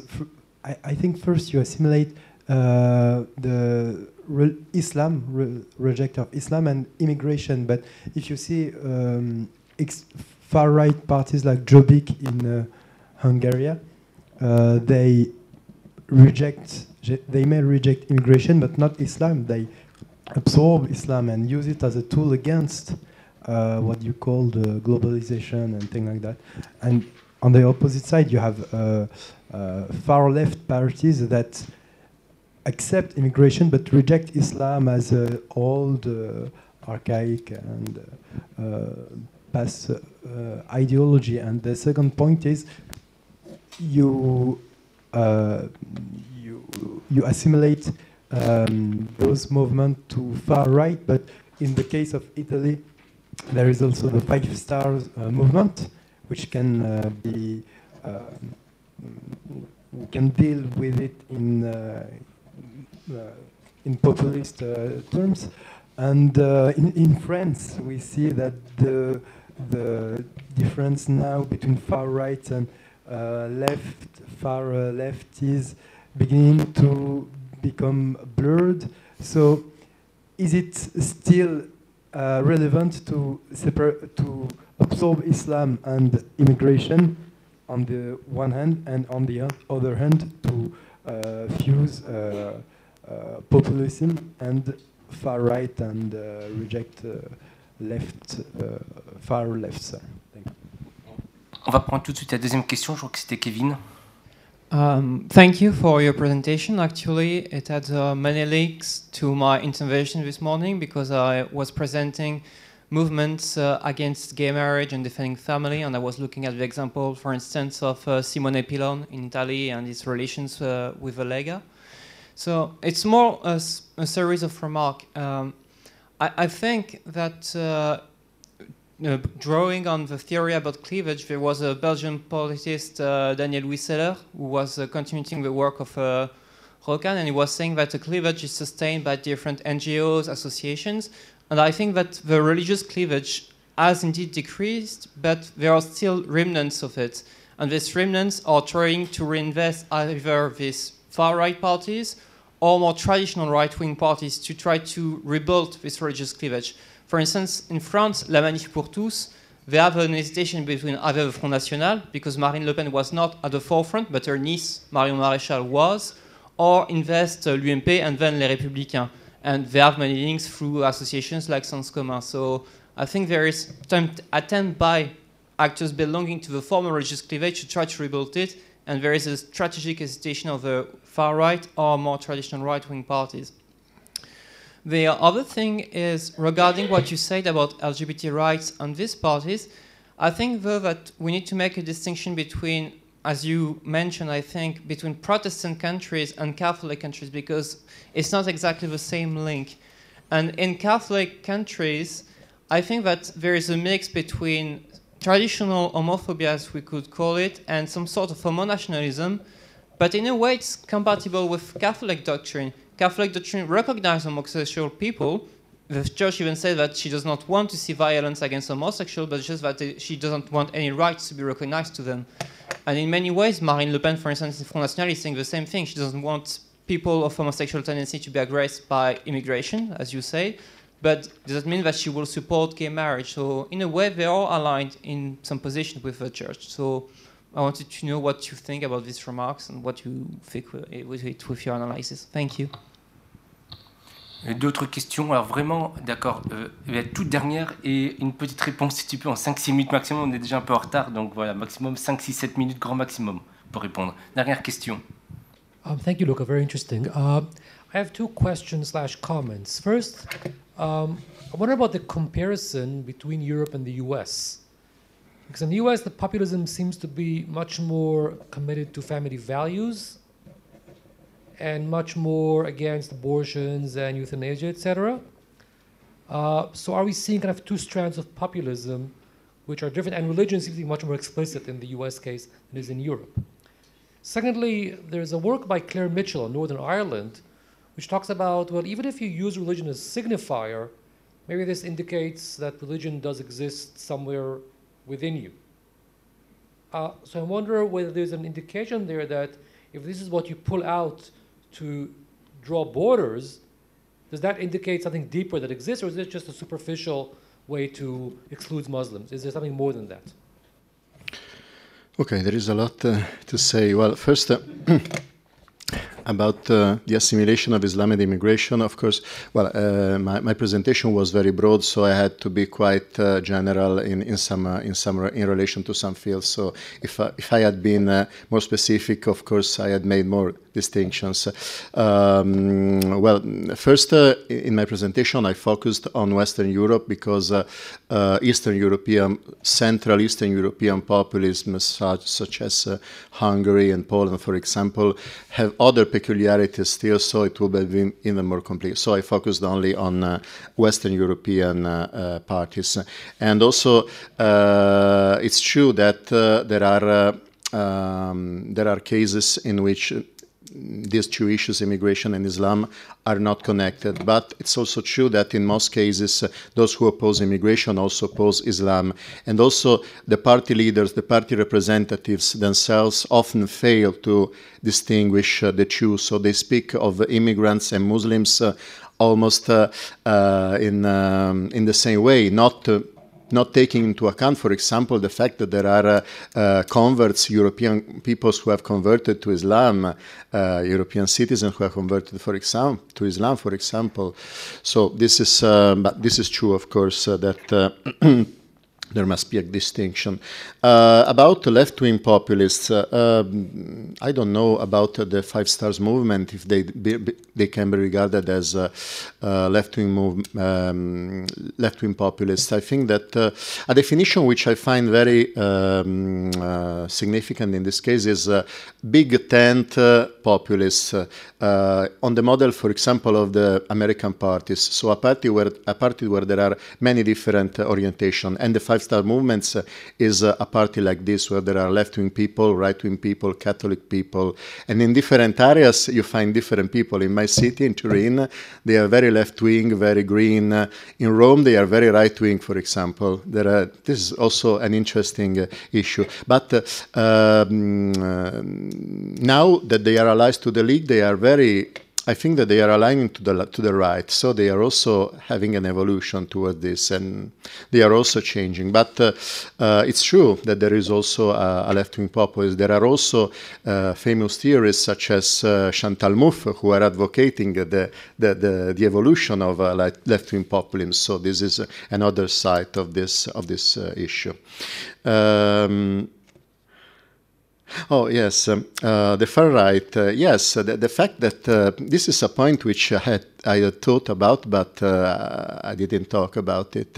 Um, it's true that there are uh, uh, right wing parties which are trying to exploit the religious factors. And especially, I think, now that some uh, right-wing populist parties are becoming more secular, th- there will be uh, an open space for new parties in, in the right, in the center right, in the center, to exploit uh, um, Christian values in alignment with the Catholic Church and maybe with the support of the Catholic Church and of uh, some Protestant churches where there are uh, big uh, uh, Protestant denomination with a progressive orientation. So this is also an interesting development, I think.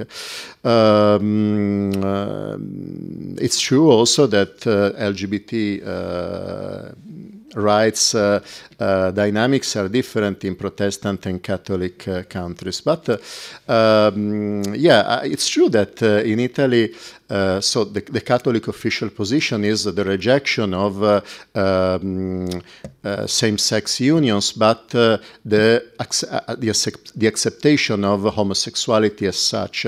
But what is what's interesting is that the League doesn't make this distinction. They oppose same-sex unions, and also they are very strongly against homosexuality as such. And I think this is also very interesting the fact that uh, uh, the, the, the, harsh tones, the politically in, incorrect language that they use towards homosexual people is very similar to the language that they use towards Muslims. So I think this is a problem not with homosexual people or, or Muslims, but with plural, pluralism in a broader, in a broader uh, sense.